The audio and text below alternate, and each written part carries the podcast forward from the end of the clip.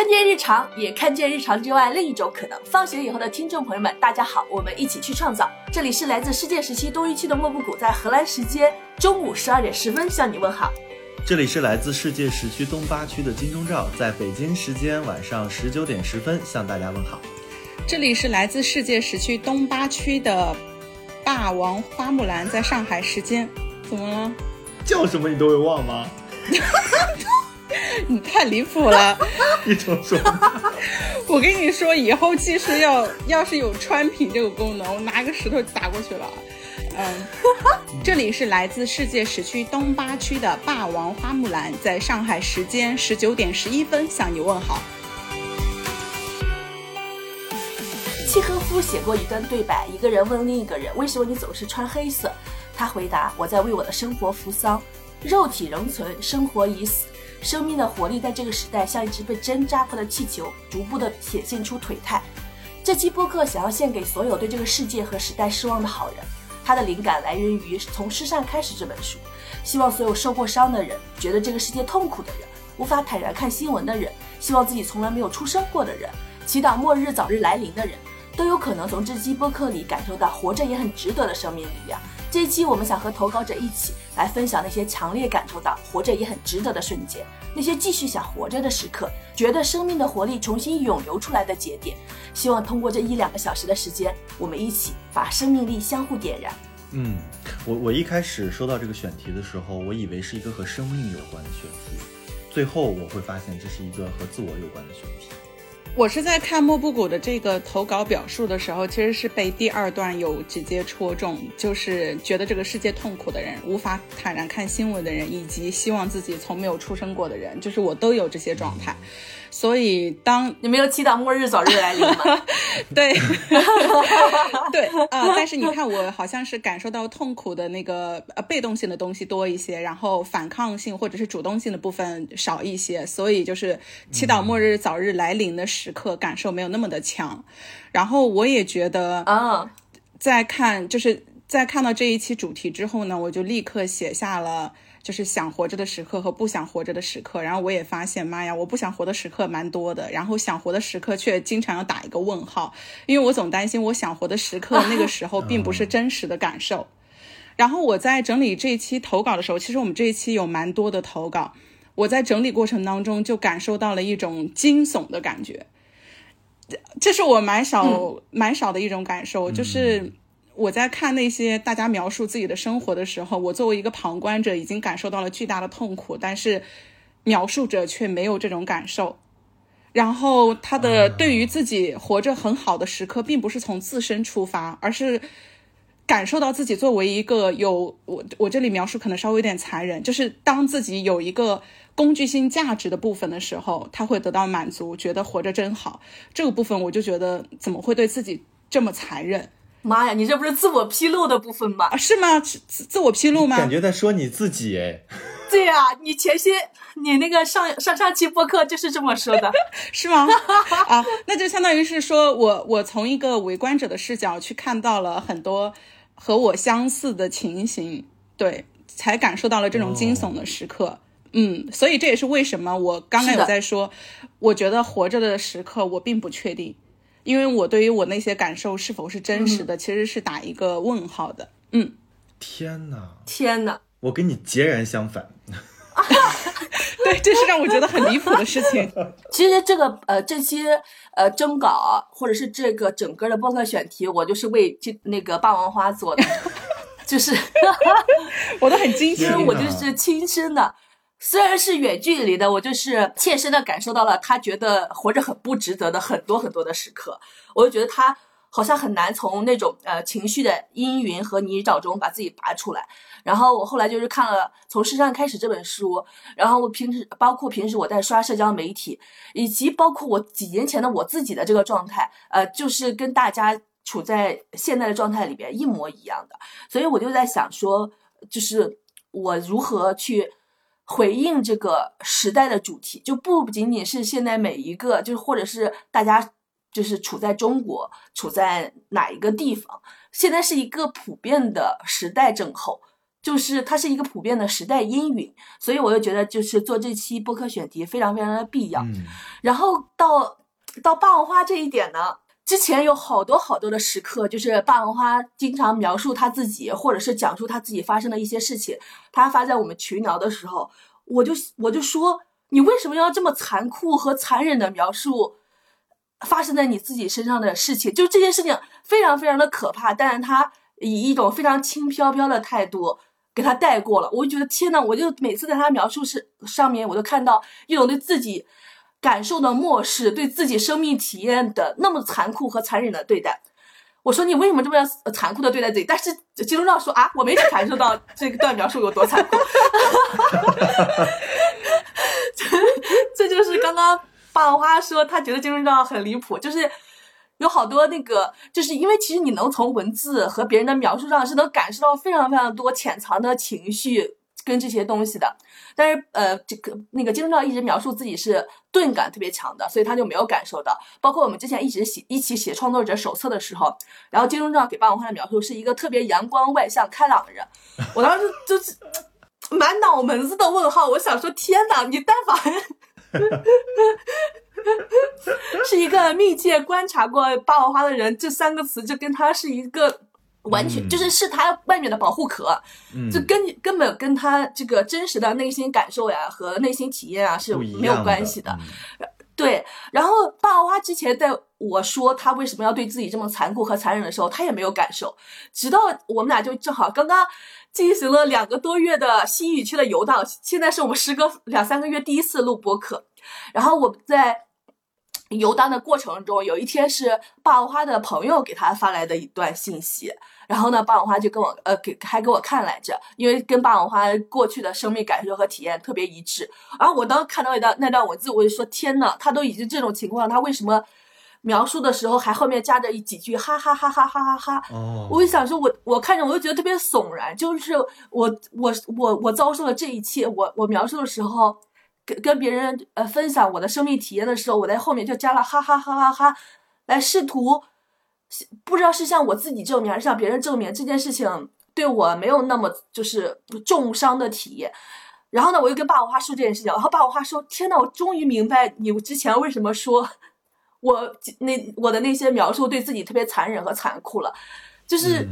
有时候大家身上发生了很多很可怕的事情，如果你跟别人描述的时候很倾向后面再加加哈哈哈哈哈来描述的时候，我就觉得大家 可以再想一想，为什么要对自己这么残酷和残忍？嗯，霸王花是他看这些投稿的时候有特别多惊悚和悚然的时刻。我我跟霸王花说，我说我和你的感受特别特别的一致，就是因为我们这期播客的主题是。征集活着也很值得的瞬间，征集那些生命力特别强烈的时刻。当我看到好多好多就是朋友们给我们发来的征稿的时候，我看到那些文字描述，看到大家身上发生的事情的时候，我的感受是完完全全相反的。就是我特别特别理解了大家为什么觉得活着不值得。就是你看到那些，你会觉得哇，真的非常非常的，就这期选题太必要了，嗯但它必要到我们都很难获得真正。大家分享的活着也很值得的瞬间和生命力非常强烈的那种状态，嗯就是 我就觉得这个这个这个事情就很像，就是像北欧的阳光一样，它必要且珍贵，但是又匮乏。嗯嗯，我以前是会觉得说，我笃定的有很多想活下去的瞬间，然后有非常想呃死呃非常少的死亡的瞬间是一件好事。但是我这段时间的感受是，这是因为我没有真实的去。感受和触碰过这些痛苦本身，当我去开始对这些痛苦有一些、嗯、呃了解和感受了之后，我才发现哦，原来我有，原来我的那些想活得的、想活下去的瞬间是更珍贵的。是的，我就像我有一个啊呃有一个想活的瞬间，就是我早晨起来，我推开窗，我发现哇，天气好好，阳光好好，我那一下我就感觉好有力量。我一下我觉得哦，这样活着好值得，嗯、但是我以前不会这么觉得，在我没有感受到这些痛苦以前，我不会觉得这简单的一天的开始对我来说就是一个很好的瞬间。嗯，我是在录这期播客之前，然后我呃列了三个问题，让我们三个一块儿去想一想。然后第一个问题就是，你哪些时刻最不想活着？它的原因是什么？然后呢，第二个问题是你觉得哪些时刻又觉得哇，活着特别值得，活着真好？然后第三个是，就是这中间的转变有哪些原因？就是首先是外部环境有何变化？因为其实很多时候，这个时代气氛、时代震后，所有人都面临着同样的这个，呃，情绪问题。它很多根本原因啊，是外部环境的原因。如果外部环境改变了，大家的这个处境就能有很大很大的变化。然后我还想问一下，就是催化剂是什么？另外一个很关键的是你自己做出了那些改变，因为有时候外部环境的改变太难了。它可能需要几十年，甚至几百年，有些地方甚至几千年，本质上都没有变化。就是你自己做出了哪些改变，可能是能唯一能拯救你的点了。然后我就列了这三个问题。然后今天呃，金钟罩在群里面发了一悚然的一句，你发的什么来着？你你读一读。因为死是一种自由意志选择，但我没有这种意志。哈？对，是我我是这么去想这个事儿的。我就在想，为什么我没有。想过去死这件事情，因为因为那个我们在录这期播客之前，莫布谷向我们三个人发起那个共读《人的自我寻求》这本书，然后我其实是在读这本书的过程中找到了为什么没有想过死的这个答案，就是我会感觉到，呃，我的就此前哈，我的人生是被填满的一生，前三十年我一直都在被灌输一些特别主流的理念啊，就我们怎么样去好好生活，怎么去营造一个小家庭、小和谐这种氛围。其实这在这种理念下，我们是厌弃死亡的，也是不敢直面死亡的。我们是在非必要情况下不能提起死亡的。尤其我是做媒体出身的，我们在我我们在我们在做媒体的。现在大家知道这个“死”这个词，在娱乐媒体、在社交媒、在那个你综艺节目的时候都要打上双引号。对，而且就是我们的很多选题是不能去做和死亡有关的内容的啊，所以呢，就是就以至于我就从来没有想过这件事情，我就只觉得啊，我就。工作、上班、生活，呃，升学、考研这些，我是不是就好了？但是，嗯，我觉得是三十岁以后，我就开始有个人意志，就是也是因为我们一起去做播客，我在这个过程中，我觉得是去看见莫布谷的过程，看见霸王花的过程，也是看见我自己的过程，就是我开始有了个人意志，我有了自由意志，然后这个时候我就不想死了。就虽然我从这个时候开始，我去能够感受到这些痛苦了，就比如说之前霸王花说那些痛苦我不理解，现在我。能够开始去理解，我也是因为真正的感受这些痛苦，才有我开头说的，我也真实的感受到美好。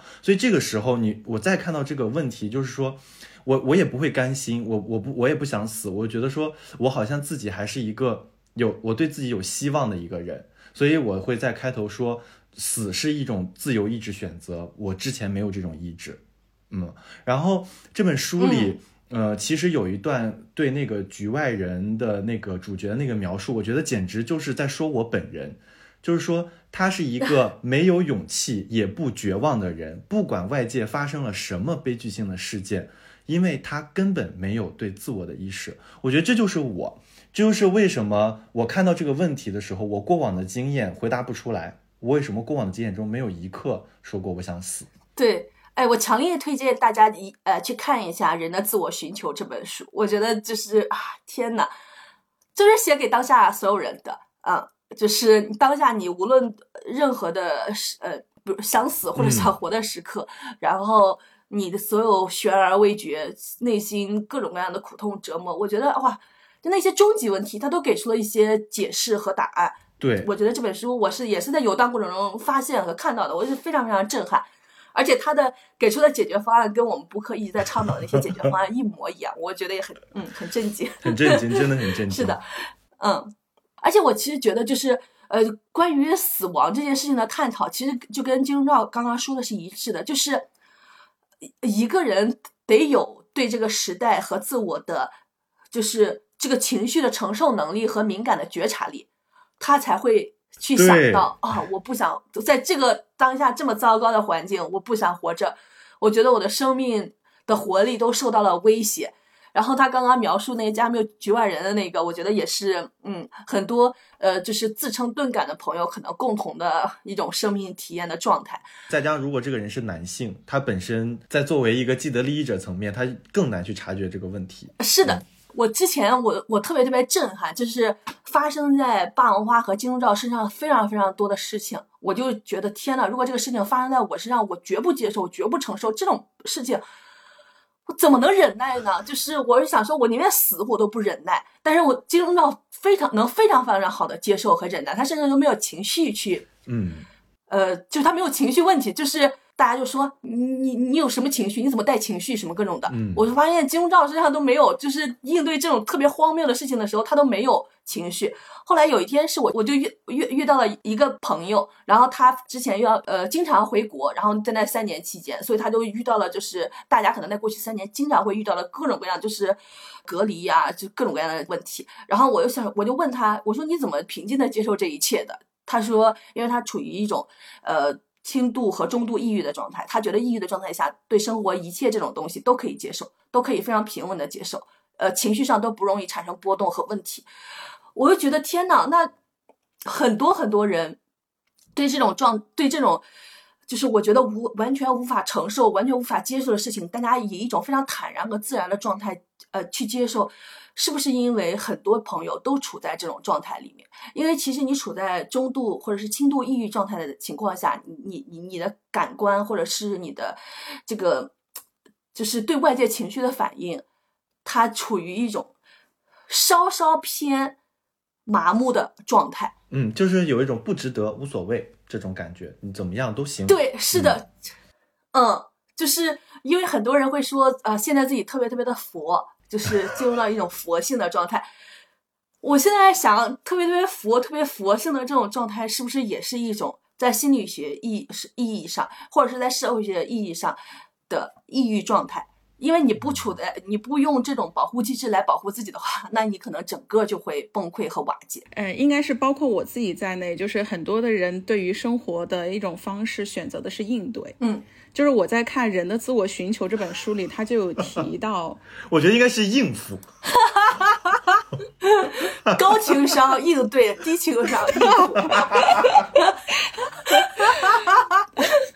对，呃，因为我在看这本书的时候，他其实就有在说在，呃价值观，就是在没有统一价值观的情况下，在如此糟糕的外部的世界情况下，我们个人该如何自处的问题。他有提到说，人是如何通过自我去整合出力量来去在这个世世界当中更好的生活。他其实当中提到的一点就是，很多的人是在应对这个生活，就是我不需要主动去做出什么，我只需要把这个社会给到我的角色和给到我的情境，我去应付它，把它挺过去就可以了。所以，比起做主动选择或者是打破现状来说，应付是一个看起来痛苦，但是却没那么复杂的一个事情，我我整整个犹大固守之后，我就觉得霸王花就是 是不是？霸王花当时说一个一句话，我当时非常非常的震惊。我想说天呐，然后因为其实其实有时候一些微小的改变就能给你的生活做，就是让你的生活顺畅很多，就是嗯给你的你身边这个小系统做出一点点微小的改变。你只要稍微思考一下，让这个系统稍微顺畅一下，你就能少很多的麻烦和不便。然后我就跟霸王花说这个事情来说，霸王花说我不想思考，思考太累了。他宁愿每天忍受巨大的不便，就是超级之不便，他也不愿意对他那个小小的系统做出一丁点的改变，因为他说觉得思考太累了。因为刚刚霸王花就说那个应付这个事情是想象中感觉很痛苦，但是其实应付的时候没有那么痛苦。我我觉得就是 就是呃，真正的那个需要你应对的话，就是你真的全身心的去应对这个事情的话，它需要很多的生命活力。嗯应付是不需要生命活力的，也不需要你有主动性，就是身体呃车从你身上碾过，你就接受就行了，它不需要你有主动性。但是如果你要站起来去对抗车，或者是站起来去逃离车，这是非常需要你有生命的活力、嗯生命的主动性，甚至还需要你去思考。这个事情就非常非常的难。我觉得其实，呃呃，思考就是愿意去思考，以及有行动力，其实就是生命活力非常关键的构成。但是当你应付的时候，这两个部分是都不需要的。但也当你应付的时候，你的生命的活力就全部丧失了。嗯，所以我想说，我们可以先开头讨论一下第一个问题，在什么时刻你最想死，最不想活着？嗯，我觉得这个部分可以让霸王花来主要分享，因为 因为霸王花这样的时刻非常非常的多。嗯哦，对，因为这这一道题应该是我最有确定性可以回答的问题了吧？天哪！对，我觉得，我觉得之所以他这种感受是肯定性的，是在于其实你不想活，你只关乎你自己；但是你想活，是关乎别人的一种体验。所以这些想活的体验可能没有那么的。呃，真实吧？啊，想活的体验才应该关乎自己吧？但我可以理解他，对他来说，我说对我自己来说，因为他活下去，他就要考虑的东西很多，考虑到的人也很多。但是他如果想死，他就可以什么都不管，噔一下就死了。你，我这笑死你，笑死！中一中，中一中，来吧，好离谱啊！嗯，我记得就是之前莫布谷在播客里面。包括他在写的文章当中呢，都写过一句话，说人生就是时不时要救自己于水火之中。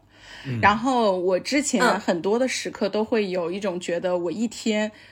在不停的救自己。就是如果说我的呃，我觉得最不想活的时候，可能近期的一些感受会觉得，我希望我那一天不要期待有车祸，不要期待跳楼，也不要期待自己会逃避。但是也刚好是因为。呃，做这个选题以及近期的一些选择，会使得就是自己面对这些情形的时候，有更多嗯更积极或者是更自主的一些选择吧。然后我现在先来说一下，来细数一下我那些不想活的时刻。但是我觉得大家听下来，我也不知道大家听下来会怎么样呃感受吧。但是就先我就先对自己诚实，也对大家诚实一些好了。我觉得我从小到大都有非常多不想活的时候。哦，呃，比如说很小的时候会希望，就是小的时候其实不能说是不想活，而是希望消失。就是消失的点呢，就是在于，嗯嗯，希望自己活着的时候呢，不要太有，就是因为我觉得自己太小，然后活下来会很辛苦。所以我觉得，如果我承担不了这种辛苦的话，那我是不是其实消失是一种解决方法？呃，然后还有另外一种的话呢，就是你在小的时候你是无依无靠的，你就必须要依靠外界，依靠大人，那你就会不得不因为你的存在而造成一些负担，或者是给别人造成一些麻烦。那在这种时刻的时候呢，你也会觉得说，天哪，我不想成为别人的麻烦，我也不希望别人因为我而不开心。哎呀，嗯。这是我小的时候的情况，但是我觉得这个都不是属于个例的，因为在整体性大家存活都很艰难的时候，就是会存在这种情形。嗯，我觉得会非常非常的普遍。嗯嗯，我觉得女孩尤其会遇到这个情况。呃，在很多普遍的地方，女孩在那个家庭里面就不是那个受期待出生的那个小孩。然后有很多很多地方呢，也是就是生很多很多女孩来为了生一个孩子。当生到呃第一个女孩的时候，可能还好，因为她是家里面第一个孩子，嗯，所以就是大家对她还稍微就是能整产呈呈现出该应该有的人性吧。但是当生到第二个女孩和第三个女孩的时候，就是哎呀，我的身边真是比比皆是，就是第二个女孩跟第三个女孩，就是他们。你这这，他他在家，无论是在家里还是走出门，都有无数人告诉他，你不是这个家庭，嗯，需要出生的孩子，你不是在这个，你不是受期待出生的孩子，你从来没有来过这个世界，是最好的。就是我觉得这个好多好多女孩，就是在小的时候都听听到过这句话，尤其是家中第二个和第三个女孩，甚至不是听过，因为我姐姐是家里的第二个女孩，她也是因为计划生育的原因，还被送走送出去了。哦，对，这让我说到，哎，我我其实特别讨厌大人最喜欢开小朋友一句玩笑，就是哎，你爸爸妈妈要走了，他们不理你了。我我觉得这种就是特别特别的可恶，因为其实小朋友他是没有那种安全感的。如果外界环境又非常的动荡，尤其是像刚刚说到的这些政策性的问题，其实是会让小孩非常非常没有安全感的。然后这种玩笑话会加剧他的这种不安全的一些感觉。嗯，呃，而我也必须要去承认说，其实我的父母在小的时候已经在客观条件下尽量的能够能够对小朋友好了。但是我又是一个，就是观察就很很会读空气，就是你会对很多的东西感受会非常的敏感细腻的，并不是说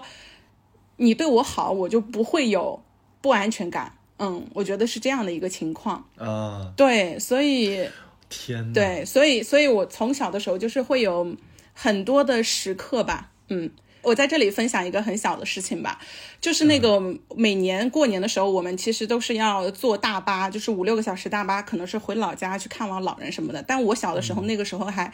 就是经常会出现超载，然后超载的过程当中呢，也会有检查，如果超了之后呢，就可能会罚款，罚款就可能会直接相当于这一趟白跑。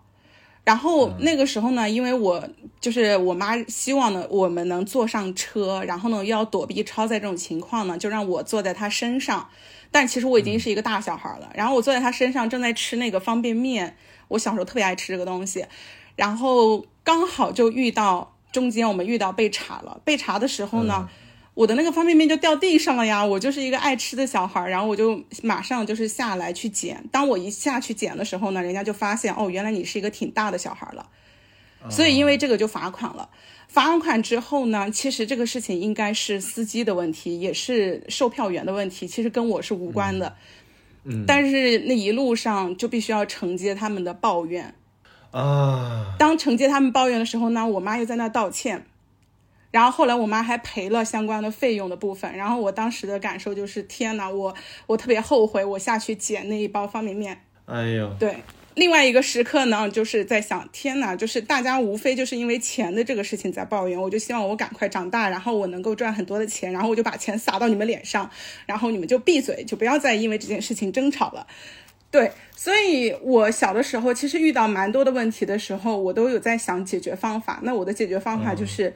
我希望能够成长为能够有解决问题的人，有经济能力的人，能够去回报别人，让别人闭嘴的，让别人不要为此烦扰的这个部分。嗯，对，嗯，就诸如此类的这些时刻，你是因为你太小，你没有应对的办法。然后我的父母也在当下的情况下，他们也处于一个弱势群体，也很难去应对。嗯嗯，这个就会确实，我觉得就会导致你的这种生存的危机感，这种这种感受会更明显。嗯。然后我再来说一下我 长大了之后遇到的 困境吧。长大的时候，其实我最大的一个呃情境呢是这样，就是我之前一路会觉得我只要努力，我的学习和各方面的事情都可以做成。但是，一旦我已经达到，我发现我我不想努力，或者是我努力也没有办法实现的时候，就是我已经遇到了一个困境的部分的时候，我又没办法求助。就是选择开口求助，还不如我去死。这个其实是我面临的人生非常大的一个困境。是的，对。其实我应该好多好多年前就应该发现霸王花无法求助这个问题，但是我当时也特别特别的年轻，我当时也没有意识到，就是无法张口求助这件事情有多么多么的可怕。然后后，然后是这一次我们俩一块去游荡。然后，呃，我们在游荡过程中呢，就有一个别的女孩，然后遇到了一个问题，然后她就求助了。然后霸王花就说：“这个女孩好厉害呀，好那个啥呀，要是我绝对不会做这样的事情。”因为她当时求助的那个方式，我是觉得那这是唯一解决的问题的方式。我说：“为什么不求助呀？”然后霸王花说：“他死都不求助，因为他觉得求助不独立。”哦，我当时就是无比的震撼，我想说：“天呐，就是就是这个。”我不知道是你看是东亚文化的熏陶，还是中国文化的独属，就是他给独立女性到底设置了多少条条框框和标准，让你会觉得，当你开始张嘴求助的时候，你就不是一个独立女性了。我当真的是非常非常的震撼，因为霸王花因为呃不愿意求助这个事情，把自己逼入到了极其危险的绝境当中，就特别特别的。可怕！我当时就在想，就是其实一句简单的求助就能解决的问题，为什么不张口求助呢？尤其那个，就比如说像我们在游荡过程中，你在外人生地不熟，就是求助这个事情是再理所不过的事情了。而且我我我的生命体验是，我当时当我开始张口求助的时候，我会对自己特别的自我认同和自我喜欢。因为我觉得我作为一个社恐，我能克服我自己的恐惧，张嘴说出我的需求来向别人求助。我每一次呃张嘴向别人求助的时候，我都觉得天呐，我真的勇敢，我真的太厉害了。然后，但是霸王花的呃对应对这个事情的感受就完全不一样。他说，当他张嘴求助的时候，他又觉得自己不独立。我就觉得这个是一个非常非常可怕的事情，因为这样就会把自己活成一座孤岛，就是。任何风波都能摧毁你，因为你你活在这个世界上，你自己能解决的问题是非常非常有限的。你只要出门跟呃跟别人产生一丁点连接，你很多时刻都需要别人的帮助的。这个世界大家想生存和活下来，就是要互相帮助。但是如果你一旦觉得求助是你不是一一个你是一个你绝不会使用的解决方案的话，你就会常常会感受到特别想死的时刻。这个我觉得可能给大家一些，就是当然了，你说你你那个你你嘴上说说是简单的，但是我觉得大家首先认知上要要要要意意识到，就是求助不是一件羞耻的事情，求助是一件非常勇敢的事情，求助是一个你做了之后你应该为自己感到自豪和骄傲的事情。我觉得从认知上先破除这层羞耻，会之后的行动就会简单和呃就是随之而来，就是 awareness is the key。就是意识是关键，先把这个意识意识到了，然后之后你就不会把自己活到，就是就把自己屡屡活到绝境当中。嗯，哦，说到这件事情，我也特别有感受的原因呢，是因为当时我看到那个女孩求助的方式的时候，我既觉得她很聪明，又觉得她很勇敢。嗯，然后我自己的感受就是在于，我就心想，如果我遇到她这种困境该怎么办？然后我就觉得天哪，我好像很难像他这样。就是首先我会出行前预估好所有的方案，或者是说去预想好，然后这就会导致，就是如果我去求助之前，我会先自己先去批判一下自己，会觉得说天哪，你为什么没有准备好？你为什么就是会遇到这样的一个情况？这是首先，这是第一点。然后第二点呢，就是也因为这件事情呢，我觉得我很难像这个女孩一样做出来，是因为我觉得我如果。跟他一样提出来诉求的话，会觉得很很对别人造成困扰或者是麻烦。然后如果别人很善意的帮助我的话呢，我又会觉得我该怎么去回报呢？就是我也很难承受别人叫什么，呃，不需要回报的善意。就是我觉得这个部分也会对我造成对一定的心理压力吧。所以，然后，然后我我当时也还在跟莫布谷有在沟通和讨论这个事情，因为我觉得这个女孩做的很好，提供了一个新思路。然后我也在想说，哎，为什么我做不到？我就发现，我在去为别人去求助的时候，我是可以做到的。但是如果要求助的事情是为我自己，就会比较难。当然，这里面就会有说，你为什么会觉得你自己的诉求是不那么正当和合理的？其实这是一个很根本性的一个问题。是的，对，这也让我想到，就是之前那个上野千鹤子女士跟铃木林美女士他们的那个对话当中，上野千鹤子有跟林美女士说，如果你觉得痛，你就喊出来。如果你觉得难过，你就说出来，因为林美女士当时并不觉得自己遭受到了伤害嘛。我是因为这件事情回想到这一段的时候呢，又发现我我曾经以为我没有被困住，但是我在具体的生活当中遇到的问题被困住了。唉，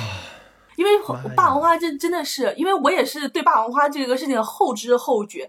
因为之前在霸王花身上发现发生过一个特别凶险和可怕的事情，我甚至都没有归因到是在这个点上来。然后我是这一次游荡过程中，我在发妈，我在这个游荡过程中简直就是一个心理医生，我感觉就是 作为一个人类观察者，我想说天哪，为什么会有呃几年前的那个事情，我现在才呃归因到原来是是因为这个点。然后霸王花就会说，呃，就是他每次他就会行前做。无数的准备，然后呢，来避免自己在旅途中遇到任何的问题。但是，这个这个幻想是完完全全不真实的，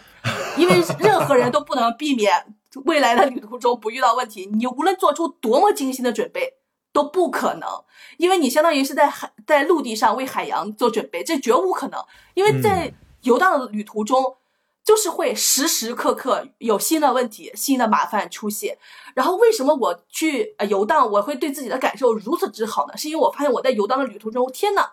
我简直无所不能。出现任何新鲜的问题，我全部都能解决，没有一个我解决不了的问题。因为你在游荡过程中，问题必须得到解决，否则你就无法继续。你你今天就回不到家，你就是必须千方设法，你也要把。问题给解决，然后你就会对自己的感自我认同和感受特别特别的好，因为你发现问题总是你可以解决，这个你就会给你的信心大增。但是你回当你回到一个非常固化的系统里面，你又发现很多问题你解决不了，因为系问题是系统的问题。但当你独自一个人出门游荡去应对世界的时候，你终于发现你什么问题都可以解决，因为你再也不受一个广大的系统所束缚。你想，你需要解决和面对的只有你自己当下的这个问题。就是我是觉得这是一个为什么游荡特别特别有魅力，让人感受特别好。我觉得这是一个非常非常关键的一点。但是如果是一个绝不求助，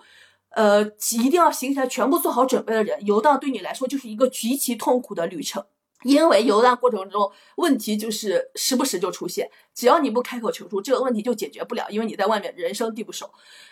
那个时候你就会呃被困住，就是陷在原地无法自拔。就是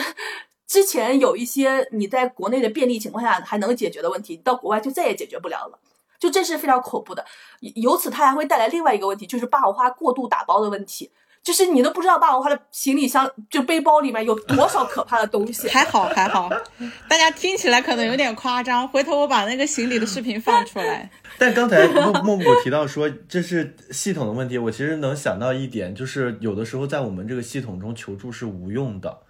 所以就会也会让你不想让你再去求助。霸王花这真的想起了我童年一个特别悲惨的故事。嗯，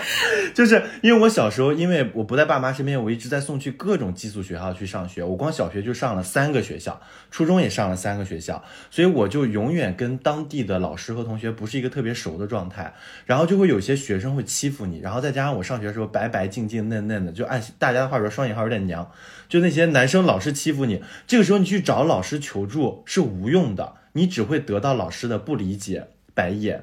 嗯，然后也会。得到学生们更多的羞辱，所以我那个时候就是我我我我觉得我整个人生中可能羞于启齿的就是那个时候，因为我在那个系统中求助是无望的。哦，我所以我在想，霸王花不愿意求助，觉得求助不独立，是不是因为之前他求试图求助的时候，很多人跟他说你这样不对，你应该自己怎么准备好，各种各样的，就是遇到的所有的反馈全是负反馈，嗯，所以以后就自己主动隔绝了这一条路，嗯。但是这一块我已经想不起来了，我真的是，我觉得，我觉得，我觉得会是这样的，就是属于，嗯，都还不需要，可能也不需要，就是别人给到我一些就是负面的反馈。呃，首先我先承认一下，就是我。我很难去跟别人求助一些，就是真正我困境上的一些东西的时候，也有一一部分的一个因素是考虑，如果我说出来之后被拒绝，其实我我好像也很难去接受被拒绝的这种感受。我觉得很很有一个很很很很主很主要的点，是因为呃我们自己都很难拒绝别人，所以去向别人求助的时候，还会设身处地为对方想，想想对方如果不想做的话，拒绝起我起来有多麻烦和多困难。就是，这这就是内耗人的根本的这个标志。我之前也是这样的，所以我每次发出一个求助的呃信息之前，我可能要想三四天，我精雕细琢，就是怎么想，我就是让对方能够拒绝我也毫无压力。然后哦，我想起来，我天呐，我刚开始上班的时候，我有一天我领导突然间把我拎到办公室，开始那个啥 diss 我。说你为什么要这个样子？你做事情应该把事情做成，而不是给对方留好拒绝你的后路。因为我每次都在向别人提出一个请求的时候，我都在后面加好多，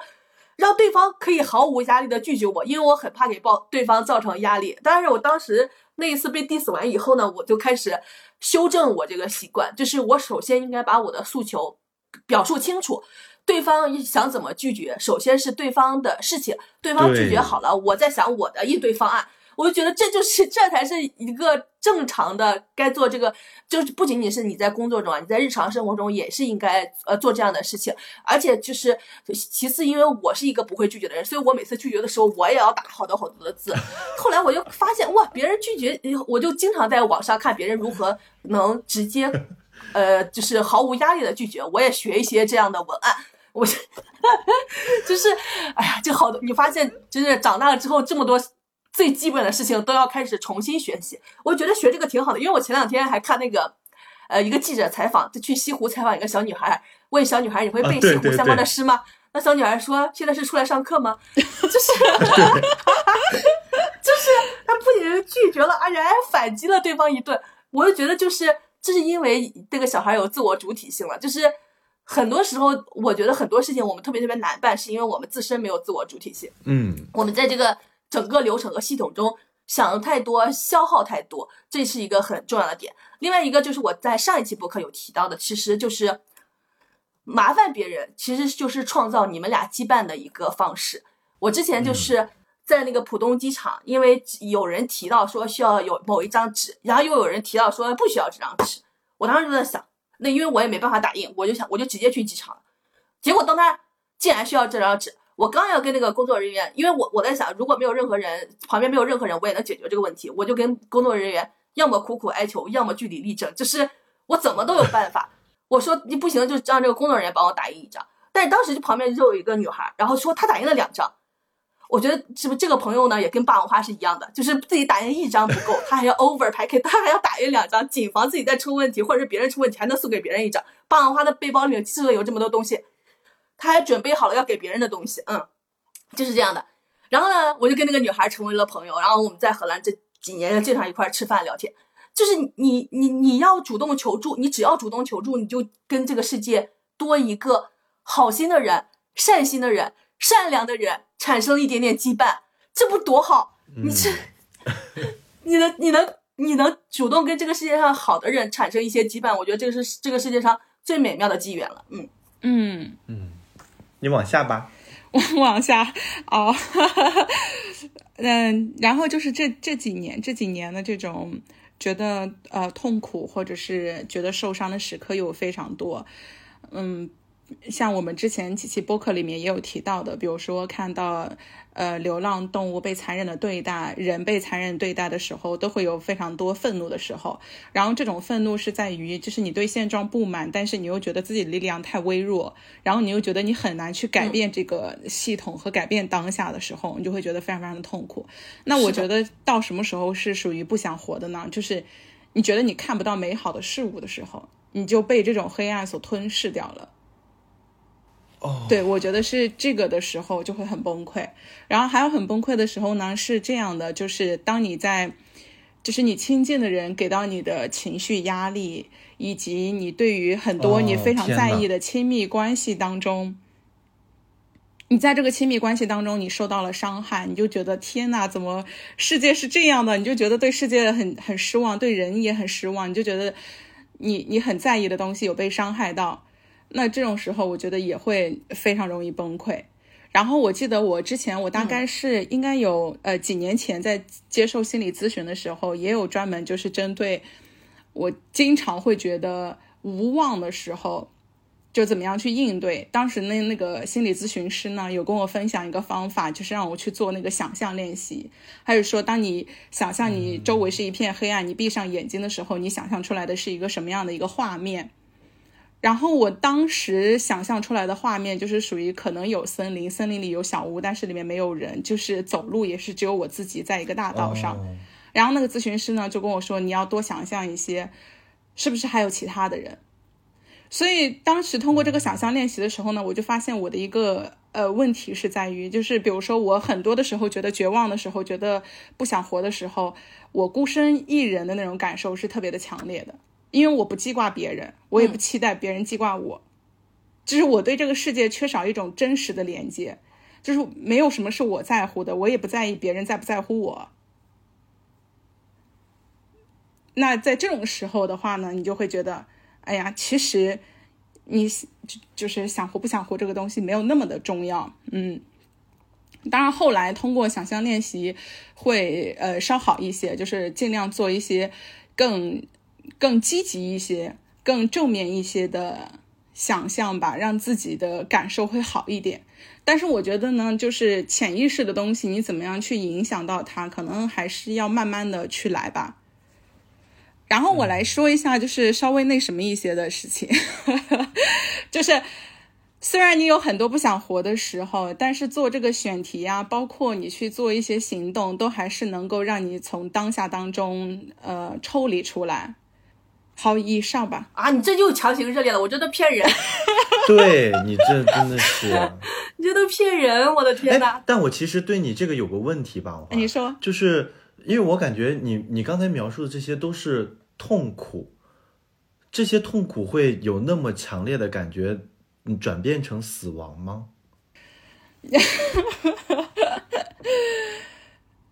哎。我我不知道这样说好不好，我不知道这样说好不好，就是啊，我 我怕大家听到可能会吓到，就是我我在跟莫布谷游荡的时候呢，就是经常会说，我看到那个，就是如果是人行天桥，会觉得害怕。我有时候在想，其实我不是害怕那个高度，你是哦，你是害怕自己跳下去？天哪！哦，我觉得，我觉得也不用太害怕，我也有这种感受。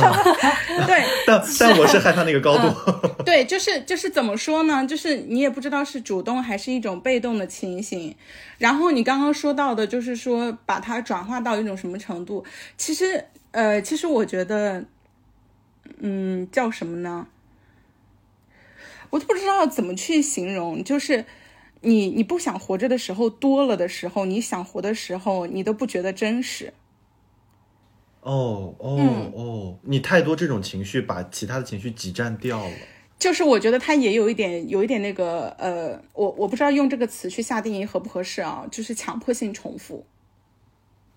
哦，对，是的，呃，强迫性重复的强迫性重复的这个部分的这个点呢是这样的，就是，嗯，我我最最新一次的一个感受，是因为当时好像我们我正在那个去圣保罗的机场的路上，然后当时很堵车，我在那个呃出租车里面坐着的时候呢，就是随意慢想，然后呢我就开始去想说，天哪，就是我人生有蛮多时刻是遇到死结的。然后我也觉得，我有时候活着活着，想法就变成就是进入到了一种牛角尖的时候。然后我就接下来开始问自己，如果我的人生在遇到相同的困境的时候，我该怎么办？就是我怎么样跨越我人生当中的一些困境或者是困难。但是我当时浮在脑海当中的第一个想法是，没有什么是死亡解决不了的。可是浮出这个想法的时候呢，我又会去想说，为什么我的第一感受或者是第一念头是用这种方式来去解决问题？所以就开始了就是一系列的回溯，就是从小到现在的这样的一个。然后我刚刚说到的强迫性重复的一个呃问题，也是在于就是，其实你是要打破这种循环，你是要跳出来。就是你不能够再用应付和应对的方式，可能才能够去解决这些相关的一些问题。是的，嗯，嗯，一开头我们提到的就是有时候霸王花会非常残忍的描述自己身上曾经发生过的特别恐怖的事情。我又想起来有一个，就是我之之前应该是在非洲吧，还是在哪里？然后霸王花有有有一有一天就说他说到呃说到小时候的一件事情，然后小时候发生了一件事情，然后他想出来的解决方案是。啊，那我死掉不就好了？我可真聪明啊！我就不用解决这些问题了，就不用面对和想这些问题了。然后呢，爸妈还是呃笑着跟我讲说：“天呐，我觉得自己可真聪明啊！”我当时就觉得天呐，太恐怖了。就是就一个小孩儿，呃，当然了，小孩本身都是蛮无力的，但是就是这个环境得给小孩的负反馈严重到什么地步，让小孩会觉得天呐，那我死了不就好了？我就能解决这些全部的问题了。嗯，然后呃，大家可能就这几期播客以来都有有时候会感受到，比如说我会 push 呃霸王花会去做某种决定，或者是去拯救自己，是因为我我我我我我很容易能闻到别人身上的那种气息，因为我很怕霸王花又会走入到那个牛角尖里面，又会走到那种绝境里面去，因为就是他的这种时刻太多了，就是。我说人需要拯救自己，不是 文学意义上的表达，而是 literally 字面意义上的，人就是需要拯救自己，所以我才我我我我们二零二四年上半年的播客就都跟这个主题呃相关性，我觉得就是这个非常非常的。这个没有任何文文学修辞修辞上的意义，就是当下大家各种各样的生活，因为。呃，我自己是好几年前的感受特别特别的强烈，特别特别的，呃，就我描述一个场景吧，就是它直接到什么地步？就有一天，呃，我出我去长沙出差，然后呢，我当时坐在那个长沙回北京的飞机上，就我那几年，呃，对整个社会环境极度失望，就我天天在社会新闻上看到各种各样的新闻，就是。我就是没有办法再睁眼看那些新闻了，然后我自己的个人生活也是每一天都在加班，有无数的问题你就解决不了，特别特别的可怕。我当时我想，我下到飞机，我打开手机，我真的看到社会新闻上无数，就是让我觉得无特别无力感的事情。然后我完全改变不了这个系统的事情。然后我自己个人生活，我打开微信，又会有十几个群在给我发消息，让我去解决一些我无力解决的问题。我当时坐在飞机上，我突然间有一个念头升腾出来，说：“我说我希望这架飞机直接坠落，我不希望它抵达北京。”然后我当时也一瞬间，我当时太疲累了，我当时就在我我回头去回溯这个问题的时候，我当时就在想啊，我都已经没有正义感，在想。这个飞机坠落对呃飞机上其他人是否公平？我当时就是想，我就想这个飞机坠落。后来，呃，我把这篇就我写了这个感受，我把这篇文章发出来，哇，好多人跟我说，他们坐飞机的时候，好多时刻都希望这个飞机坠落。然后我有一个台湾的朋友，就我以为，呃，比如说就是可能，呃，他他的这个状况可能会好很多，但他前呃，我问这个台湾朋友的时候，他我跟他分享我说我几年前有这个感受的时候，他就跟我说，他有一次也是。他当他在四大上班，就大家也可以想象一下四大的工作强度有多可怕。他有一天，他们就是一块整个公司的同事一辆坐大呃坐一辆大巴车，他就希望这个大巴永远别开到目的地。他希望他比如说翻车或者是出什么事情是最好的，就是。而且你当时其实是，我觉得主动选择死亡也是一个非常需要主动性和生命活力的事情。我那个时候已经没有办法主动选择死亡，因为我也没有勇气去做出死亡的决定。所以我想象的是，我希望这个有一些被动的事情发生在我身上，让我就结束这一切吧。然后其实你看，现在整个所有人都很希望，比如说什么呃地球爆炸吧，然后小行星撞地球吧，就大家本质上其实跟我当时的感受是一模一样的。然后霸王花说到，他说我当时就觉得特别离谱，因为我们在那个圣保罗走那个天桥，那个天桥的那个栏杆就呃到胸以上这么高，他老说。他很担心，他说这个太太可怕了。他说人一不小心就翻下去，那个就就就死了。我当时就想说，我说你除非像玉娇龙一样会轻功，你咋可能轻易翻过去？就是好离谱。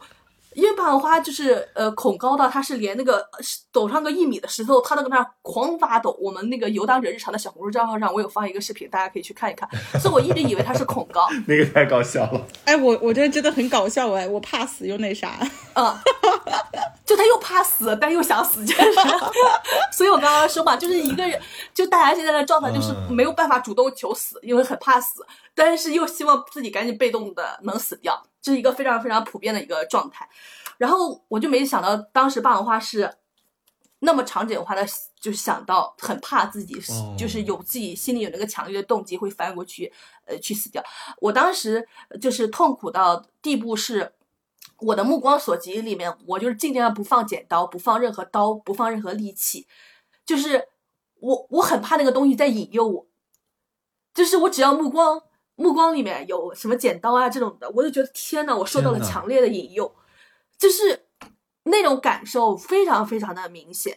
嗯，然后我是我最不想活的时刻，也是几年前，就是某一个医生死亡之后，我就觉得天呐，因为我其实发现啊，无无力感是最挫伤生命活力的感受。那个时候我的无力感就是达到了顶点，我对。这个时代就是不信任感也达到了顶点，就是当你一个人的无力感跟不信任感充满了你的整个这个心脏的时候，你其实就再也没有生命活力想要活下去了。我当时就就各种呃身体的表征非常非常的明显，首先是那个免疫系统全线崩塌，就是得了那种特别特别痛苦的带状疱疹，其次是我的记忆力。急速下降，就大家知道我是一个记忆力很好的人。当时我的呃记忆力在短短一一两个星期内急速下降到什么地步？就是我去楼下买个菜，我回来我就不知道我家住在哪里了，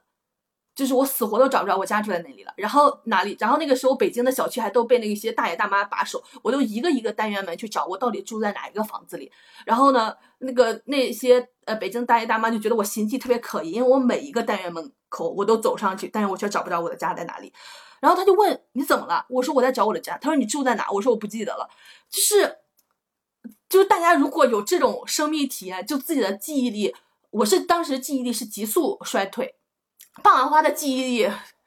我都不敢说，就是 在游荡的过程中，真的是屡屡把我吓到。它不是急速衰退，它就是一种降到一种。就是我之前我九十岁的太姥姥出现了出现的那种状态，没有任何记忆力。就是他不是这一年最最印象深刻的事情记不得，也不是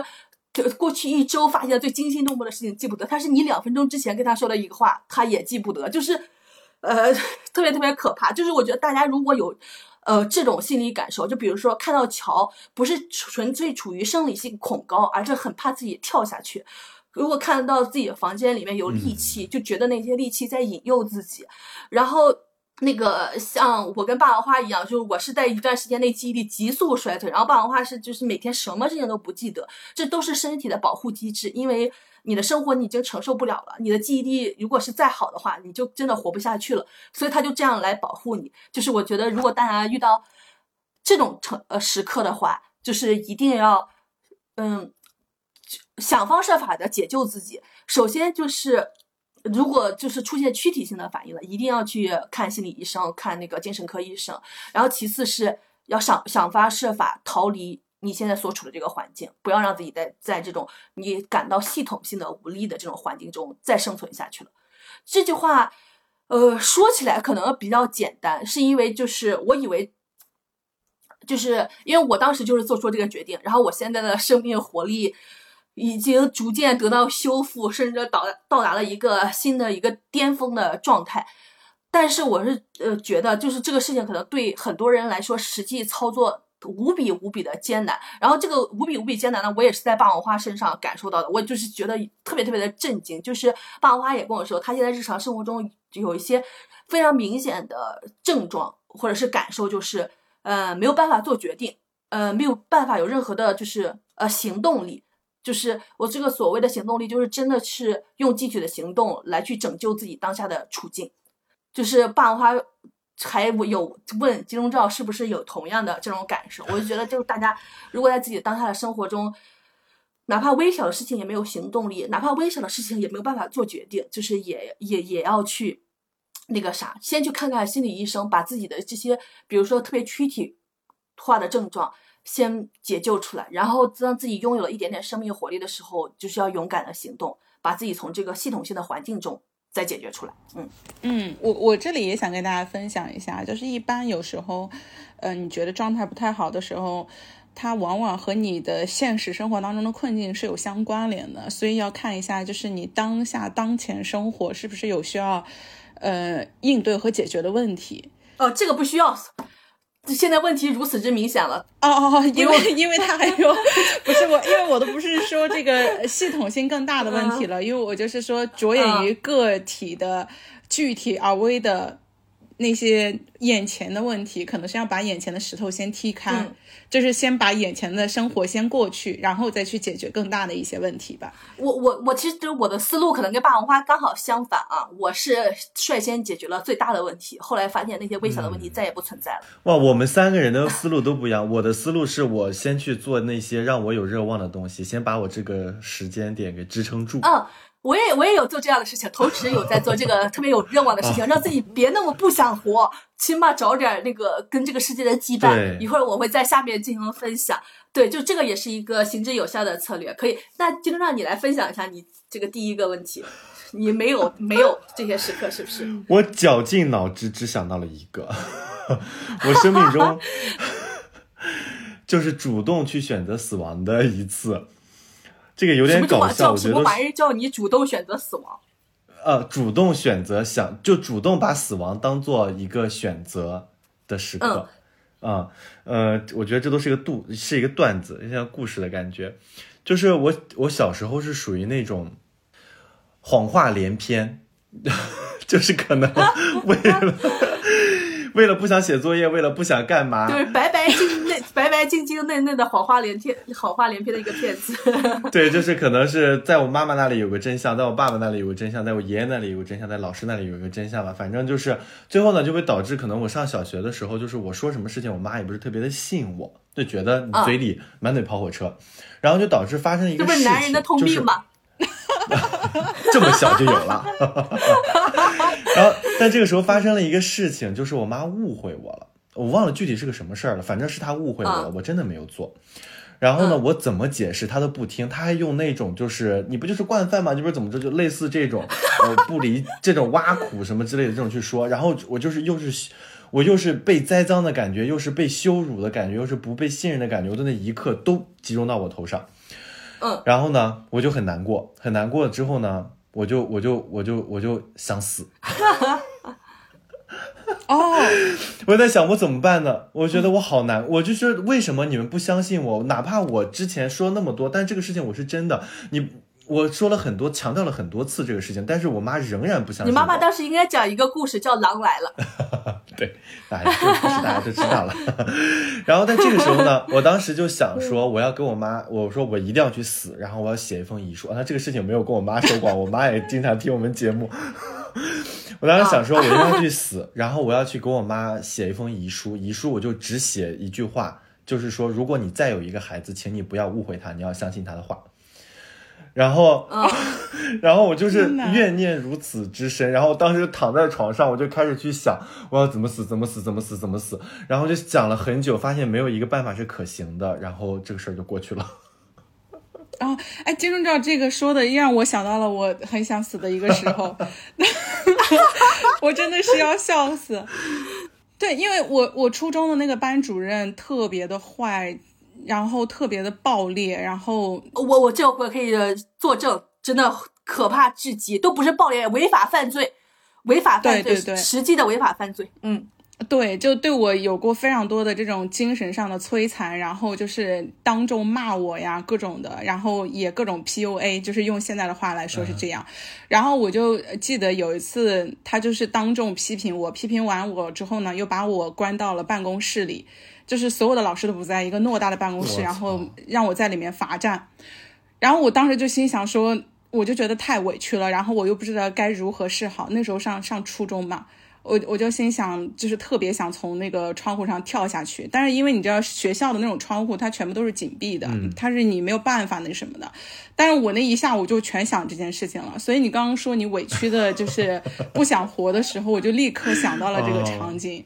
然后我觉得也终于有机会在就是能够通过播客，然后去说出来，就是我人生当中我最恨的人之一，嗯，就是他，我就希望他暴毙吧。我觉得不能希望他暴暴毙，希望他的罪行有一天能够就是自己都说出来，对，接受审判。嗯，是的，因为他的罪行真的是太可怕了，就是他还涉及诱奸未成年少女，我只能这么说吧。我觉得这个是非常可怕的，就是。不仅他是犯罪的，所有当时沉默的人也都是加害者，全部都是。对我，我就觉得你们当时初中那个班的所有的同学，从可能就是漫长的人生都过不了这一个坎儿了。嗯。哦，那我我我觉得特别离谱的事情，我好像在游荡的时候还跟你说，就是我应该是在非洲游荡的时候，还看到就是同学会，大家还把他请回来，我当时就很震惊，我就立刻退群，然后删掉了那些人，我就不知道这些人是如何跟加害者相处的，然后这件事情也让我觉得，怎么只有我记得，就是我觉得这个部分也让我觉得非常非常的生气和愤怒以及失望。对，我觉得是这是一个他们应对生活的一个方法。就是他们必须跟加害者站在一起，他才能假装这件事情没有发生过。嗯，就是假装自己是个正常人，曾经有过正常的师生关系。我觉得，呃，很多人都是以呃用这种方法继续活下活下来的。然后我想起来，我在游荡的过程中，呃，看了一部电影，叫做《Detachment》超脱，是那个《海上钢琴师》的主演主演的。我觉得天呐，这个电影太可怕了，可怕到。就是你但凡看一眼，就像霸王花一样，霸王花听一个别人的故事就想到自己不想活着的时刻，听一个别人的故事想到一个自己不想活着的时刻。天呐，你看这个电影，就会想到自己小时候或者整个成长过程中，无数次感受到这个世界漏风的时刻。就是我觉得，就是所有的老师看了这个电影以后都没有勇气和信心，很难再去做老师。所有的成年人看了这个电影，我会觉得没有勇气和信心去。呃，选择结婚生子这条路线，嗯，因为就是你能感受到天呐，人生如此的恐怖、可怕和虚无，啊，就是嗯，就像那个谁金钟罩写的那个遗书，他就说，如果你再有一个孩子，请你不要再不相信他了。我天呐，我就觉得天呐，那个这这里面的小孩有一个小孩写的遗书，也是有一种同样可怕的。这个面相，嗯，推荐大家看一下这个电影，就是你你你面你可能看看这个电影的过程中，你有无数的 PTSD，但是我觉得你彻底面对一次，就能从很多这些事情里面走出来。嗯，我们接下来要不先听第一个投稿，感受一些生命的活力。嗯，好的，好的，好的，天哪！第一位投稿来自哦，大三学生德瑞尔。Hello，放学以后的伙伴们，大家好，我是德瑞尔，一名大三的学生。这是我给自己取的英文名字，之前也是之后我润出去的名字。认识放学以后，在二二年的夏天，是 Run and Rebel 那期，我之前就好想投稿了，但是要么觉得没有合适的时机，要么觉得自己的声音不好听，有口音怕大家听不懂。要么又觉得自己的发言并没有多么值得被大家听见，总之就是会有各种各样的困扰和不自信，导致我迟迟不敢出发。现在为什么又勇敢了呢？因为看到这个选题的时候，我意识到我就活这一次啊！在这个投稿的瞬间，我会觉得我的活着也很值得。此篇编辑于二零二四年一月一日的凌晨，看完梅梅巡回演唱会电影的午夜。现在看完电影的我是如此疯狂且热烈的想要活下去，活着真好，活下去真好，看梅梅的电影真好，我还想要活久一点，如果可以，我想亲眼看看梅梅的演唱会。好了，切入正题，如果要我说三个最想活下去的瞬间呢，我心中有三个想法：吃美味的食物，看绚丽的风景，感受他人带来的善意。这三在我心中排名不分前后。首先来说说美食，我觉得最主要的原因是今年国庆我去了韩国旅行。当我吃到他们那儿的炸鸡时，我震惊，怎会如此的美味呢？好吃的我直掉眼泪。还有他们的泡面，怎么会这么赞啊？其中我认为最好吃的是 GS 二五的泡菜拉面。感觉在韩国吃的每一顿都没有踩雷，每当美食入口时，我都有一种非常强烈的想要活下去的欲望，想要吃遍世间所有的美食。美景对我来说也是非常重要的，我喜欢旅行，更喜欢沿途的风景。一段好的旅行，风景是必不可少的。有时候我会郁闷一整天，但是出门发现了美丽的风景，会瞬间治愈我。我会觉得人间很值得，很美好。我想要看风景，我想要看美丽的风景，我想要看纯天然的风景，而不是被那二十四个字所玷污的风景。我不想要隐藏自己内心对于美好风景的向往与渴望。还有最后就是他人给予的善意。我一直觉得活在这个世界上最温暖、最值得的就是爱了。记得我刚落地韩国的那天。因为没做好攻略，再加上冒冒失失买错票，导致误了最后一班地铁，没法准时安全的到达民宿。最后我们凌晨还在韩国的街头游荡。还记得出最后一站地铁时，也是最后一班了。女朋友的卡不知道为何死活刷不出来。在我们非常着急且束手无策的情况下，地铁站的值班保安大叔主动来和我们搭话。问我们遇到了什么问题，最后他用他的卡让我们顺利出站了。那天下着毛毛细雨，但是我们的伞在行李箱，懒得拿了。可是热心肠的保安大叔还是送了把伞给我们，并且好心提醒我们打 taxi，因为我们当时是做了攻略的，打这种车一般得花好多好多钱吧。于是我们打算慢慢走回去，结果没走一会儿，正迷茫时又遇见两个叔叔，看见我们只打了一把伞，立马又把另外一把伞给了我们。其中一位叔叔陪了我们一个多小时，快两个小时。不仅问了陌生人如何才能打到大型出租车，嗯，说明一下，韩国这边打出租车一般不会再有两个大行李箱的乘客。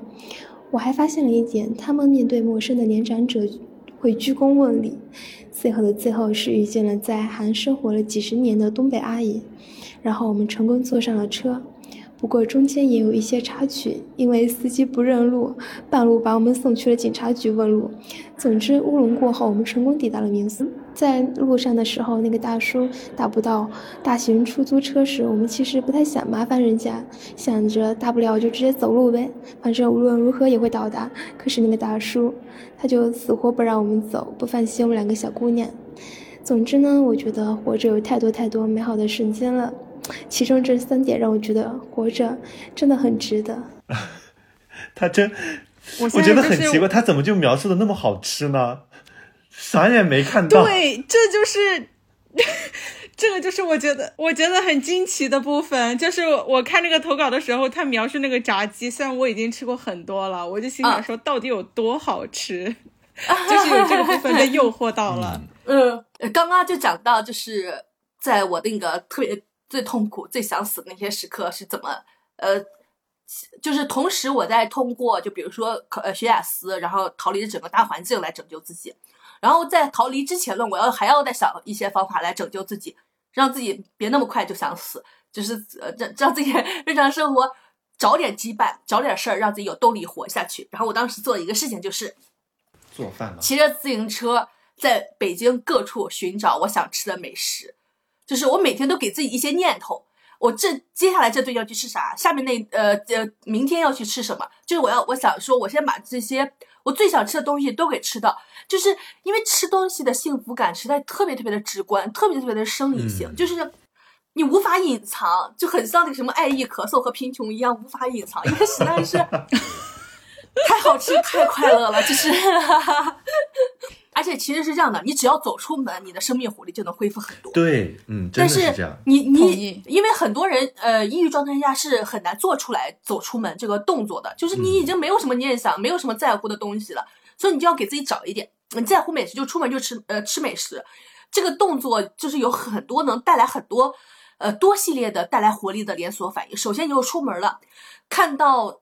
明媚的阳光，然后吹着这种微风，当然有时候北京是狂风啊，就是你就首先能感受到很多很多的这种那个阳光能给人带来的情绪反应是非常非常直观的，它是真的是有正反应的，就是呃这个科学各种研究都已经证明了这件事情，就是阳光对人的这个情绪活力有多重要，嗯，就是出门感受一下阳光这件事情已经很厉害了，然后呢，你就骑着车，因为其实。我我我特别喜欢骑自行车这个方式，我不太喜欢走路这个方式，是因为我骑自行车的时候，我就能感受到风了，就是风就是给你一种自由的感觉，就是你会觉得哇，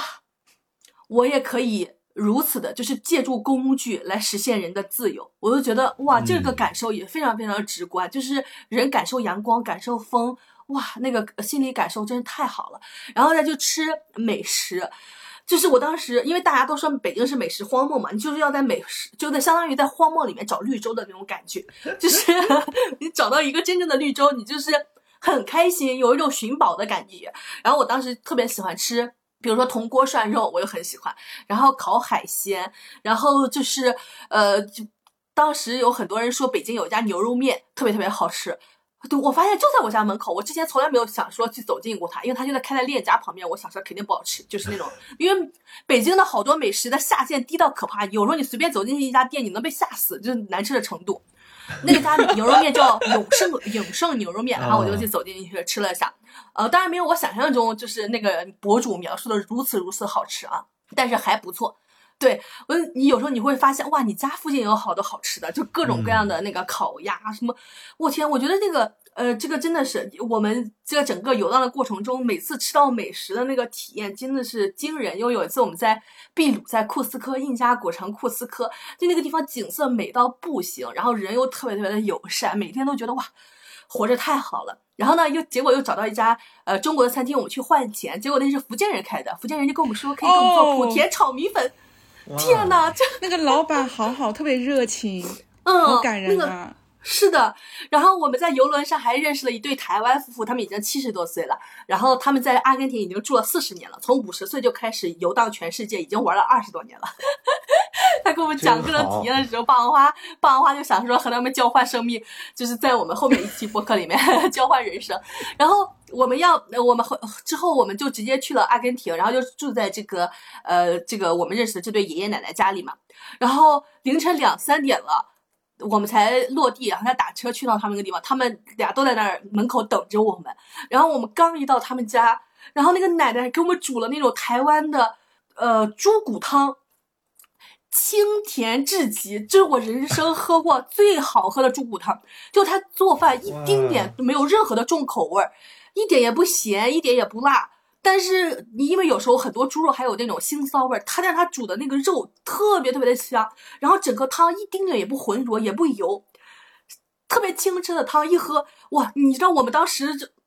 在机场到两三点，饿到要死，然后到那个地方，天呐，喝到了一个台湾的那种煮猪骨汤的那个感受，里面还有那个呃玉米各种的，哇玉米太特别清甜的玉米。是的，然后后来这有后来有一天，这个奶奶的儿子想让他给他炒那个台湾米粉吃，然后呢，我们也沾上了光。你们都不知道那个米粉有多好吃，我的妈呀，这好吃到我跟爸爸妈妈后来已经离开那个那个阿根廷一个月了，每天就对那个米粉念念不忘，就是。他呃，当然那个不喜欢香菜的人，可能听我接下来这个描描述稍有不适啊。但是那个苗香菜是这个炒米粉中的点睛之笔，然后它里面又放了那种特别特别小的虾仁儿，也不知道咋炒的。然后那个奶奶后来给我们描述的她整个做的历程，哇，你又发现最简单的东西原来需要如此精心的烹饪，就她烹饪了哦，好几个小时。你看那个米粉。就是平平无奇，但是却做的如此的好吃。然后我们在那个加纳利群岛也是，有一天坐大巴，我都前面坐着坐着大巴我都吐了。然后我们呃要去那个地方坐我们的数字游民的游轮，然后中途我突然间搜那个谷歌地图，突然间发现我们旁边有一家谷歌评分巨高的餐厅，然后有好多人说这这只是一个特别看着普普通通的 bar，但他在这里面吃到此生最好吃的食物。然后我当即就决定，我们先不坐这个大巴接接着去目的地了，我们现在就下车。去吃饭，天呐！然后我就在那个地方吃到了我此生吃过最好吃的烤蘑菇，那个蘑菇外面焦焦的，哦然后里面汁水丰富，你一吃哇，那个蘑菇的汁就流淌出来了，然后它烤的好香好香，你吃蘑菇的时候就感觉在吃无比好吃的肉。然后他们家还有那个呃鸡蛋配那种薯片，也不知道咋做的，就那个 cracked eggs，这个特别好吃，这个是我特别特别爱太好吃的。哦，它里面加了那种很像台湾三青葱的那种炸的葱，那放进去，我的天呐，太好吃了！就是我出门游荡有一个非常非常重要的目的，就是我就想吃尝到各种各种美各种各样美味食物的可能性，而且有时候你都不是在。当地那个地区吃到那个最好吃的当地的代表食物，我此生吃过最好吃的那个披萨，是在加那利群岛的那个特内里费岛的一个深山老林里面的一个小镇上。天呐，我跟霸王花当时吃到癫狂，先点了一个平平无奇的玛格丽特披萨，我们俩跟那儿赞美了巨久，因为太好吃了，就它的口味配比，就是你不知道他怎么做到的，就神来之笔，做披萨的天才，我的天呐！然后后来我们俩吃完就实在是想说天呐，因为我们下来一趟不容易，我们就再打包一个带走，留着晚上或者是明天吃。结果刚打包好，我们俩就忍不住在门口把那个披萨全吃完了，因为太好吃了。然后他们家的那个什么柠檬蛋黄霜，哇，是我此生吃过最好吃的就是这种呃是那个意大利甜品。太好吃了，我然后就最近的一次是那个啥，我们俩去那个哥伦比亚的一个小小镇，啊，人间仙境，叫萨兰托，强烈推荐大家，如果去哥伦比亚一定要去这个小镇，呃，美到惊人，就是大家小时候我看过《还珠格格》什么。呃，蝴蝶谷让我们策马奔腾，共享人世繁华那后面的那些那个背景的那个景色啊，呃，比那好看都要几百倍，就是巨美。然后我们就呃那旁边那上面还有全世界最高的棕榈树，就特别特别美。然后我们当时是买、哦带了水果，哇，那个树太对太特别美。然后我们是当时是带了那个水果上山，然后到了山顶的时候，我们突然间就把那个水果打开，那个水果是昨天我们去到一个店里面有一个老爷爷给我推荐的，然后我是我们此生从来都没见过的水果，叫 sweet passion fruit 甜百香果。然后他说这是酸百香果，这是甜百香果，强烈推荐我们买。然后我们就买了，结果到那儿山上，然后把花就是掰开，然后我们俩一人一半。然后那个长得特别特别神奇，就很像那个，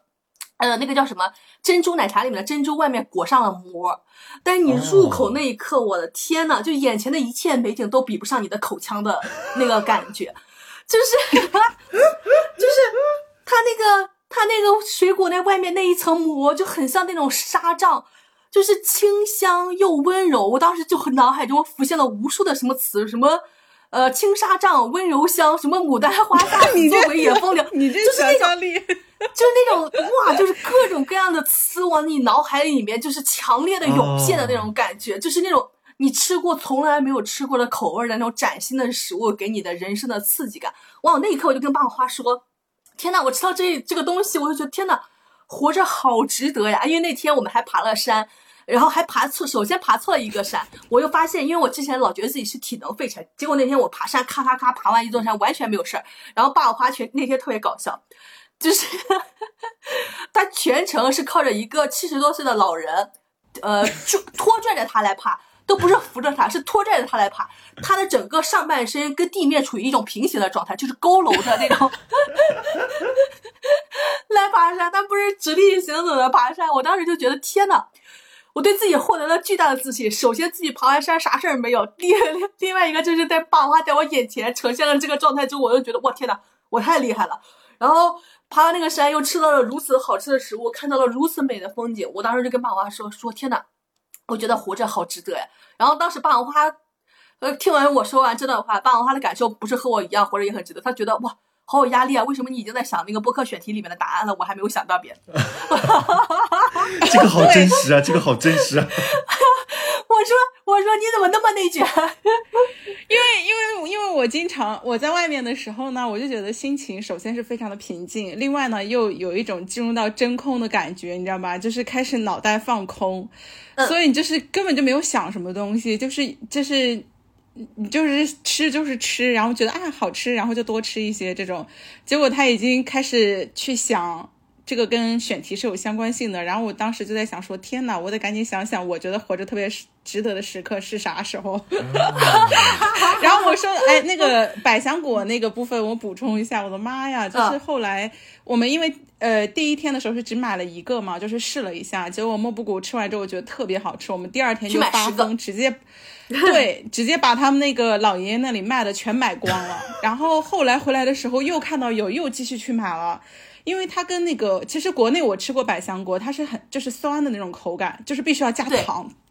但是南美的那一个品种，它是非常甜的。然后我们还特别疯，就是当时给另外一对也是来背包旅行的一对外国友人，是当时我看到一个金发碧眼的那个外国友人，他们进来那个水果店，不知道要买什么，我立马冲过去，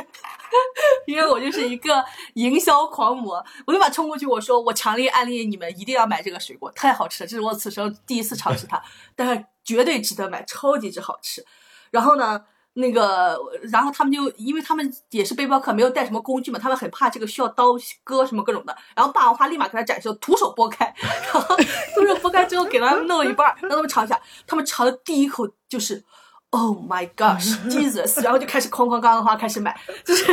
大家如果有机会尝到这种崭新的水果，一定要尝试一下，因为我觉得人生只要获得一个崭新的口味，你就打开了一种新的可能性，你就会觉得天呐，这个东西给我带来了新鲜的体验，那是不是很多各种各呃其他的东西也能给我带来新鲜的体验，让我觉得活着也很值得呢？那你就对这个人世间有了很多的留恋和羁绊，这样就能更多的激发你想活下去的欲望。嗯嗯。然后他刚刚提到的另外一个点是那个啥，呃，出门他。呃，出门去看风景。我刚刚已经提到，就是 出门的必要性和这个看风景的必要性。我当时在北京，北京还有一个很关键的点，就是我要我去逛公园，来来拯救自己，来唤醒自己的生命活力。嗯，因为绿色这个事情跟你的生命活力、跟你的情绪也有呃直接的正相关的这个关系。我当时就是去北京的各种公园去逛，哇，你就看到这种。各种绿色的东西，生机勃勃的。当然，你去呃北京的冬天逛，可能看不着这些，但是 就是去一些有绿色自然植物的地方，因为你看到别的东西生机勃勃，你就能自己也能感染到这个氛围和活力。就是我之前有有有一段时间特别喜欢看那个，就是他们是用微观相机拍的吧，就是那种种那个种了一个种子进去，然后噼里啪啦开始。发芽，然后开花，这种哇，我就看着就觉得好治愈啊！天呐，你就能感受到这种真正的生命活力就在你眼前完成。然后我还特别喜欢看那种呃类似植物的纪录片儿，就是他们就嗯那个整个展现。有些聪明的植物是如何播种的，然后它们那个花呢就开始旋转，然后这样飞出去，这样就能完成播种。哇，我就觉得看到这种大千世界如此奇妙，就是生命呃那个植物的生命如此有生命活力，它们那么顽强的想活下来，想要完成播种，想要把自己的这个呃这个生命传播到就是世界各个角落。然后你看到植物这样一点点让人抽芽，然后长出来，哇，那个感受。力特别特别的直观，我非常强烈大家看一下，就是类似这种纪录片，或者是自己亲眼去看一下这种风景。嗯，主要是你看完，我当时看完这种类型的纪录片，然后我再去看那些草和植物的时候，我我莫名其妙我就开始脑补它们成长的过程。对，我觉得它们的生命力就是这么迸发出来的。对，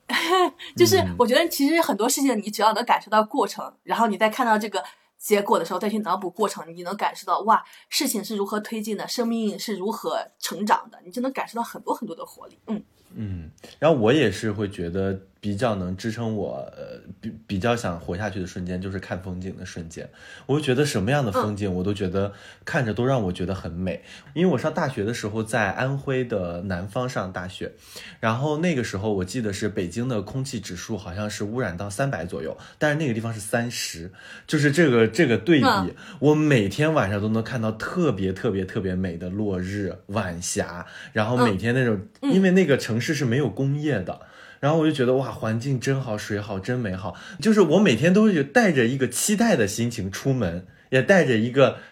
很满，就是感觉很被充满电的这种状态回到家。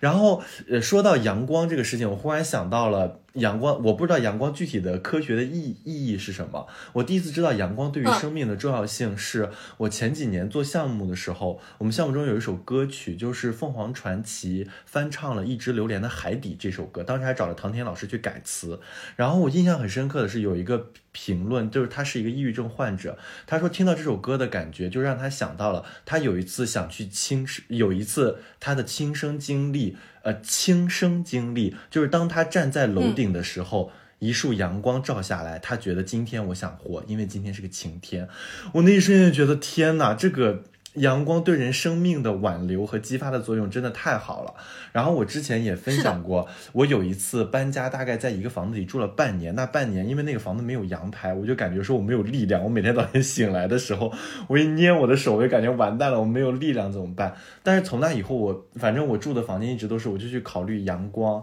然后考虑这个空气的流通性。我就感觉我作为一个生命，嗯，我的生命的元素的构成。肯定是跟自然的元素的构成，它是有一定的关联性的。呃，美好的阳光、美好的水源、美好的空气是能够激发我的，是能够从生理结构上激发我的一个美好的状态的。嗯，然后还有一个，因为喜欢风景，爱屋及乌，连我最不喜欢的小孩我都喜欢了。他就是。因为我是属于那种坐地铁，如果我 某个具体的小孩还是小孩这个群体，小孩这个群体，就是我是属于那种坐地铁推开进去之后，如果我这个车厢里有个小孩，我就会走两个车厢那种类型。然后我当时，嗯，我想到之前有一个人，有一个人发了一一段话，说：“天呐，我如果今天坐地铁遇到小孩，我就天呐，好倒霉啊！如果今天一坐地铁遇到了狗狗，我就天呐，今天太幸运了。”好，哦。哎，我就觉得，我我就觉得现，嗯，这个这个其实也是一个问题所所在啊，就是我觉得现在就是国内群体性的对小孩的这个呃厌恶不包容。当然，我不是说那个对熊孩子啊，因为熊孩子的确是挺讨厌的，但是呃，这个也是有背后有非常呃呃就是深的社会原因的。因为其实成年人作为自己生活空间就被极度挤压，自己都不能好好活着，就很难对其他的生命更弱势的生命有比较大的包容度。嗯，我觉得这个点就是，嗯，大家可以感受到，因为其实你你来到欧洲，我的妈呀，那个对小孩的包容度真的是老大了，嗯嗯，是的，我当时在那个马来西亚的海滩，就看那些小孩，他就他就打着一把小伞，小伞上是他喜欢的 Elsa，他在那转转转转转，然后呢，他铺着一个纸壳子躺在地上晒太阳，然后还有一个破破的风筝就扯着他，然后一群小孩跟着他跑，我就觉得天呐！如果有来生，我希望我的童年能够在马来西亚度过。因为当时我我妈就在旁边跟我一起看的出神，她说：“为什么这里的小孩这么快乐？”我就感觉到说，也也有治愈到他的童年。这也是霸王花一直在问的问题。不过霸王花不是霸王花不是问的小孩，问的是狗。哦，对对对对，我一路因为我在南美一路就是不停的跟狗和猫打招呼，后来木木都开始阻止我了，就是感觉我太疯狂。不是我和和狗猫打招呼疯狂，是霸王花一直一路都在问我一个问题，从加纳利群岛就开始问，说这个地方的人为什么对狗这么好？因为加拉利群岛就是你可以带小狗进入到任何的商店，哇，那小狗都快乐到不行，就是各种各样的。然后你去到整个拉美，因为其实拉美的呃经济条件可能没有中国那么好，但是因为我之前我们在小猫小狗那一期，然后就有人在评论区说啊，那是因为经济发展状况不同，中国的经济还没有发展，没有欧洲那么好，所以才有才没办法对狗这么好，对小猫这么好，什么各种各样的。但是我们去到了拉美，我发现天呐，就是爸爸每去一个地方。他都在一直重复的问我这个问题，我说，为什么这个地方对狗这么好，对小猫这么好？我后来都真的已经被喂烦了，我真的是，我就我就跟他说，我说，你要问另外一个问题，为什么你来自的那个地方对猫和狗不好？因为这个世界上。嗯，对，和就是各种虐杀猫狗的地方真的不多。如果你一定一直要问你现在问的这个问题的话，你可能接下来游荡，你每一个地方一直都在重复问这个问题。我觉得你反而应该去问的是，为什么你你你出发的那个地方对猫和狗一直处在这种极度虐杀的这种状态？嗯，我觉得这个才是应该反方向去考虑的一个问题。嗯，就是我觉得它跟经济发展水水平。有一定的关系，就是你没有办法对猫狗那么那么那么的好，但是不虐杀，我觉得是一条底线。很多地方经济不好也能守住这条底线。嗯，而且我觉得很震惊的是，属于那个小狗，就是直接就是躺在大街上，然后大家人来人往，他们也都睡得特别的安心。然后还有一点很震惊的是，在那个哎，在哪一个国家，就是发现有很多那个流浪汉。然后流浪汉旁边都有猫猫狗狗，对，然后流浪汉身边的狗狗，那个养的状态哇非常好。然后我每次看到的时候，就是因为有看到带狗的，然后又把狗养的特别好的，我就会忍不住就是要我我不知道怎么样描述合适，我就会忍不住要就是给钱，给对我就是忍不住要给钱，因为我就觉得说天呐，我因为我的经我我个人的经济状况绝对是比。我目之所及的那些流无家可归的人要好很多，我都觉得我不一定能够对狗狗有那么好，然后我就非常的震惊。然后包括就是那个在大街上看到很多小摊小贩，几乎就是养狗的那个普及率非常非常的高，然后那些小狗也养的特别好，所以我就觉得我亲眼所见的这些事实就完全打破了，或者是破除了我以前的一些认知，就是人都活不了了，还管狗还管猫吗？然后所以这些。每一次我看到这些事实，都在冲击我以前的一些认知和我所处的这个环境的一些荒谬和无法理解的部分。是的，而且我们这一路真的遇到的小孩们也都非常非常的快乐、开心、纯真。对我老我看你们发了那么多小孩的照片，各种小孩，因为我在我学了两个。西班牙语的词，bonita 和 linda，就是呃那个可爱的、美丽的。我就天天看到小孩，我就开始在路上赞美他们。哦，我前两天还写了那个，因为我在写一本口袋游荡口袋书，叫《一个蓄意的游荡者》，在我们的 newsletter 公众号还有我们的爱发电都在更新。newsletter 是免费的，爱发电跟那个呃公众号需要那个付费才能阅读完全部，大家可以去看一看。然后我就呃就是分分享一个就是那个就是体验，因为我觉得哇天呐，就是。我很难在中国，在国内看到小孩直接冲过去跟人家说你呃你好可爱，你怎么怎么怎么各种的，我就觉得那个对方的监护人可能都觉得我就是意图不轨，或者是有什么样的问题。但是我在这个 整个拉美这个西语区各种的游荡的过程中，我天呐，我又看到小孩，看到一个小孩我就赞美一下他们，看到一个小孩我就赞美一下他们，然后那小孩的反应都特别特别的好玩，就是他们一开始会特别害羞，去抱住妈妈的腿。然后呢，又开始特别兴奋，然后又跳起来，对，就是我觉得啊，就是就是一方水土养一方人吧，就是系统下的不同系统下的小孩的这个生长状态真的是非常非常的不一样。那个，我觉得我呃今年就是活着特别值得的瞬间，我还想到一个，就我跟爸爸妈妈一块坐那个哥伦比亚的缆车。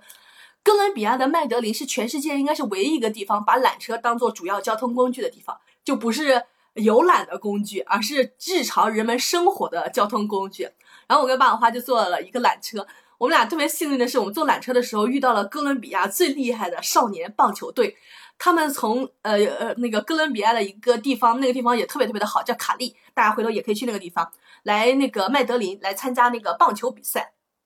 天呐，那群小孩真的是。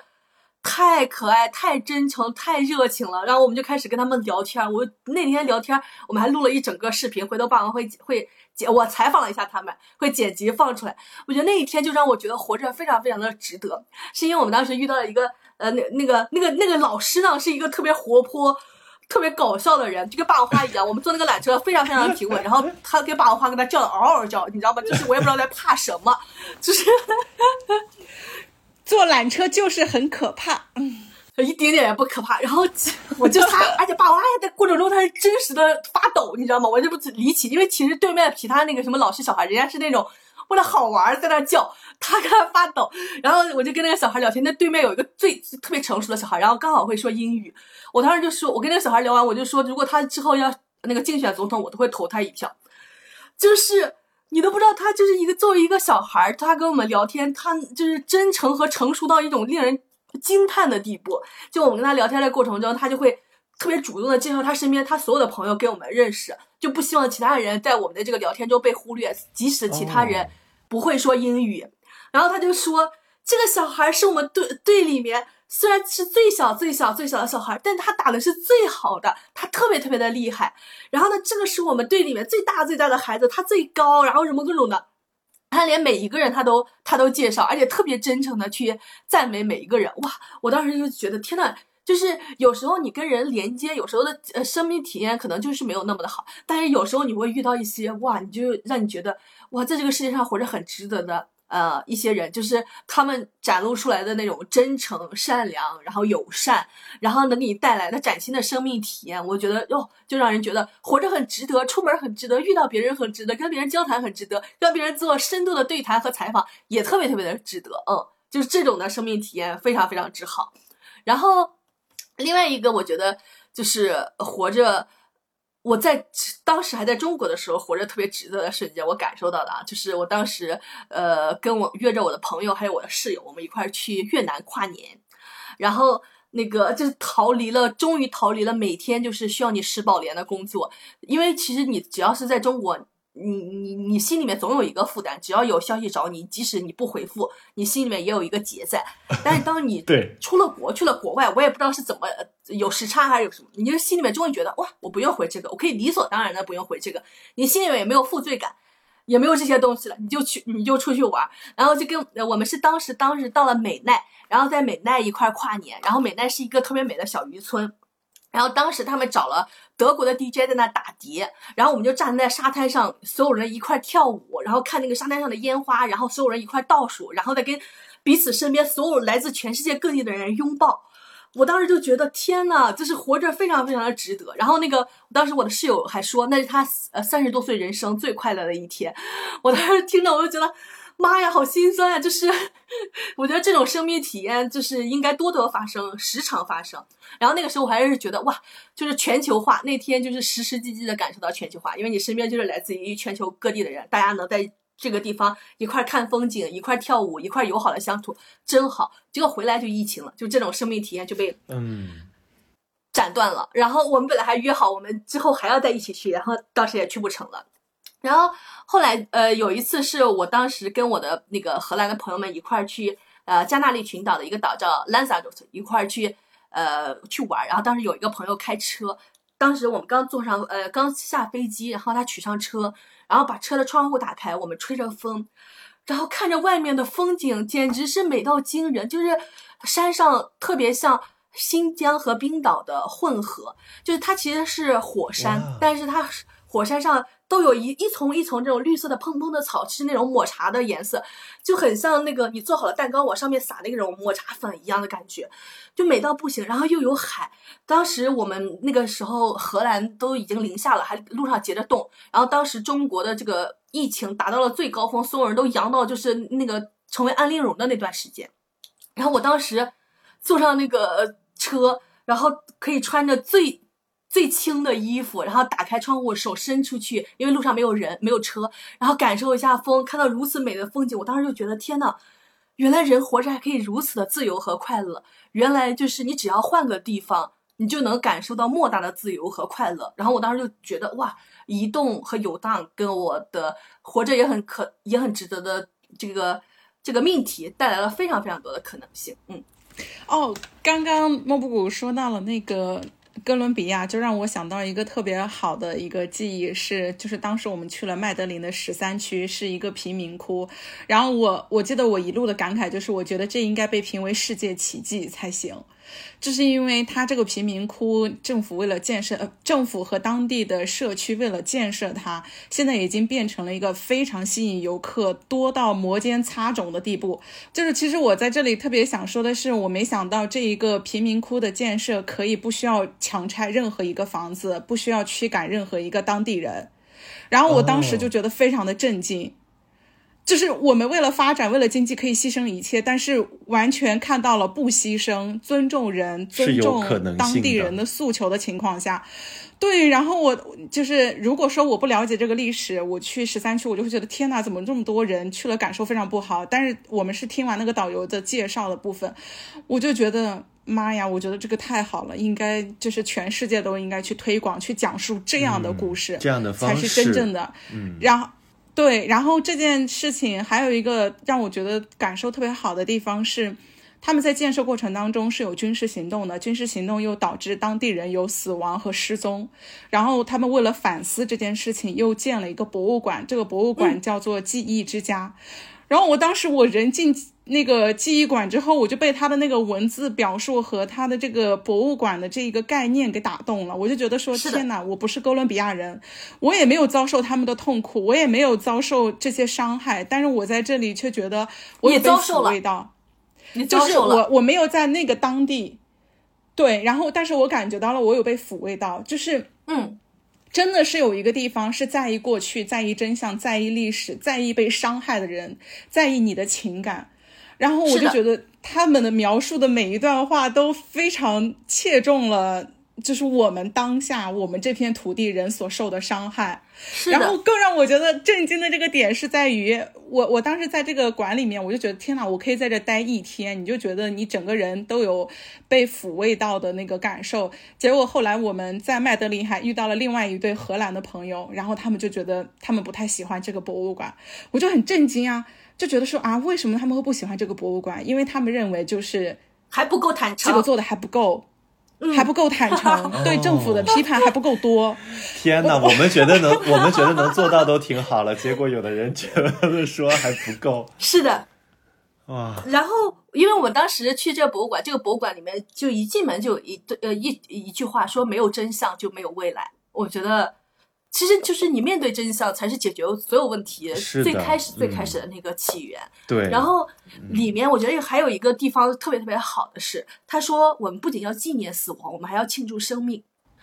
他把那些，我天，我看到那个我都觉得哇，当时眼泪都要流下来了。就是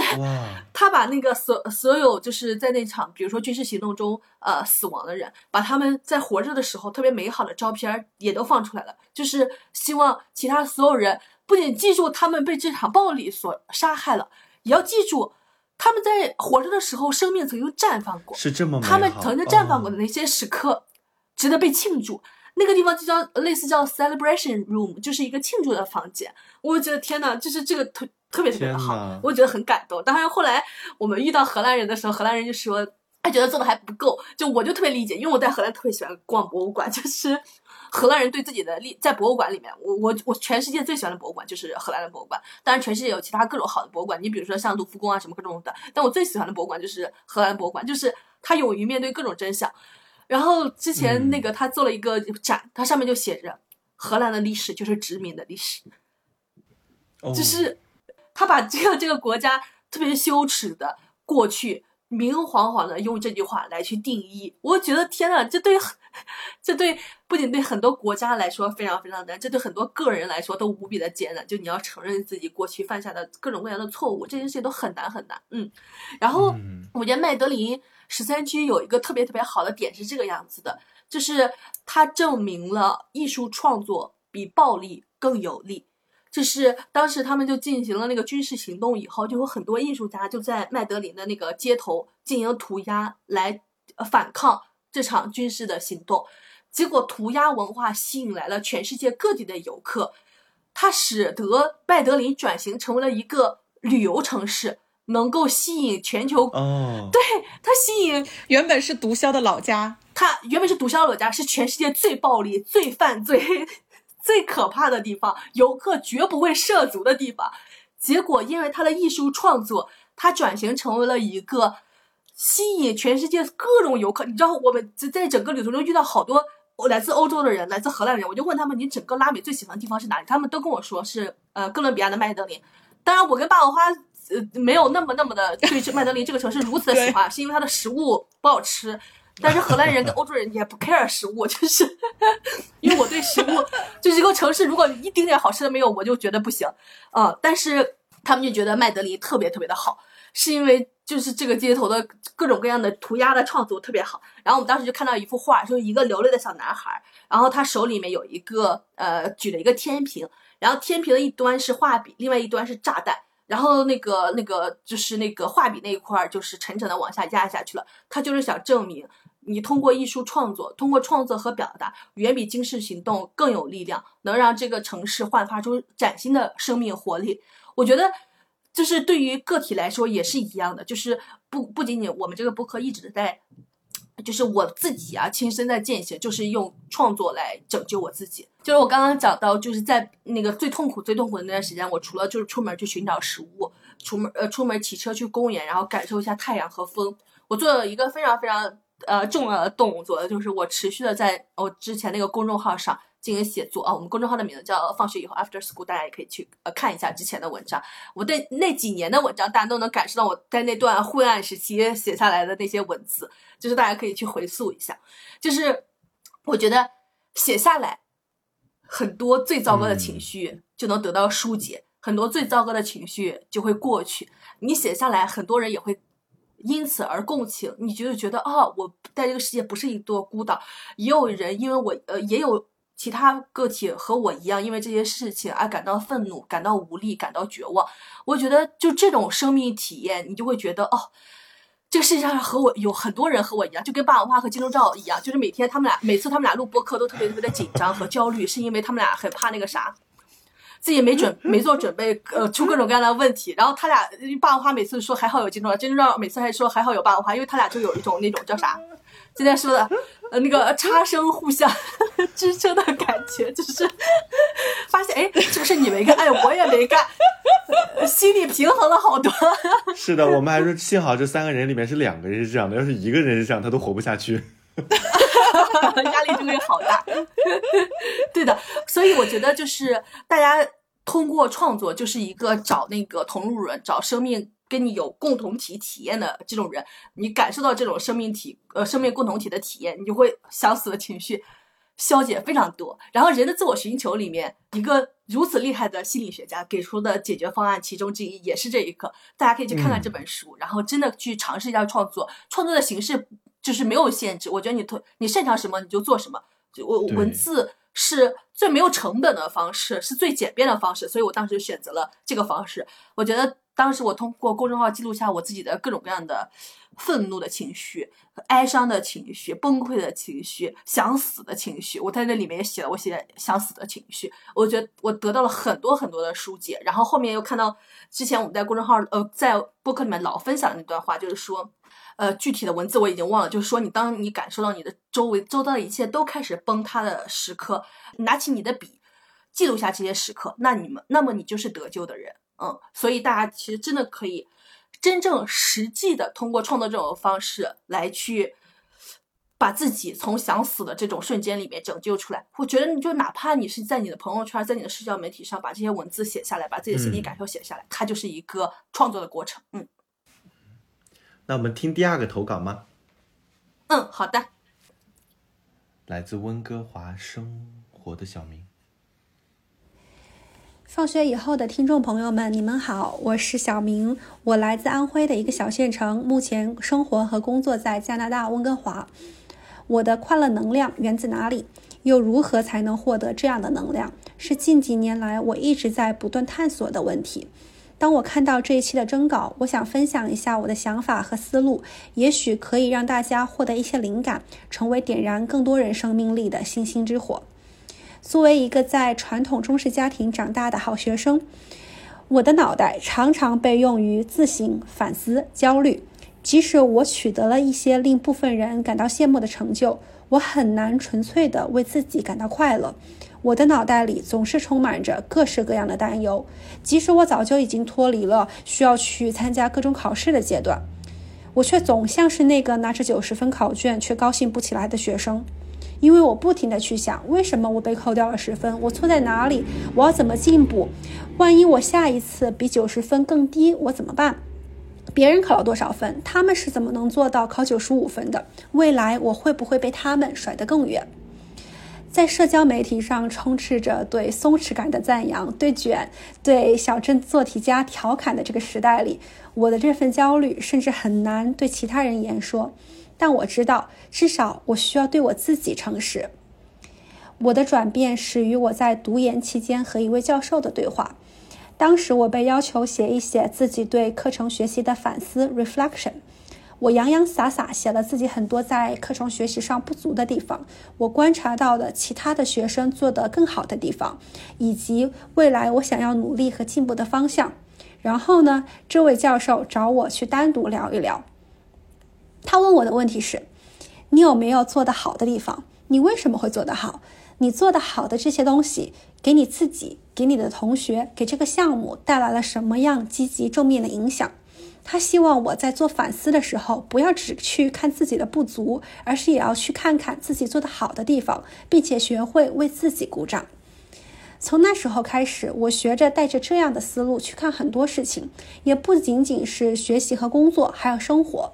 举个例子吧，我这个人在睡觉之前经常会忍不住回想，今天说错话、做错事带来的那些尴尬的瞬间，然后我会越想越尴尬，尴尬到头皮发麻，尴尬到睡不着觉。现在呢，我会问我自己，今天最快乐的时候是什么？是什么东西带来了这样的快乐？可以是很小很小的事情，也可以是任何事情。渐渐的，我发现对我来说，很多的。快乐的瞬间，活着也很值得的瞬间，都和美好的自然风光有关。比如说，我记得某一年温哥华下大雪，雪后的第一天是个晴朗的工作日，松树上积累了厚厚的雪，映着蓝天，充满了像童话一般的梦幻感。天气很冷，可是我绕了一个大圈走路去上班。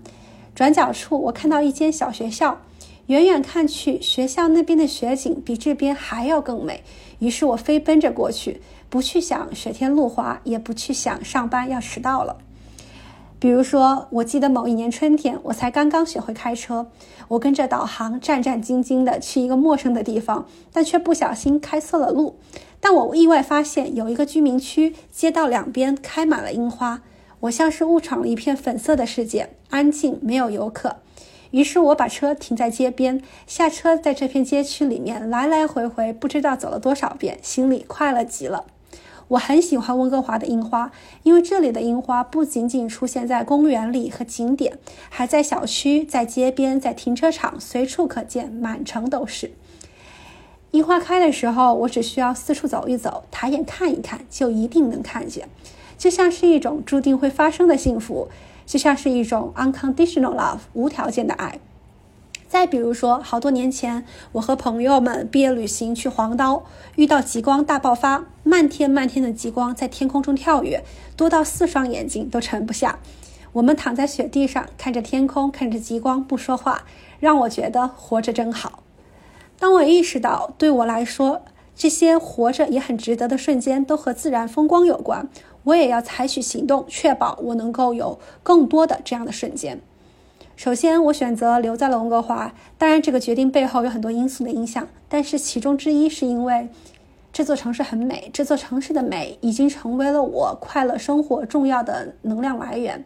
其次，我不想让忙碌的生活夺走我全部的时间和精力，让我无暇为自己充电。现在的我工作时间虽然也很忙，但是每天四点半下班，不会错过晚霞和夕阳。当我想要去看不一样的风景，来获得更多的能量的时候，我也有足够的假期可以去旅行。当然，我知道我分享的以上内容是带着一些 privilege 在里面的，因为我走了一条海外读研，然后海外定居的路。这条路并不是对每个人都可行。但是我想说的最重要的点，其实是我们可能用不着那么多的反思和自省、自我敲打。我们要做的是去收集自己的快乐瞬间，去思考自己的快乐源自何处，去计划要采取什么样的行动才能获得快乐的能量，去执行你的计划，去真的享受快乐。这就是一条行之有效的缓解所谓东亚式焦虑的路。天呀，真不错。刚刚在他的投稿当中，我和金钟罩对其中一句话就是。反应很大，因为他前一句说，现在我的工作时间虽然也很忙，然后下一句是说每天四点半就下班，无法想象。我觉得没有个凌晨一两点都不能说是工作很忙。哎，你看这就是被驯化的结果。因为我之前就想，我我设身处地想，就是如果是霸王花和金钟罩的处境，我觉得金钟罩的处境令我很震惊的是，他没有想死的瞬间。我说。如果我是金钟罩，我每天都想死。我觉得我特别喜欢这个投稿，是因为我在游荡过程中我就看到了这个投稿，然后我就跟霸王花说：“天哪，我终于找到一个让我觉得非常非常有生命活力的投稿了。”嗯，因为我觉得他从开头分享那个故事就能够展露很多为什么大家想死，然后你改变一个环境能变得想活，非常非常根本的一个原因，就是我觉得。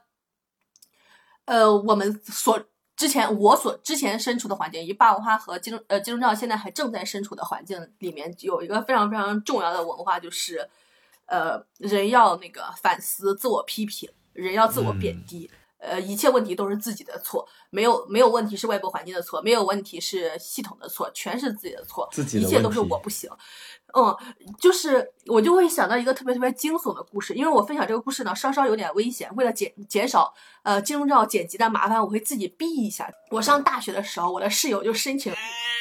申请加入某一个神秘组织，然后这个神秘组织都有一些神奇的规定和神秘的力量，就是他们呃在加正式加入这个神秘组织之前，你要你你要先有几年的考察期，然后每周都要开会，开会最主要的会议内容是展开自我批评和相互批评，然后我的室友每周都最大的纠结的点就是我自我批评应该批评到哪个份上，就是。是要真实的暴露我自己所有最可怕、最可怕的缺点，还是要说一些无关紧要的缺点？我批评别人的时候，又要批评到什么份上？是要讲一些我真正特别讨厌他的点，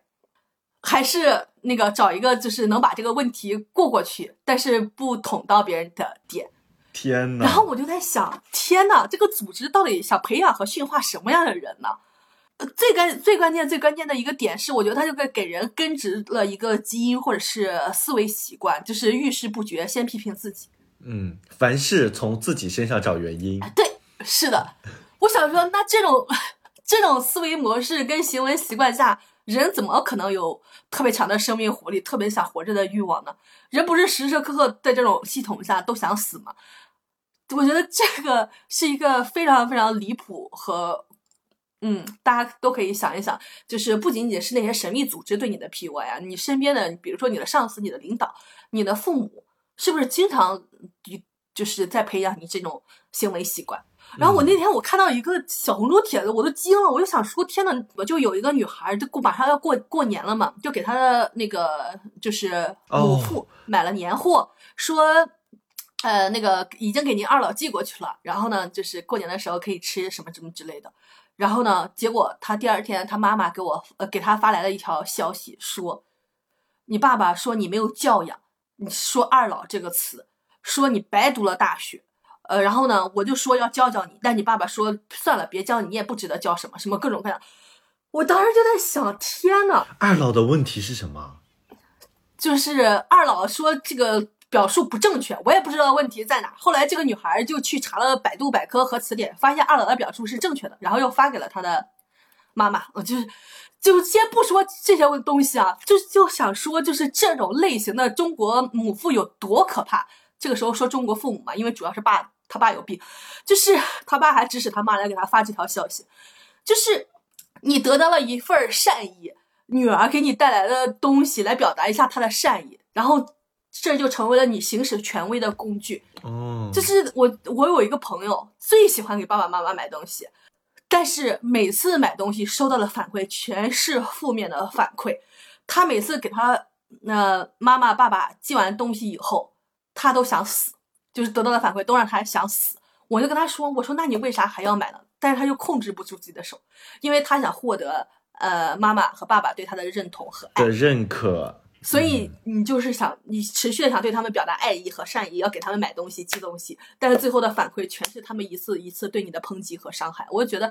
啊，就是我们上一期博客提到的那个返校和断亲，就是大家可以多多实践一下。如果自己处在这种有毒的关系中，除了家庭关系，大家也可以想想自己跟一个更大的系统是否也存在着这种关系，它是不是总是给你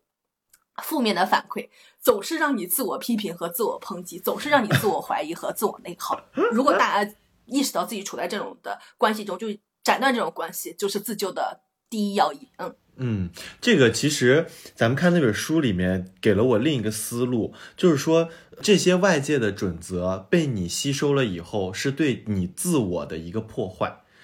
因为自我一定是完成整体的，你对于外界的迎合势必是会对自我的破坏。你如果把你的自我给破坏掉了，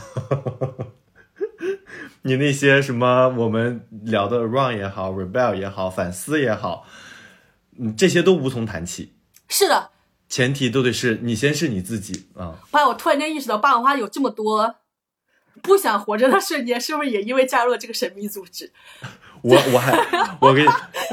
我也加入了这个神秘组织啊！你也加入了这个神秘组织？当时让我们进进入，我当时在这个组织里还身担一点小职位，然后让我们就是要按照节奏和规划和主题的开展很多的活动。但是研究生期间大家都是属于在外面实习、工作、研究，就很难有人去配合这种事情。但是这个它是直接落到你的头上的，你是要负责这个事情。如果你要是不把这事情组织起来，说明你有问题。然后呢，我当时就想了一个招，我把大家集中到了一起以后，让大家每个人多带几件外套，然后我一次性把全年的会全开了，我拍了很多的照片，然后我就回去写报告。你看，我觉得其实最后呃，自我批评和相互批评的结果，只能自我欺骗和相互欺骗。没有人知道，我最后还拿了一个优秀干部。啊，那个，呃，刚刚莫不谷有有说到，就是他觉得他分享的这段蛮危险的，可能我们这个节目都会有受到影响。但是我刚刚听了一个开头的时候，我就觉得说，哇，说出来，我觉得就是。呃，我我我觉得非常希望他能够分享出来，是因为我可能自己都还没有勇气去把它给说出来。但是这却是我们当下非常普遍的一个问题，而且从现在我们的社交媒体上来去看，以及从我们的现实生活当中来去看，想要加入到这个神秘组织的人越来越多，其实有时候甚至都不是一种主动。真的假的？因为现在很多的单位和公司对这个是有要求的。你没有这个，它是这样的，就是这个神秘组织是跟你的工作是直接绑定的。如果你不是这个组织的人，你可能是没有办法做这个相关的工作。嗯嗯，在各个方面的那个那个伏地魔的那个组织叫啥？食死徒。呃，食死徒，食死徒吧。啊，那回头我们就用食死徒。加入食死徒。哦，对对对，所以我觉得这个呃说出来是非常有意义的。对于不了解情形的人，能希望认识清楚你你接下来你加入你需要面临的情形是啥。然后我觉得对于已经加入的人也是一种警醒，因为你在一个不正常的环境当中，你真的你很难变正常，就是需要听一听这些正常的声音。我觉得刚刚莫布说的这个神秘组织特别好，就是大家一定要警醒一下这个时。对啊，我觉得你说出来的这个事情特别好，因为你身在一个不正常的环境当中，你很难认识到什么才是正常的，什么才是不对的。嗯，你在一个异化的环境久了之后，你就会缺乏判断力，而且会钝化。我觉得比起来，你真的去。说出来你自己的缺点和指出来别人的缺点，更多更常见的一种情形呢是敷衍。就是敷衍了事，就是欺骗和互相欺骗嘛。而且我觉得现在一个更严重的一个情形是在于，它都不仅是一种表演性质的了，它是属于有强烈明确的要求，是你必须先认错。如果你不认错，去找客观理由的话，就是你的态度不诚恳，要先跪的标准，就是你有问题。这样的话呢，就会给你更大的压力，然后让你感觉到恐惧，就是不停的用恐惧和权威去控制人们，去给你进行各方面的一个调整，让你从内而外的真心的去认可这一套规则。因为我觉得，就是这个朋友投稿里面很很关键、很关键的一点，就是他的转变啊，前后的转变，我觉得很关键、很关键的一点，也是我自己的转变，就我自己自救成功。呃，最根本、最根本的一个因素就是我们一直在提到的 run and rebel。我觉得这个事情就是能解决呃一个最根本、最根本问题的。但是其实我刚刚前面提到，我是说这这个呃这个女孩她又说到，就是呃 run and rebel 这个事情，呃，就是你在一个国家这个层面上来去做这个事情的话，它需要一些 privilege，就是你能逃去另外一个国家，是需要很多的，比如说金钱、各种各样的准备才可以。然后就不，并不是每一个人都能实现和达成这件事情。但是，其实我想说另外一点，就是即使有金钱，也不也不是每一个人都能实现用这个方式来完成自救。对的，因为我觉得最关键、最关键的一点还是勇气，就是勇气这个点非常非常的难，它是整所有事件完成最关键的启动点，也是最关键的那个完成的那一环。呃，这个我有在那个人的自我寻求里面也看到，呃，这句话，我觉得非常震惊的是，就是他说，勇气并非是面对外在威胁时的勇气，而是人的一种内在素质，是将自我与可能性连接起来的方式和渠道。我天呐，我妈呀，我就想说，天呐，这句话不就是我们天天在播客里面在最想传达的事情吗？是的。然后他说，勇气的对立面并非怯怯懦，而是缺乏勇气。我觉得这个也给我一种耳目一新的观点，对，就是对我也画下了这句话。大家处在就是类似一种水深火热的痛苦中，就再也不想过这种生活了。那个时候下的决心尚不足以支撑你的行动。那到底什么样的环境才能够就是激发你行动起来？我觉得就这个也是一个我我我我现在还无解的问题，因为我觉得这个只能通过霸王花的行动去探索出来，到底什么才是。那个解药，因为我知道解药是勇气，但是勇气如何就注入到你的体内来？嗯，就真的让你能够拿起勇气去行动，就这个就真的是需要个体自己去探索出来了。然后呃，霸王花讲了他对各种各样不确定性的恐惧。然后我其实，嗯，我在读这个人的自我寻求的时候，就也感受到，就是我觉得很多人。很多朋友对不确定性的恐惧远远超过了对当下确定痛苦的恐惧，因为当下的痛苦对你而言来说它是熟悉的，最起码就是你可以 最起码它是确定的，对，最起码它是确定的。当下这个痛苦它无比的确定，你就知道哦，它是痛苦的，它接下来还可能会更痛苦，但它是确定的。但当你逃离这个痛苦的环境，以外外面的一切都是未知的，是不确定的。这个不不对不确定的恐惧，要对当下痛要对要比对当下痛苦的恐惧更大。我觉得这个呢，不是发生在某一类人身上，我觉得它可能发生在我们每一个人身上，就是也发生在我身上。我当时也是真的就是痛苦到特别可怕的地步，我觉得才迫使我做出了这个决定。我觉得如果我是一直处在一种那个温水的状态里面。我就很难做出这个决定，然后也很难有勇气去迎接未来这么多不确定性。但是我现在啊，我反过来就是回头看这一切啊，就是我当时考雅思的时候也痛，也挺痛苦的。然后呢，一一上来刚开始留学上课的时候呢，也真的就听不懂。然后呢，毕业论文的时候呢，也是写的写的想死想死的。然后当这一切都全部过去了，然后我就才发现，天呐！就是不确定性压根儿没有那么可怕，人的能量是无穷的，人是不是可以战胜？也不是战胜啊，是人是可以解决自己面前自己的很多很多的难题的。只要是你不去应对系统的难题，你自己的难题很多你都是可以解决的。就是我是因为解决了这些问题之后呢，我对自己的自信心真的是大增。所以我现在对自己对自己对，因为我现在就处在一种非常不确定的状态里面，我不像很多朋友现在在一个组织里面上班或者是干什么的，但是我对未来的不确定性就没有我之前，比如说两三年前刚出来的时候有巨大的恐惧了。我现在是对不确定性有特别大的期许和期待的一种状态，就是呃这些东西感觉都非常需要过程，但是我觉得最开始最开始的起点还是就是那个 awareness is the key。就你先意识到你自己特别特别痛苦，承受不了了，然后勇气和到底从哪里来？我觉得你自己要去寻找和探索一下，然后真的行动起来。嗯，就是我觉得这里面其实最值得。想或者是最想和大家说的是我的恐惧和担忧的一个部分吧。我的恐惧和担忧的部分呢，既有风险管理的一个考量，就是非常现实性的，会考虑我可能会遇到的风险。笑死，高情商，风险管理，不愧是你。没有没有没有，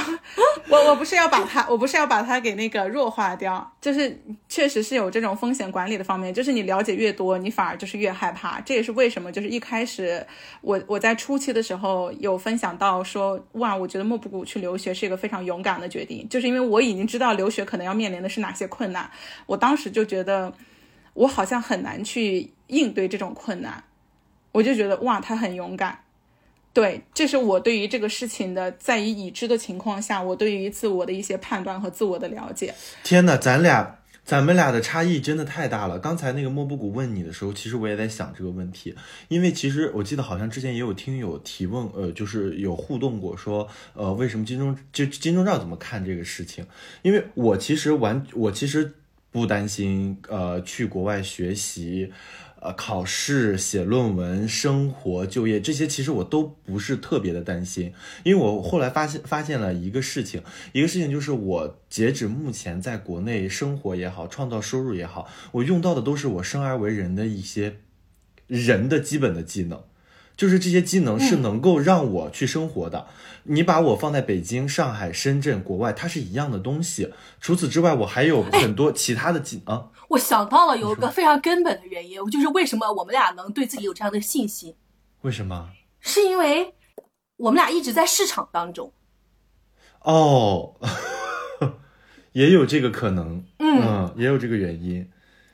对。就是你，我觉得你，你如果一直在神秘组织当中，你不是在市场当中，你就很难相信你自己。你的脚是没有踩在地上的。哦，我在想啊，就是咱俩挣的每一分钱，都是因为我们俩解决了某些问题，或创造出了某一种东西。嗯，就是在市场中，你就是需要这样，你就是你挣的每一分钱，都是因为你解决了什么问题，创造成了什么东西。但是在神秘组织里面不是，嗯，你听话就行了。嗯，是的。如果你是因为你解决了什么问题，或者是创造了什么东西，你就会对自己有这种信心。你就虽然未来问题非常非常多，但你就知道我可以解决。对，就是这个事情你一定能解决，嗯，一定能解决。但是如果你一旦在神神秘组织里面被，我觉得是类似一种被神秘组织包养的状态，嗯。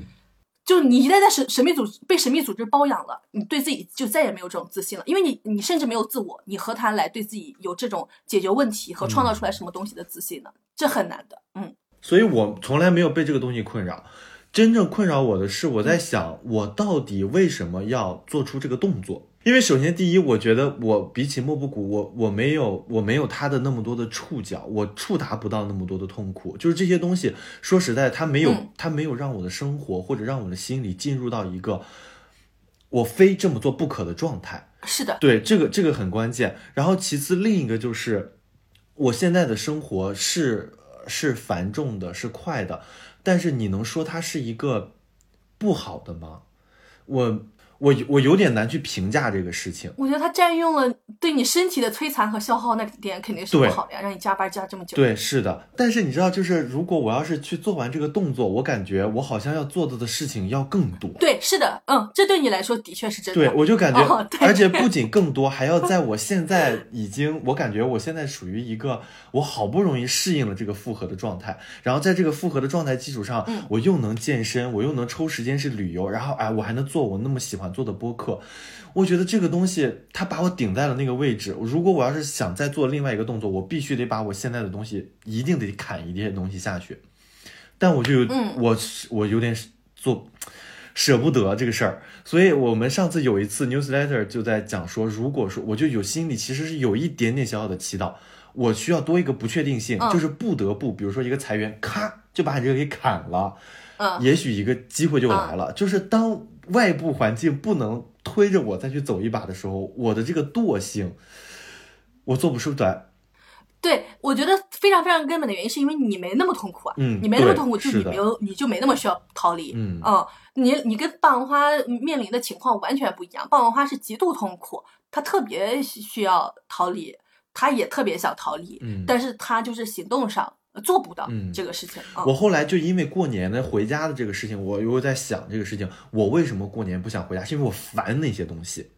但是我妈过年嗯不想回家，是真真实实的，她回去要承担着劳动，承担着各种东西，又回到让她痛苦的地方，所以她不想回去。是的，对，嗯，但是当然了，因为各种原因，他比如他他缺乏勇气的部分、习惯的部分、身体惯性的部分，以及那个地方也有他牵挂的地方，比如他的妈妈、他的姐姐和妹妹，就是各种原因，他又一次会踏入这个漩涡。但是我跟他真的完全不一样。我们在说到过年回家这个事情，就完全两个状态了。对，是的。这首先，我觉得是性别的分野，因为嗯男性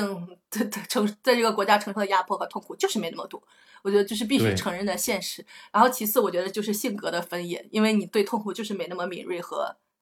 那个啥、嗯有感受。嗯嗯嗯，我觉得，所以我就觉得就是大家那个听我们这期播客的肯定是各种性格的人都有，呃，性别的人我也不确定啊，就是。就是大家要诚实的面对自己的感受，你真的痛苦，那你就逃离；如果你不痛苦，嗯，对，那你就那你就在那待着就行，嗯。然后我就是觉得，就是这个状态就很像在呃呃身处家暴的女性的状态，因为其实我们呃身处在家暴系统以外的人就会觉得很困惑，就是你为什么不离开呢？就是你为什么不逃离呢？但是。因为我我们就是站在门外的人，但是呃，当然了，刚刚我提到的就是我自己逃离呢，是因为我就是处在那个家暴系统当中，我是实现了这个从家暴系统中逃离。但是其实我觉得有一个很很关键的一点，也就是霸王花提的，就是他不是每天都打你，他今天打你，明天不打你，你明天就舒服一点，你就有一个惰性说不逃。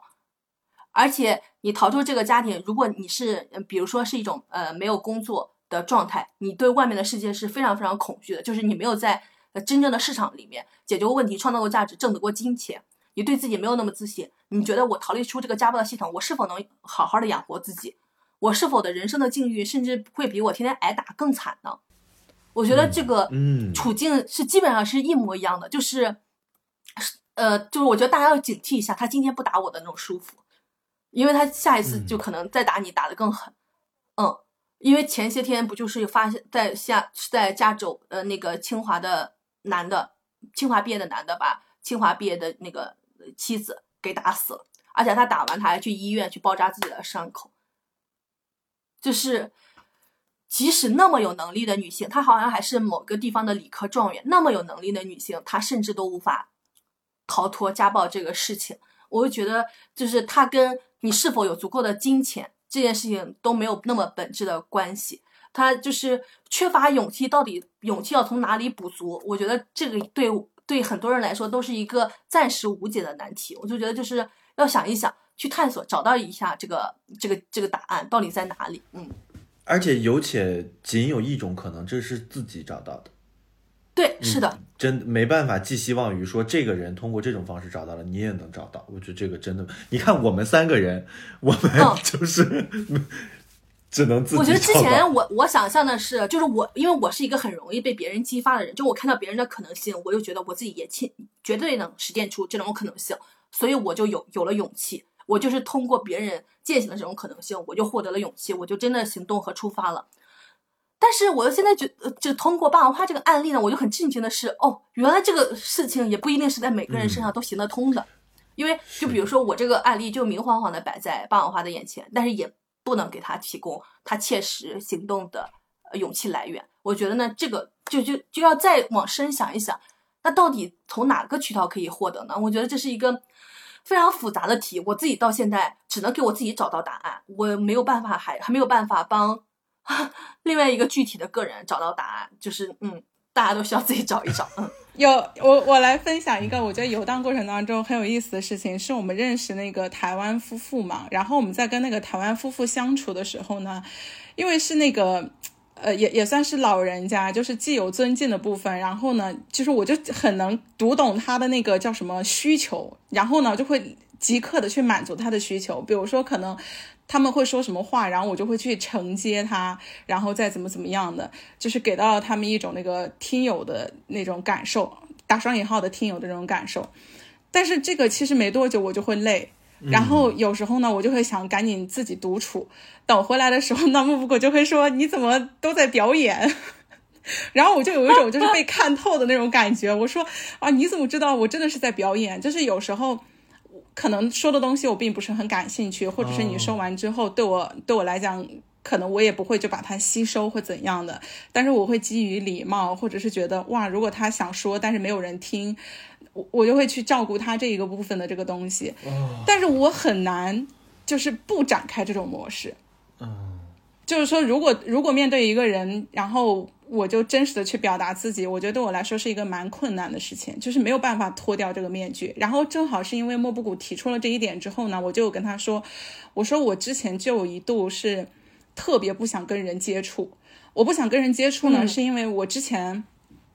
我之前不管是上学的时候，什么班长啊，还是什么呢，就是我总是能够给到大家提供非常多的帮助和非常多的信息量的人。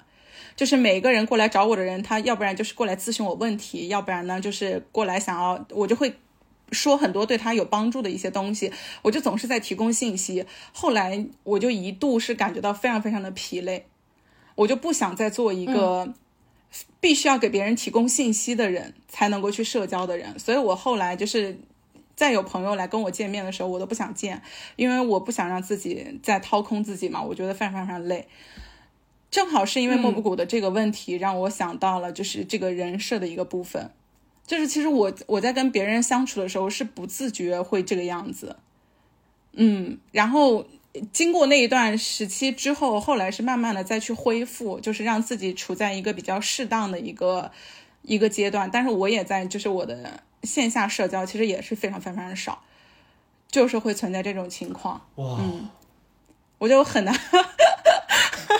就是你 你戴了这个面具，但是你真的你很难摘下来。所以我对自己的解决方式就是我少接触，就是尽快的就结束一些局。对，但是其实根本的解决办法不是不伪装嘛，这样就不用不用消耗自己，然后你这样就也不用惧怕跟别人见面产生连接了。对呀，但是就是你看到那个对你很好的人，然后说话，但是没有人理他，我就会觉得很难受啊，我就是会这样。嗯，我觉得都不是说话什么呃有没有理他，就是你你你是否愿呃敢于在别人面前表达真实的自己，就是你不赞同他说的话的时候，你敢不敢说出来？即使那个人可能是个长辈，就是我觉得可能大家在。就比如说老年人或者是长辈或者是领导面前，更能呈现出来就是无限服从、无限赞同的一种状态。这个这个点就是我，这这就是巨大的消耗。嗯，那那可能不同，因为就是比如说我们我们认识的这一对夫妇，他其实对我来讲没有什么利益相关性的一个东西，我可能就是出于一种。我也不知道哎，就是出于一种具有具有礼貌性的东西，还是关怀性的东西，还是说带入自己呀，还是怎样的？我觉得，我觉得有一个非常重要的点，是因为你想被喜欢。嗯，我觉得就是留一个好印象吧，因为我也没有止于说要跟他们这样这样说合适吗？对，你的被喜欢不是为了获得利益，被喜欢就是你的根本诉求。嗯，因为很多人被喜欢，可能是为了在获得后面的一切，但是你不是，你就是想要被喜欢、被认同。有没有？我现在也很难回答。你觉得？因为我也没有在跟他们，就是呃，就是再怎么样去保持一些关系或什么的，就是也不是说要有一个长期的一个关系。对，在当下吧。对，但那个当下，你就是强烈的想要被喜欢嘛？可能有吧，嗯，我不太能了解，说一个人就是那种呃喜欢那种被喜欢的呃状态，或者一个人就是属于那种，就是比如说这种性格的人，为什么一定要呃改变自己性格中的某一部分才能够获得勇气或者是力量。我其实一直在怀疑这个事情，但这个书里给了一个答案，我并不能确认这个答案是不是正确的。他就是说。因为被他人喜欢，是因为它可以阻止孤独感的迫近。对，是的。那我对在这里面不做过多的延展，因为他开头讲了空虚、孤独感和焦虑等各种东西，它是我们没有办法凝聚成一个完整自我、独立自我的一个根源。因为你一旦你自己没有一个从内而外的这个膨胀。那你就会被外来的东西给挤进去，那你就会被一百个人的喜欢、一百个关系的喜欢去塑造了你的一种形态，然后在你的这种形态中，你就没有办法真正的去知道自己的形态、自己的颜色、自己的力量是一个什么样的。当然，我觉得这是这个书里给我的一个答案。我因为我我也不是霸王花这种性格，我也不太知道是不是真的是这样，但是就是他解释起来是 make sense 的啊。我觉得也不是霸王花这个性格，我觉得可能是呃呃，就是 就一一种人类共性吧。他这里面有提到，他是说现代人逃避自我，不愿意承担自己成为一个人的责任，不是说对于家庭、对于他人的责任啊，自己成为自己的一个责任，在面临的生存环境中感到软弱无能，失去了意志力，他不敢直面自己的生存境遇，不能合理化利用自己的焦虑，而是逃避焦虑，以保护他脆弱的自我，结果使得自己更加焦虑。个体顺从世人，不再拥有直面自己的勇气，他感受不到生活的意义和价值，处于虚空当中。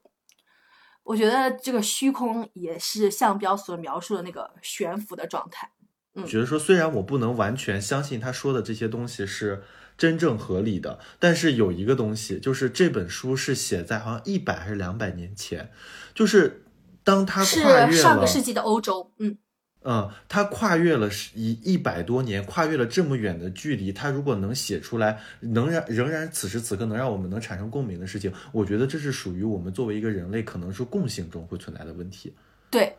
然后。我我又想起来之前我们录发疯那一期的时候，霸王花说他经常需要到网上去看一下那种其他人发疯的事情。然后我在我在这个 书里面，我觉得我看到一个案例，我好震惊啊！他这个他讲说这个事情是这个样，他说今天生活的人，呃，像空洞人的人之所以能忍受这种千篇一律的生活，仅仅是因为他们可以偶尔的爆发，或者至少可以认同其他人的爆发。就是看观看别人的爆发来获得自己心里的代偿。他讲述了美国有一个公交车司机，就是因为他们这种公交就千篇一律，每天都是这种生活。然后有一天，那个公交车司机直接开着公交走了，进行了一次短途旅行。然后整个美国哗然，就大家都非常非常的震惊。然后那。哎，对，就是大家呃民众的反应不是谴责这个公交车司机，而是为其欢呼，因为自己也处在这种千篇一律、无法逃脱的日常生活当中。他看到别人短暂的逃脱了一下这个日常，他就觉得天呐，真好，就是 就是有时候自己做不到这个事情，就看别人来做到这个事情，来实现一种代偿。然后现在这个社会整个的代偿就是发疯的这个行为的这个代偿，嗯。我我觉得有一点是，就是我之前在搜寻一些考试的讯息啊，包括一些院校的选择的时候，你总会有一种那个信息量特别多，然后你就很难去做选择。对，所以就是这个启动上，你就会觉得好像迟迟难以启动。呃，就是前两天莫布我给我甩了一个那个链接，就是他之前有分享，他之前去听那个雅思的直播课，觉得很有帮助，就觉得我可以先来听一听相关的课程。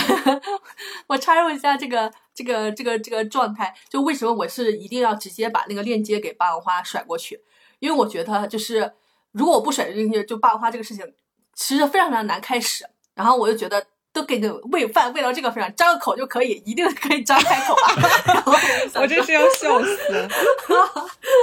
然后我现在我跟霸王花都在都在进行语言学习，然后我们俩会下一次就是各自完成语言呃考试，再再再出发。他在考那个雅思，我在考那个荷兰语。嗯，加油！我最近在上荷兰语，从零开始学，从从想死到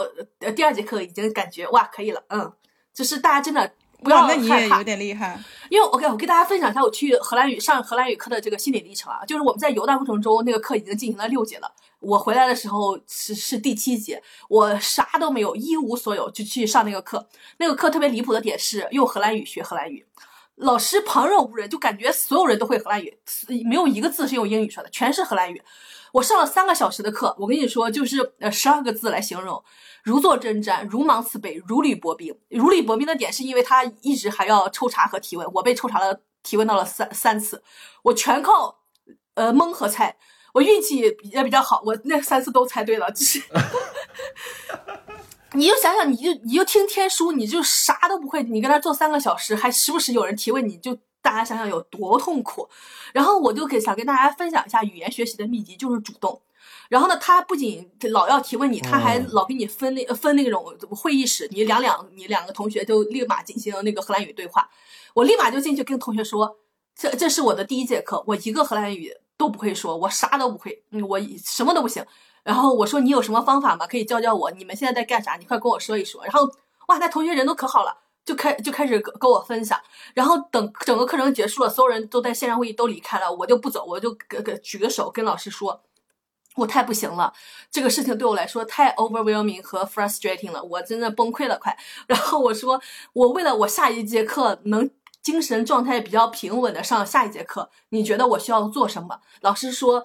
他嗯，你你这边努力，我这边也会努力。我下次再发出什么指令的时候，我都会尽量呃也用荷兰那个英语说一遍。我下节课开始上的时候，老师直接打开了谷歌翻译，他把他自己说了荷兰语进去，夸在旁边给他翻译成英语，我就起码能明白老师的指令是要干啥了。然后我还去那个那个那个组织拿了教科书，我就提前咔咔开始预习，然后每一个那个词都查清楚，我知道这玩意到底都是干啥的。然后我那个上那个课，我就现在都已经开始抢答了。第二节课，就因为他教教教语法，咱们东亚人不是最会语法嘛？哇，教语法我立马就学会，咔咔咔开始抢答。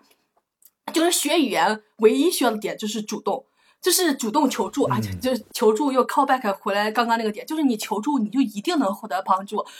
不不会显得你蠢，呃，可能一开始显得有点蠢吧，也不会显得你不独立，只会显得你是一个 proactive 的人，是一个主动的人。对，其实 proactive 在。英语世界里面是一个巨大的夸奖，嗯，所以就是主动求助非常非常的必要。好，半花接着讲自己上那个雅思课的那个过程，嗯，哦，口，我觉得那个口语课特别逗，是因为那个老师举例了一下几个口语的问题嘛，然后我当时就有一种在做播客。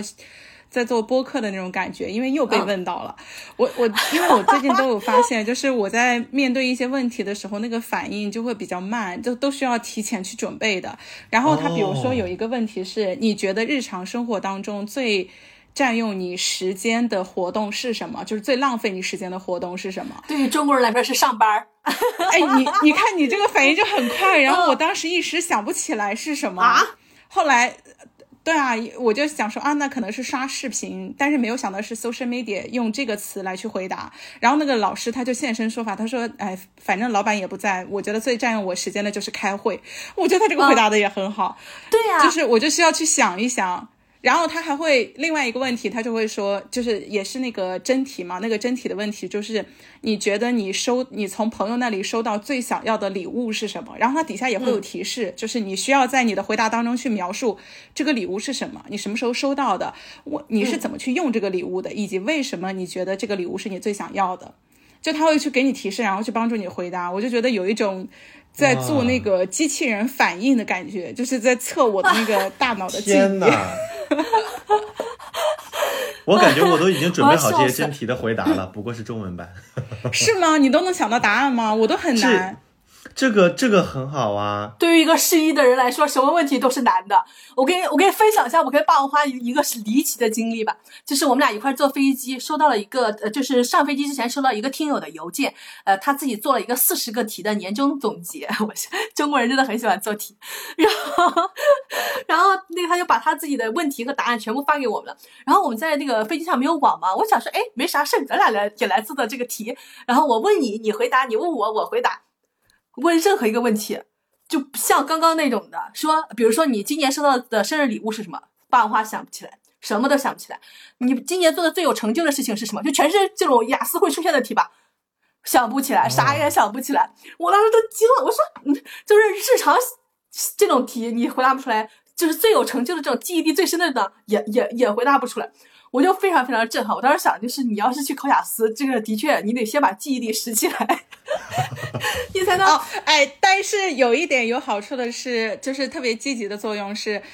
就是现在经历很丰富，所以其实就是可以用的素材很多。因为像有一道雅思的题目是这样的，就是请你分享一个你认识说中文很好的外国人。然后那个老师就说，日常生活中你就可能不认识，那你就靠编，就是很多的问题你你不知道你就去编，但是就是。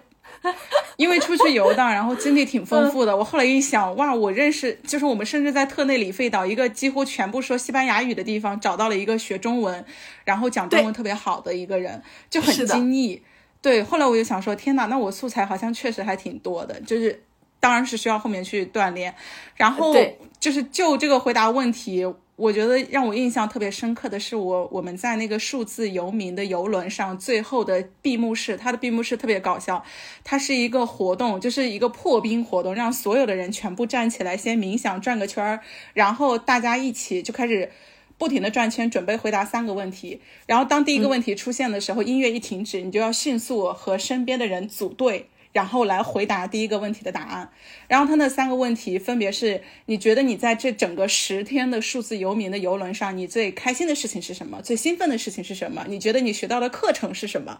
然后你就要随机去。我就我当时就是那个冷汗都要冒出来了，因为我本来在游轮上是全程都跟莫布谷一起的，然后呢，那个活动我就跟他分开，分开完了之后，首先你要去找人，我就对找人这个事儿我就很有恐惧，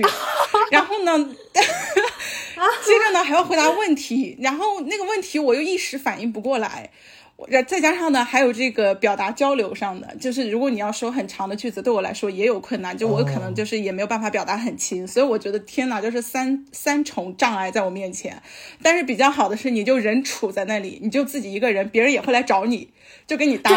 然后搭的时候，我发现我的困难点就是在于我一时回答不出来啊，最兴奋的是什么，然后最开心的是啥，我学到的课是什么。后来的是，我觉得这个就挺难的，但是还后来还比较好的是属于，因为我我也想不出来答案的时候，我就会跟他去交流啊，你来自哪里呀？就是交流一些基本的信息。啊等到最后结束的时候呢，跟莫布谷去交流这个体验，我就觉得天呐，好刺激，整个人出了一身冷汗。莫布谷说，其实这个活动最主要的就是让大家破冰交流一下，问题点不是在于回答问题。我是觉得棒花就分享这几个呃案例，我就有点懂莫布谷说莫布谷说的为什么你所在的这个环境让你没有办法做出创作等一系列这种事情，因为我觉得其实你说的这些问题都是对于像我们这种日常生活来说都是再经常不。不过的问题了，因为可能对于我们来说，我们面对的会议就是艺人随时丢过来的一个需求，客户随时丢过来的一个疑问，领导随时丢过来的一个一个深究，你必须得第一时间告诉他这些东西。但是你们的会议，我感觉不是这样的，你们肯定是有准备的，有主题的，大家带着所有的东西过去的。你们在解决一个问题的时候，只是陈述了一个精心设计和准备好的一个稿件，但是我们是对实打实的在面对这些问题。所以，所以我有点懂你第一次接触这个，哇，一下子问这个问那个，你你的那个局促，你的那个有点笨拙，有点不知所措，感觉到了，我有点感觉到了。我我我我我我其实还有另外一个点，就是其实你可以感受到这个霸王花在录制整期播客的这种生命活力值的变化。就是你刚刚讨论那些问题的时候，只是降到就是冰点吧，马里亚纳海沟，然后讨论一下我们出去游荡什么各种各样的，就是他脱离完那个系统吧，他整个人又活过来了。嗯就是你又看看这个系统对人的这个力量有有有多强大。然后另外一个点，其实就我刚刚跟霸王花花说的，就是我觉得理解这个问题背后的意图非常重要，理解这个环节设置的。非常必要。就当时他不是想让你回答那些问题，他只是想让你跟你周围的人产生连接，但又怕你产生连接的时候你尴尬，所以他给你提搞了几个问题，方便你们俩进行对话。就是所以让你不用那么的害怕和恐惧，结果你又被这些问题给吓住了，就不是这个样子。所以你就后面就是问问聊聊有有的没的的就可以。然后我还想到我跟呃那个霸王花有一个特别独特的体验，那天我也觉得活着特别值得，就是我们俩在游轮上呃上了一个就是我们那个数字游民的游轮呢，就是船上基本上全是呃数字游民和想要成为数字游民的人，然后有很多人就是已经成功的成为数字游民了，他们就是呃做做了自己的事情，然后用这个事情可以养活自己，然后自己在全球游荡。然后有一个法国的女孩，她是做那个呃就是类呃类似创意性写作，然后呢。他就我们那个呃这个呃我们这个 游轮上呃每天我们都过得极其的丰富。就是行程满满，我觉得我天呐，我上一次行程这么满是高考前吧，就是，呃，就是有那种做的很成功，或者是有自己独到之处的那些数字游民会过来分享自己是如何谋生的，或者是分享他自己特别擅长的一点，比如说你全球如何缴税啊，什么各种的。然后这个女孩呢，她就是做创意性写作的，然后她就搞了一个 workshop，然后我们就去报名去参加。然后我天呐，我就觉得那天的。体验非常非常的神奇，我觉得对我来说是，对霸王花来说也是。然后他就给我们，呃，那个创新写作做的这个事情是这样的，他报了三个题，你随便选其中一个题，你就开始咔咔在你手机上或者是在你本子上写吧。你写了，然后你回头你就可以站起来分享你写的东西。然后我我是一个。呃，就是呃，对自己英语能力没有那么自信的，人，因为船上好多就是英语母语者。然后呢，我就觉得我日常交流有些时候还是稍稍都有一些嗯那个就没有那么顺畅的部分。然后我只能用英语写论文啊这种东西。我觉得用英语去写那种创意性写作，写真正表达你情感、观点、想法的东西，可能对我来说我觉得还挺难的。结果那天我选了一个题，我就。就是在那儿，因为我那个手那个游轮上没有网，你也不能查字典什么各种的，我就一直写下去了。然后等到他喊停的时候，我觉得我都甚至还没有想要停止的意图意图，我就很震惊。然后那天，然后大家就那个那个女孩就问大家有没有人想分享的，然后我就立马举手，然后就在所有人面前读了我刚刚写的东西。我觉得就是这个事情。对于几年前的我来说，是我打死也不会干的事情。然后我上课上学的时候，我觉得让我做这个事情呢，我最终最终会做，但是我自己也很难立马主动举手去做这个事情。就当是你在外游荡的时候，你就特别喜欢冒险，因为你就觉得啊，这个人这些人一辈子再也见不到了，丢脸又又怕什么，什么都不怕。对对，充分的做任何自己想做的事情，然后我就觉得哇，我那天干干完这个事情之后，而且我觉得我自己写的好好呀，然后我整个分享完，我就觉得哇，活着真的很值得，就是那种呃突破自己心理恐惧的那种那种自豪感，然后自己又创造出东西的自豪感，然后又把自己创造出来的东西又分享给大家的这种自豪感，哇，那种好几重 buff 叠加在一起。然后那天搞完呢，霸王花也说他有了非常独特的感受，因为他之前。我们写创作者手册，写 newsletter，然后霸王花就说自己坐在电脑前几天一个字也都写不出来嘛。但是现在霸王花用一个自己完全不熟悉的另外一种语言，用英语去写的时候，霸王花就说他有了完全不一样的感受。来，霸王花你分享。哦，我我来说一下，我觉得这个写作坊特别好的一点是，妈他出的三个题目都很好。他出的三个题目是：第一个问题是说，你认为爱是一种需求还是一种感受？然后第二个问题是说，你如何去理解归属？第三个呢是说，如果你的生命再有一次的话，你会选择如何诚实的？你你会选择对什么诚实？天哪！大概是这三个。他说，如果你再有一次生命，再有一次机会去生呃去生活的话，你会不会选择就是做一个真诚的自己，be authentic yourself？就是做一个诚实的自己，对自我真实。是，然后莫布谷选的就是这个话题，对他选的是这个话题，然后我当时选的是归属的这个话题，因为对爱没感兴，没有什么兴趣嘛。然后，嗯，我觉得，我觉得感受特别好的是属于。就是他让你用用英语去写，你也能写出来。就是你立马去写，你能够写出来你当下的一个感受。然后呢，因为这个问题，它也刺激了你的一些真实的想法。然后我当时呢没有分享，但是却听了另外一位女性的分享。然后她是来自哪一个国家来着？乌克兰旁边一个巨小的国家，所有人都以为它是属于乌克兰，但它并不属于乌克兰，也不属于俄罗斯。它是一个巨小巨小的国家，它在全世界被其他除了它那个国家以外。的人知道，就是因为俄罗斯侵略乌克兰，侵略他到他那个地方了，然后呢，他就成为了一个真正的没没有祖国的一个女性，然后她就分享了那一个，我就觉得哇，就是嗯。嗯，我当时听听他分享完，然后那个眼泪就夸夸的从那个眼眶里流出来，是因为他有分享，他作为一个女性，她没有归属，她没有国家。然后，因为他写的内容跟我的感受是相同的嘛，我就心想说，为什么会在一个大西洋的游轮上，我跟一个完全不同国籍的女性有相同的这种感受，就是这种感受的相通性以及她的这个表达，然后我就夸夸就开始流眼泪。后来特别好的是，我们那个有一次吃饭的时候，正好还他还跟我们一起，然后我们就一块的愉快的聊了天。对，我当时是的这种感受。我就觉得哇，文字和表达，然后这种创作，包括你在外游荡的这种感受的相通性，都让你觉得很好。是的，因为就是霸王花一直说自己没有创作的能力嘛，但是那天他就就用一个完全自己不熟悉的语言创作出来了自己的东西，表达了自己真实的感受，所以你就可以相信，这本质上不是你的问题，是你所处环境的问题。就是这样，你就能对自己有更多的信心嘛，是吧？然后我觉得是 人真的是需要问题去多多刺激的，嗯，就是每每次遇到这些相关的一些的问题的时候，我都觉得好像又在刺激自己再去思考一下。对，而且你你有没有发现，就是你没办法了，你就就就在那个地方，你就必须写了，你你也没有其他的事情可以做的时候，你就真的写出来了。所以我就刚刚嘛，刚刚霸王花一直说有一个问题他不想提及，然后也不想被剪进来，我是真的。就是你就是得把自己弄到一个你不得不面对，你就发现哇，自己还能挺好的面对，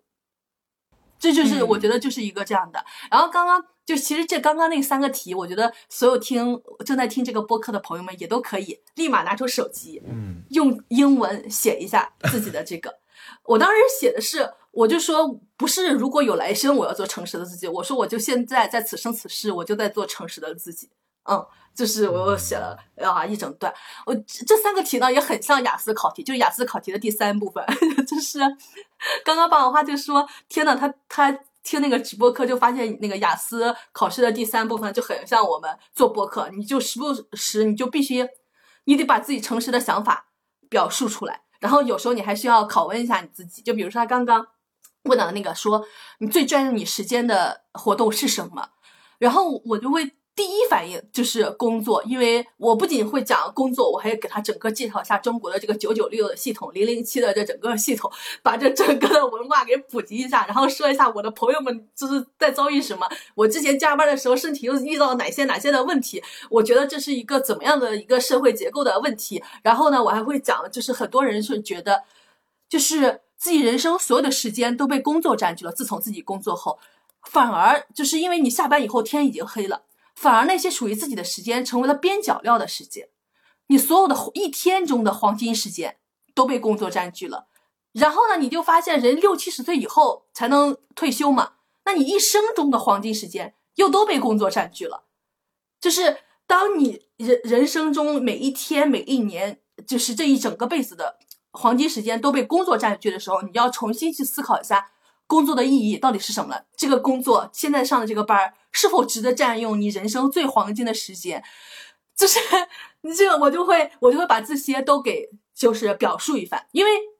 当你人生呃真正属于你自己的时间全全部成为边角料时间的时候，我就觉得人就过着一种非常非常悲哀的生活。因为边角料时间没有办法让你成为你完整的自我，让让你就是有时间去思考。你所有就是跟你切身相关的那些问题，然后我们这一次去游荡还有一个就是，呃，我们一直说西语嘛，每天磕磕巴巴说西语，或者是拿那个谷歌翻译器翻译嘛。然后有一天我们就到了麦德林，他有一个 free salsa，就是跳舞的那种免费的课。然后呢，他是前一个小时呢会全球就今天想上来上这个课的人坐在一起，随机匹配到一起，然后你就跟对面人聊天，他叫是语言交流的这个部分，然后交流一个小时呢，再去。呃，一块学跳舞，哇，那天也是活着特别值得的瞬间，就特别特别好。因为我就一直说西语就非常受阻碍嘛，那天匹配到俩荷兰人，我的妈呀，就是 我简直像是一个被从监狱里边关了十年的人放出来一样，我就滔滔不绝讲述所有的一切，用英语咔咔咔咔咔咔咔讲。然后那个荷兰语荷兰人最后就震惊说：“天呐，你跟我遇到的所有中国人都不一样。”说你好外向。呃，我是我当然我就很震惊。他说：“你好外向，你很能，你的英语好好，你能说好多好多东西啊。”他说：“我其他遇到其他的中国人，就是每天到一个地方，立刻问一下 WiFi 密码是什么，然后开始连 WiFi，然后开始玩手机。然后说那个，我跟爸爸哎，突然开始低头，因为我俩平常就是到一个地方，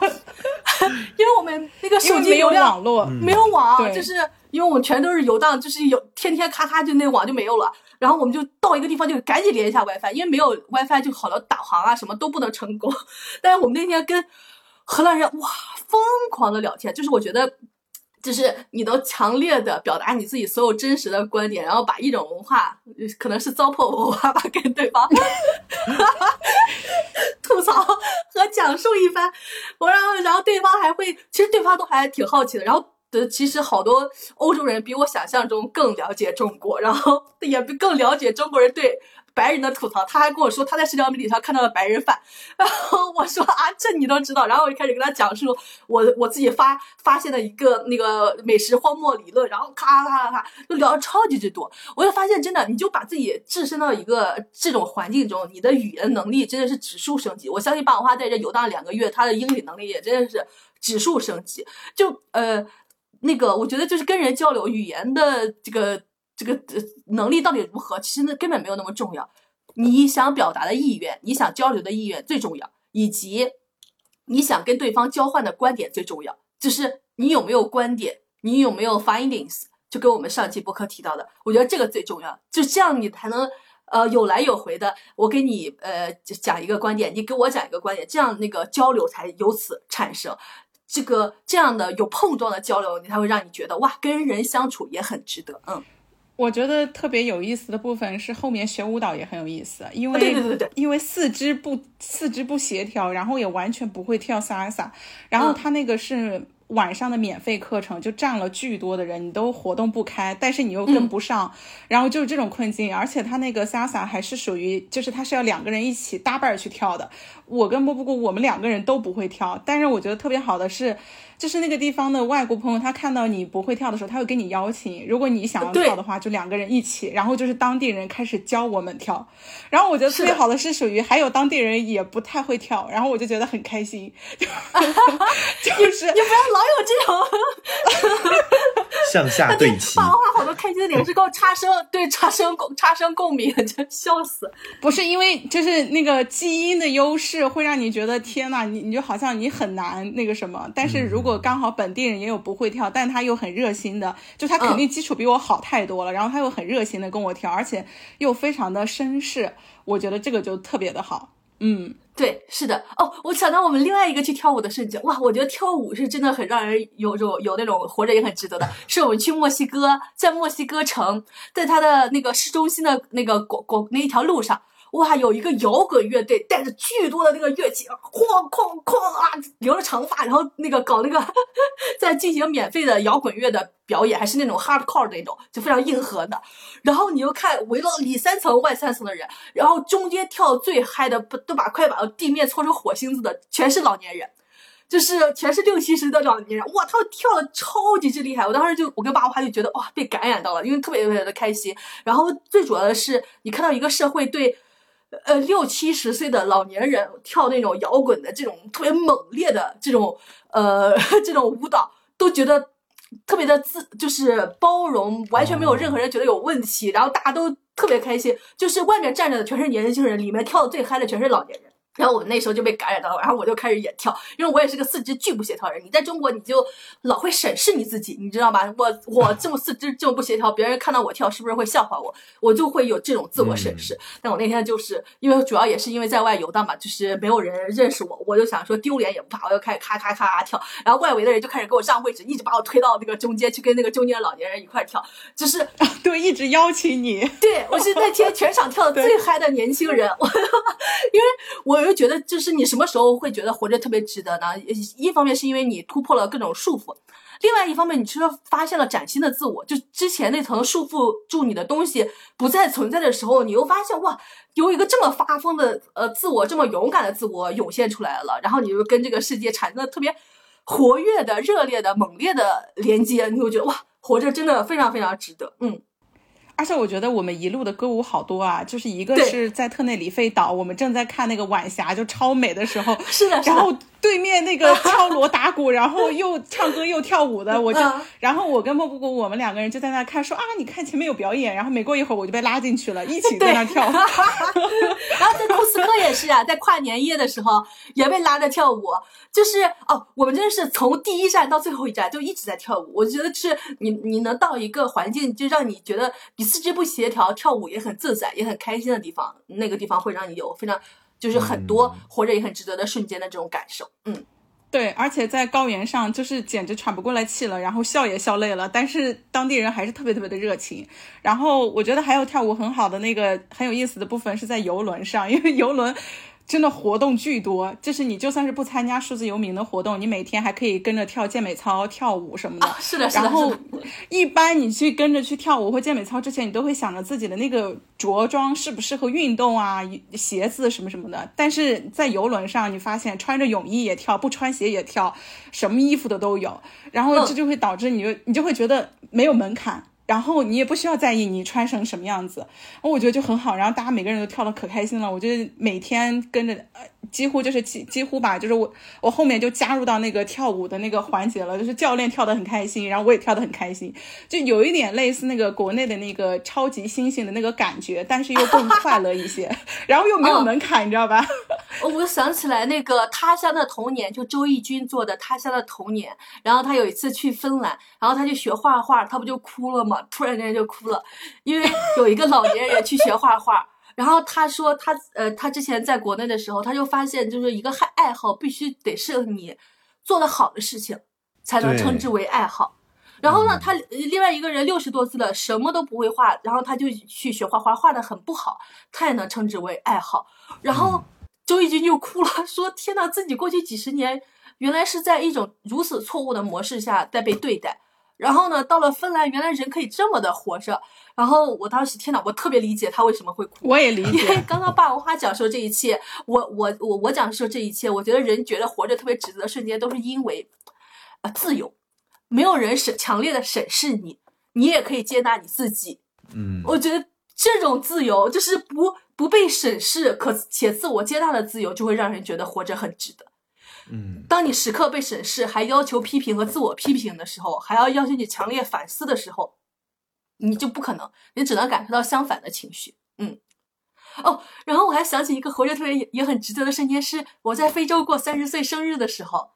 嗯，也是跳舞的时刻，就是我马我第二天就要三十岁生日了，然后那个那个有两个小，他们家有两个小女孩，我住在那个 hostel 里面，然后有两个小女孩，然后小女孩的妈妈就跟我说，她明天她儿子会过来，会把音响带过来，会他们会一起为我跳舞庆祝生日。我的天呐啊！我这个视频有在我们的 YouTube 的频道和那个小红车频道都有发，大家可以去看一看。然后他儿子就把音响带过来了，然后除了那两个小女孩、小女孩的妈妈，还有小女孩的姑姑和阿姨们，我的妈呀！大家就一块，大家知道那种非洲的种族天赋吧？就他们真的是哇，卡点卡的惊人，就是跳的老好老好了。然后我跟霸王花就啥啥不会，就我俩只会开合跳，就开合跳也跳的特别特别的开心。我我我觉得就是感受到一种开心，没有门槛。然后还有一个我觉得特别好的感觉是不会觉得尴尬，就是我不是，呃，我不是被加入到这个局里，我也不是需要去呈现或者是需要表演的一种状态，你就是自然而然的能够感受到那种快乐。我觉得这个东西是最轻松自在的。然后他们当地人也很享受这个，我觉得这个是就是这种自然而然的东西，让你会觉得很轻松。我觉得主要是就是你你身边的人并没有拿着审视的眼光在看你，在在判断你弄得好还是不好这个事情，然后他们只给你传递一个氛围，觉得你加入本身这就是一件很愉快的事情。是的，哎哦，对对 l l back 到刚刚霸王花，他说他不想把那个片段放出来吧，就是是因为我觉得你在想象无数审视的目光在对待着你。嗯对，这个就确实是呃相对来说比较难一些的，对的。我觉得，我觉得真的，大家想从那种呃，就是特别不想活着的状态里面呃走出来，为什么游荡是一个很好的解决呃暂时的解决方案啊？就大家出去玩一趟，是因为你就暂时脱离了审视你的系统。啊，去了一个陌生的地方，没有人没有人审视你。当然，你去有一些地方也不大行，你比如说那种容貌焦虑特别严重的地方，我后来之前去了那个奥地利的维也纳，那个街上全是各种各样的医美的那种诊所，什么各种的。然后呃，我们当时是因为下了暴雨，鞋全部被泡湿了、泡坏了，完全穿不了鞋，我们就只能穿着那个拖鞋走上街头。哇，路人全在审视我们，全在看我们，就是。你到那个地方，你就是因为奥地利也很美，呃，维维也纳也很美丽，其他东西都很好，但我是觉得那个审视的目光让我太不舒服了，所以我再也不会去那个地方了。就是我觉得你 你在其他地方，你你光着身子都没人看你。我我跟爸爸妈妈去加那利群岛，我的妈呀，有人光着身子在沙滩沙滩上裸跑，然后好多人那个，而且是女性，我天呐！我看到的时候我都震惊。是的，然后还有人光着直接在是那个海海里面裸泳，各种各样的。哇，我那一刻就觉得巨大的解放，你知道吗？就是你即使这样都没有人审视你，都没有人凝视你，我觉得哇，真的很好。嗯。然后我觉得特别讽刺的是，当时我们还拍了一些，就是大家在那个沙滩，就是在沙滩上进行日光浴的那个照片，你就会觉得，而且特别健康的那种状态嘛。后来发那个小红书，直接被禁掉了。哦，我们去的是另外一个地方，那个地方没有任何人裸体。那个地方，呃，去了巴西，没有任何人裸体，大家都是穿着是就在沙滩上该穿的衣服。然后我就我们就拍照，因为颜色特别漂亮，然后拍到了几个穿那种短裤啊、穿比基尼的人。那个小红书直接把那个帖子说违法，呃，涉及黄色色情内容，直接把所有的这个全部给删掉了。就是你，因为你当时处在一个那种环境，然后你再一回到简中互联网，你就哦，啪一下把你从那个那个环境里面打回来，你就想说哦，原来嗯，呃，对，这这个世界还有地方是那个样子的，你就很很震撼和震惊，嗯。是的，嗯，我，嗯，我觉得还有一个放松的一个呃很很有感触的点是，就是我们在刚开始收拾行李的时候，我我还带了，就是我比上一次去非洲有进步，是我没有带胸罩了，我就是直接带的胸贴。然后莫布谷就说他现在连胸贴都不贴了。等到整个行程到后期的时候，我也开始就是胸贴就是带着都是累赘了，就开始也不贴胸贴了。然后你就觉得很自在。然后甚至我现在回来之后，我也开始不习惯。我就觉得我其实贴胸贴我都觉得有点难受，那就哇很舒服啊，很好，就是我觉得就是有一种更自在的解放了。嗯，我现在想想，我开始不戴胸罩就是我最想死的那几年。我当时就在想，我就一定要给自己在日常生活中多多解绑。我今天要再戴上胸罩，我就觉得我今天没有勇气出门。我光想想我就觉得我自己没有勇气出门。我是因我就是。我觉得解掉一个束缚，我在现实生活中就能多喘几口气，我就能更有活下去的欲望。我就从那那段时间开始。我就不戴胸罩了，但是夏天的时候还是贴胸贴。但是我这两年呢，连胸贴也不贴了，我就天天嗯，就是这种状态。哦，真空啊，对对对，真空。然后我们在那个 哥伦比亚看到一件 T 恤，然后 T 恤上面写的是 No Bra Club，我就说我我已经是 No Bra Club 会员的好，就是好几年的这个忠实会员。嗯，嗯，对我我是真的觉得就是有时候大家。各种各样的情绪问题，老觉得是自己的问题，然后父母也跟他也跟你说是你的问题，但不是，就是外部环境的问题。就大家想想，之前那个说赵本山有句话说，哎，怎么你到哪哪就出问题？你不想想是不是你自己的问题？结果他后来就出问题了，就是 大家可以 一种回旋镖啊。但是我不是那个啥嘲讽的意思啊，我就是想说，就是真的是外部环境的问题，因为他出问题也是因为外部环境出了问题，嗯啊。是的，就是因为呃，虽然我没有参与这个旅行，就是他们俩时不时的会在群里发一些照片，包括他们的那个视频，还有还有朋友圈，我就感觉这次游荡就给我一个感受，就是不是说这个世界在变得更好，而是我觉得这个世界上确实存在着很多更美好的地方，更美好的环境。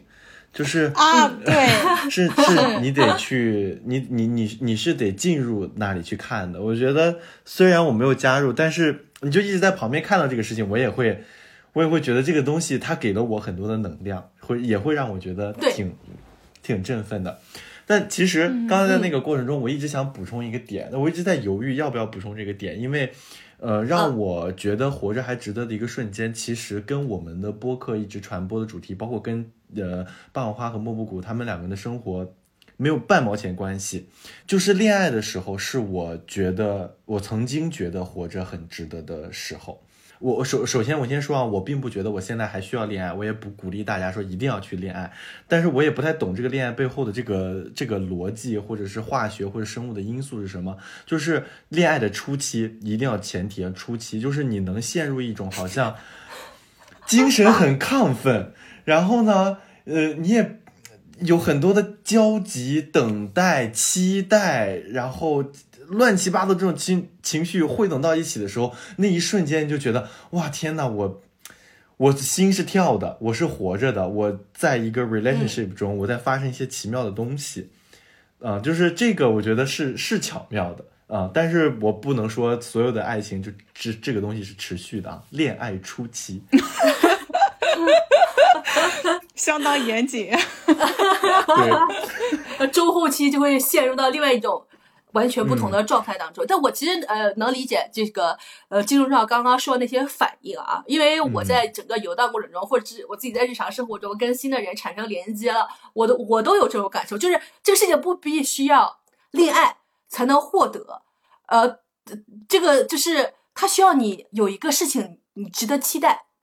啊，就是我觉得很多人买东西期待那个快递。其实感受也是差不多的，就为什么呃，就是比如说呃，我因为我觉得啊，我自己个人想法啊，不需要任何人认同啊，就是我自己个人觉得，就是消费主义跟恋爱来说都差不多，就它都能在呃初期短暂的给人一些快乐，就是它对我来说是那种，就是饮鸩止渴的东西，呃，就是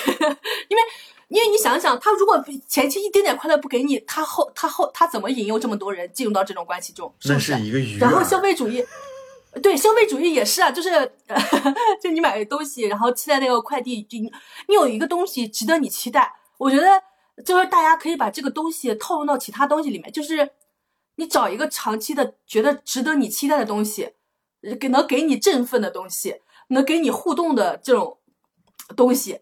然后让自己。进入到这个里面去，这样你不就能实时的、长久的获得这种东西吗？嗯嗯，对。然后，因为因为我就其实，其实我觉得那个游荡的感受跟。那个金钟罩说的差不多，就是你有好多好多的期待，你对这个你即将要去的地方，哇！我每次之前我还在上班的时候，我就光想想我我下周或者是下个月要去哪个地方玩了，我有时候上班我就嘴就开始不自觉的就是咧起来笑，我有天脸都笑酸了，你知道吗？就是就是 当你有东西可以期待的时候，你就觉得哇很快乐，然后你出呃去到那个地方，然后你再跟当地的人或者是其他地方的人产生一些非常奇妙的连接，然后彼此这种关系的互动，你会觉得哇。很快乐，就这个事情不必要通过那个恋爱来来获得。然后另外一个，我就觉得哦，我想起来，我跟霸王花有一次有一天就是在巴西，在巴西的北部萨尔瓦多那个地方，就是热到可怕，晒到可怕，就是我们在那个海边走了大概十几分钟吧，然后全部被晒成了红虾。然后后来就身体还开始掉皮，然后 对对对对，我看这个图片，对，像蛇在蜕皮一样，然后发痒啊，各种各样的东西。然后那天我们就在海边那个地方走，然后走走走，终于走到了一个呃半山坡的那个露天的酒吧。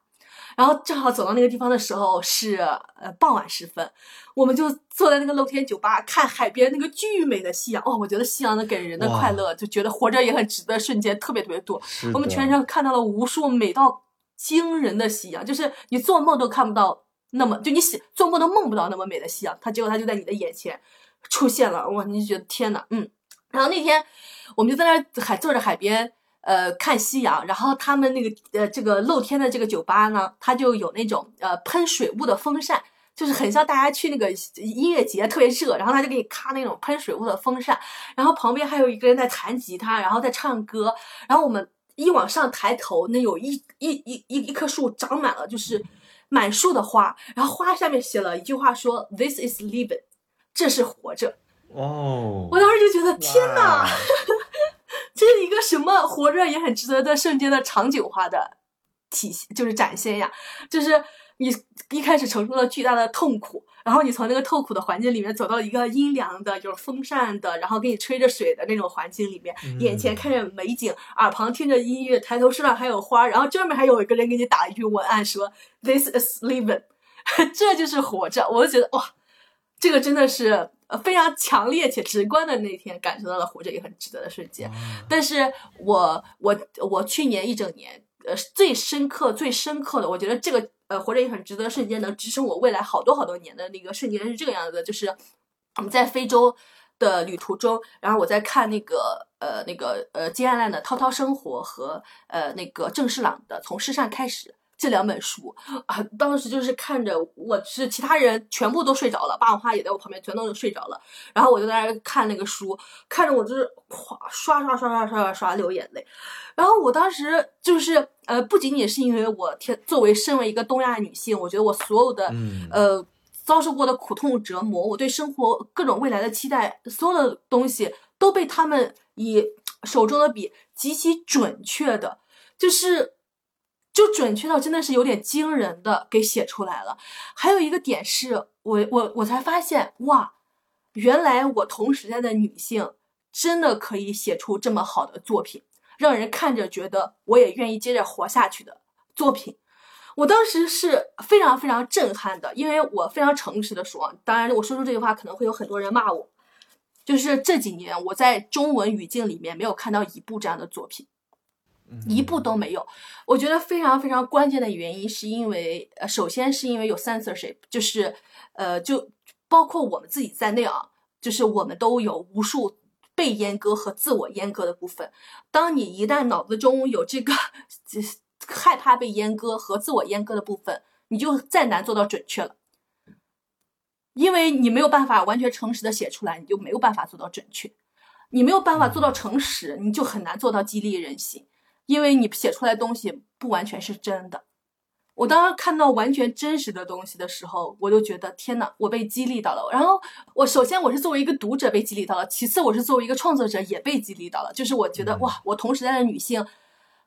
当她在那个自由可以表达的环境里面，她就能写出这么好的作品，能鼓励所有人都能够勇敢的面对自己的痛苦，并接下来可以找到活下去的动力还有勇气。持续的想活着的时候，我又觉得我也可以做到，就是我我我有那个未来可以去期许，我可能最后因为能力问题没有做到，但我起码看到了那个可能性，我又觉得哇，天呐那那那那个就是我觉得我自己真正找到了自己的 passion and mission 的那种时刻，就我觉得我我找到了我自己最大的使命，我也找到了我的激情所在，所以我现在不是正在连载更新我写的那本书吗？就是呃做一个蓄意的游荡者。嗯，我觉得就是这本书，就是我第一次的，这呃，就是在文通过文字创作和表达上来去完成我的 mission，就是希望能通过我的文文字向大家展现这个世界其他地区那种自由的不被审视的可能性，让大家觉得哦，还是有地方可以值得期许，还是有地方值得期待，还是有可能性值得去实现。我我其实我就一直其实有在想，就是大家。就是听播客，作为播客的呃听友，大家听播客到底是为了什么？因为我其实觉得，就本质上大家听播客都不是为了听什么知识、新闻、生活方式。我觉得他听的是一种生命能量，它是一种能让人相信情绪可以被理解、边界可以被拓展、可能性可以被实现的生命能量。因为其实你想去学知识，你是真的要通过自己这个阅读这种方式。非常非常非常主动性的方式，你才能够学真正的学到知识。我不认为通过播客这种收听的方式，你真的可以学到所谓的那种知识。但是我是觉得，通过播客这种能传达声音的介质，你是真的可以感受到生命能量。嗯，所以我就是。呃，我现在做这个播客，接下来这一年的这种选题，以及我现在正在写的这本游荡口袋书，我觉得我我都是非常非常想传达的是一种生命能量，但我不知道最后能不能成功，因为我发现就是 目前在霸王花身上还没有完全的实现和成功。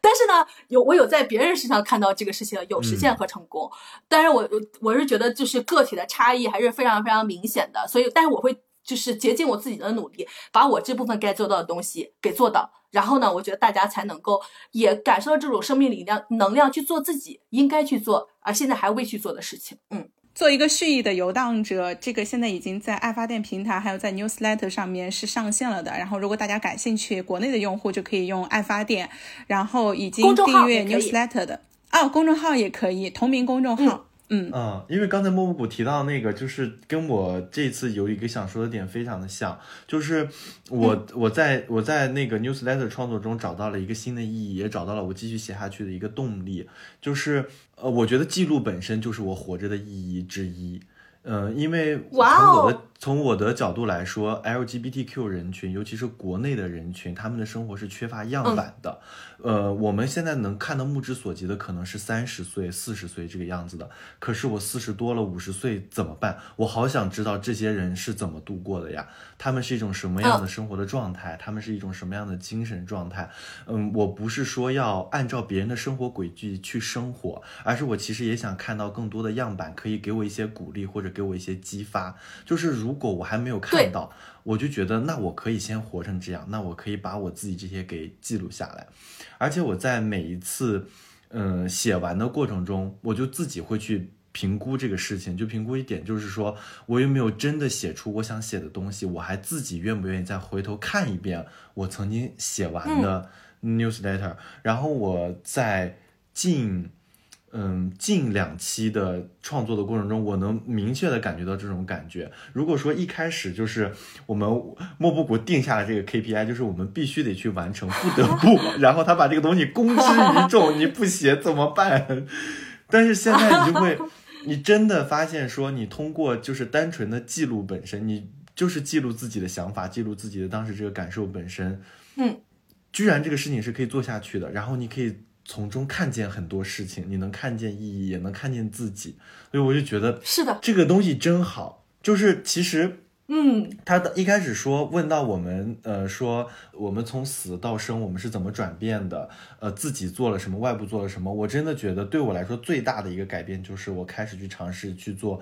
newsletter 的写作的这个事情，因为这个东西对我来说。我非常的害怕，就是在我们之前往期的播客中，我也提到过说，写作对我来说很难开始，因为我觉得我写的很差，我很怕我写出来之后别人过来评论这个评论那个，我也很害怕我写的东西跟孟布谷和霸王花写的东西放在一个一个体系里面，然后这个东西的对比显得更加的明显。嗯，对，但是这呃这个东西也是我们刚才前面提到说审视的这个部分。但是我选择的一个方式就是不去看评论，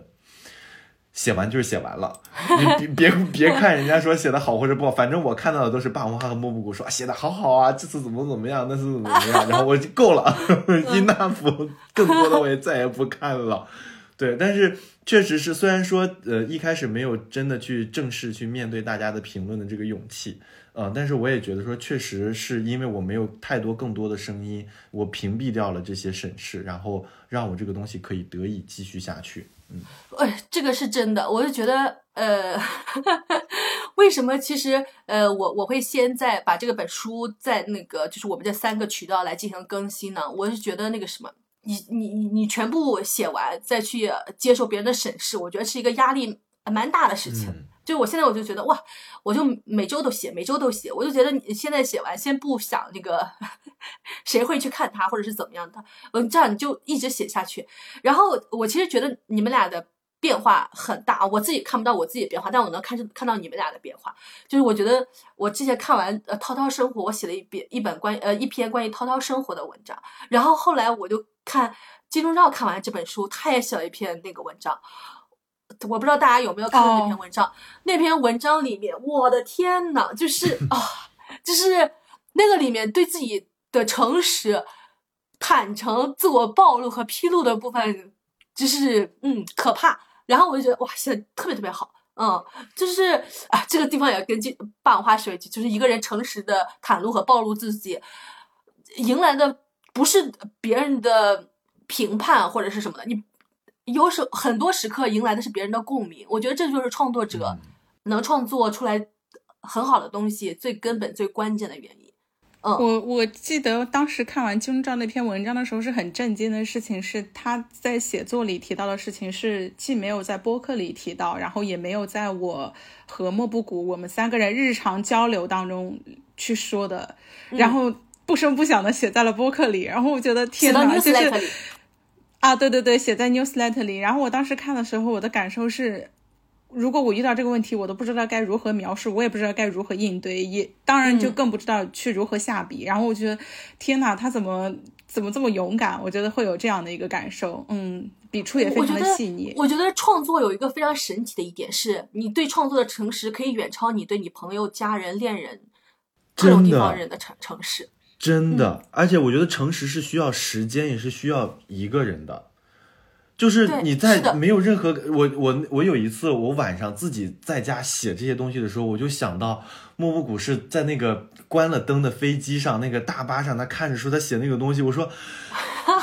创作的必要的前提一定得是你的内心是不受干扰的，你就跟那个时间独处，你把这个东西写下来之后，你就能看到这是不是这个真实的样子，你够准确吗？你是不是还有一些？东西没有写出来，是不是还有更多的细节需要去披露出来？嗯，这个真的在恋爱的过程中，我真的写不出这些东西，因为你的心是安静不了的。哈哈哈这呃，我我我觉得这个事情是真的，因为其实大家从李安身上就能看到，就是。李安在他电影中展露出了他自我的面貌，远比他在日常生活中展露，就他俩是就甚至都是截然相反的两个人。李安自己在自己的那本书《十年一觉电影梦》里面，他他自己说是十年一觉电影梦，因为他觉得是觉醒的觉。他说他其实心目中是玉娇龙，但他现实生活中却在做李慕白和于秀莲，一个遵守封建礼教的人，一个嗯一个看着特别无害的人，但他心中是有一个像玉娇龙一样自特别自由。就是如果不自由，就要把一切束缚全部打碎的那种欲望在的。哦，我又想到，天呐，我我有一个特别特别关键的点，我给忘了。就是我在我最想死的那些时刻里面，我每天晚上就是一直睡不着嘛。我是如何度过这些夜晚的？啊，我是通过想象着玉娇龙和聂隐娘这两个电影形象，度过了无数个漫漫长夜的。因为就是我觉得这两个人可能是代代表着我呃非常多的就是呃自我认同或者是自我投射或者是未来的我对自己未来的自我想象，就是我觉得哎我特还特别喜欢背玉娇龙特别中二那一段，就是他在巨星楼里面打人打其他那些各种捍卫封建礼教的男性的那些话，我觉得就是玉娇龙的那个纵身一跃，我觉得她是 我看过最现代性的女性。和《末路狂花》里面两位开车的女女性也是纵身一跃跃入悬崖里面，跟我的震撼和对我的解脱和解放是一样的。然后因为又玉娇龙又是一个东方人，所以我的共鸣跟各种的就更深了。我我我是我是想着，就是玉玉娇龙和聂隐娘这两个形象，就代表着我心里面的两个走向。就是说，我觉得再不行再不行，我尽可以像。玉娇龙一样纵身一跃，我退可以像聂隐娘一样退到一个谁也不知道我自己的空间里面去。我觉得这两个女性让我觉得哇，松了一口气。就是有有这两个女性，虽然不是现实生活中的人啊，是呃就是影视形象，但是我觉得哇，她给了我巨大的安慰和抚慰，让我觉得呃女性这么活着也可以，我这么活着也可以。我当时就是一直想象我自己是玉娇龙，我。我做的各种各样的事情，然后想象我自己是聂隐娘的话，我应该呃，就是如何行事，就各种各样的东西。我就天天晚上，白天在做一个被压迫的自己，夜晚的时候在做玉娇龙和聂隐娘。我觉得就这种，帮我撑过了我那些夜不能寐、特别想死的时光。我觉得就是大家也可以在呃影视作品里面，或者是在书籍里面找到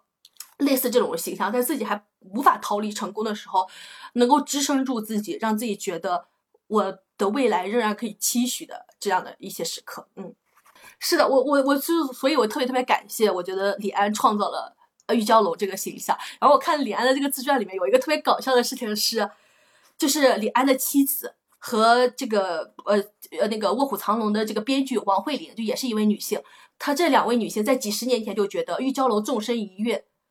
是完全自然的决定，是理所当然的决定，是再正常不过的决定。但是有很多很多其他的，就比如说男性啊，或者是其他各种固守封建礼教，依然没有获得一丁点现代性，依然活在封建社会的人，他们是完全无法理解理解玉娇龙的决定，因为其实，在原著小说里面，玉娇龙是相当于是一个反派。然后我前两天我就特特别喜欢看那个《卧虎藏龙》的解读，我前两天在 B 站看到一个特别好的《卧虎藏龙》的解读，我觉得天呐，就是我看到这些解读的时刻，我也会觉得好的解读，我也会觉得活着也很值得。他说，呃。呃，就是李慕白在打玉娇龙，呃，打那个那个玉眼狐狸的那一刻，他觉得一那个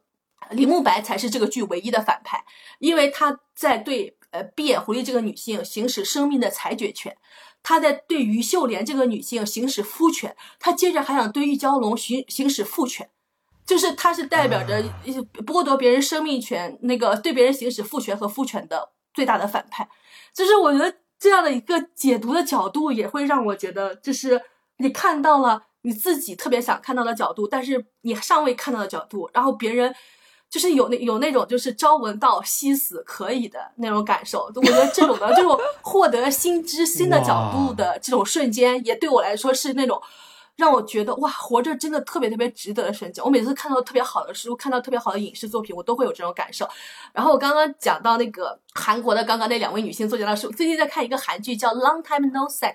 好久没做。我看的时候就无比的振奋，因为天呐，我就看天天看看那个内地娱乐产生的那些东西，我再看看这个人家现在这个这个编剧写出来的这种情节和角色，还有这种生命活力，我真的是砰砰的开始燃烧，因为就觉得。哇，真的有女性可以做到，就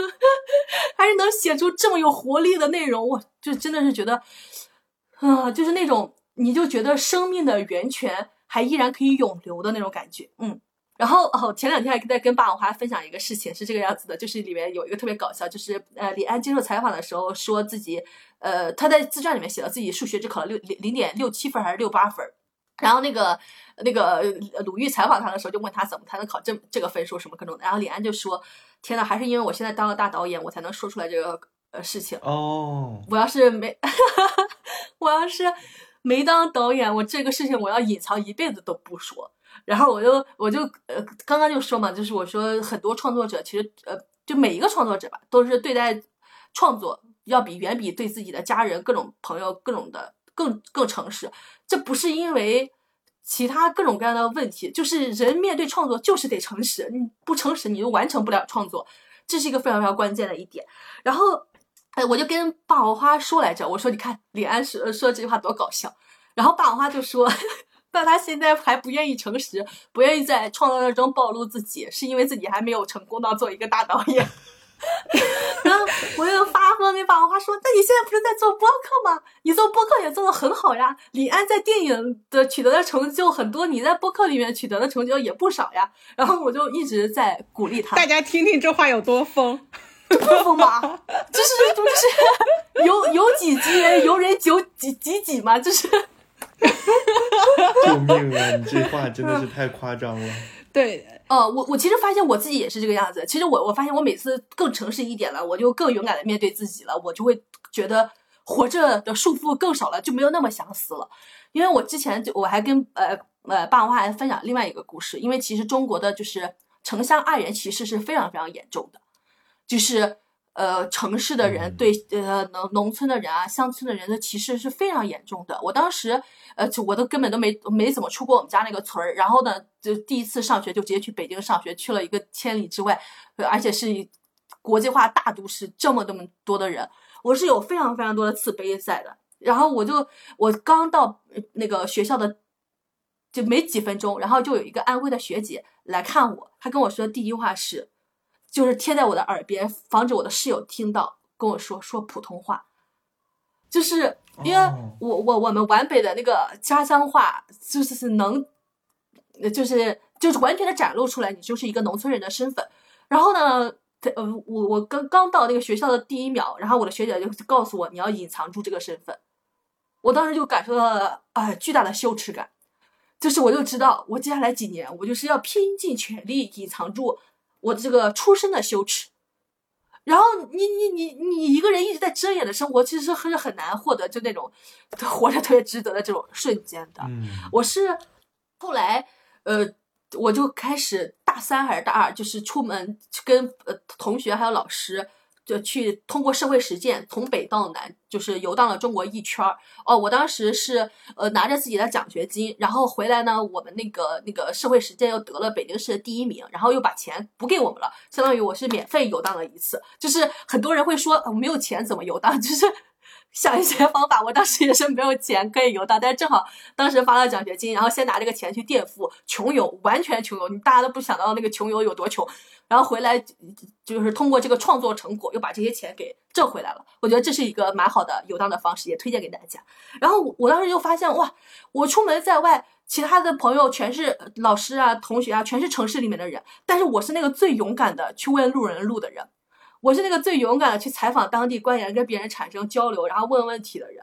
我当时当发现了自己这个面相，我发现自己在其他各种地方也可以生存。就是物质条件差到离谱，我也可以呃忍受，因为我是来自乡村嘛，本身物质条件就差，我的那个 忍受的限度就更多了。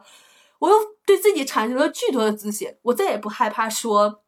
我自己是一个乡村的人，而且我还特别喜欢主动暴露这一点，因为会发会显得我更加厉害。就是，我真的笑死。就是两相对比，会显得我更厉害。我想说，哎，那这这个事情再也不是一个羞耻了。我觉得李安那个事情也是一样的，就是其实你就是你这你出门，呃，就是独自面对世界的时候，你获得了信心和自信的时候，你再也不害怕，就是那个暴露自己了。所以我是想说，就是鼓励霸王花，你勇敢的，就是坦诚的面对自己，这是你想。就走出这个困境，获得想活着的瞬间，非常非常非常关键的一步。嗯，我刚刚听到你在说的时候，就有一点回想起刚做播客的时候，哎，嗯，我觉得刚做播客的时候，就是属于你就是一个普通的素人，然后你你在聊聊天，然后我觉得就是一个人在说话，就有一种一个人他还存在的这种感受，哎，因为当你在一个组织，在一个体系当中，其实你的。背景，然后你这个人的个性什么呢？对于对于一个体系来说没那么重要。如果它不是一个助力的东西，你提出来就更显得弱势了。可是当你回归到一个个体身份的时候，你有在呼吸，你有在讲话，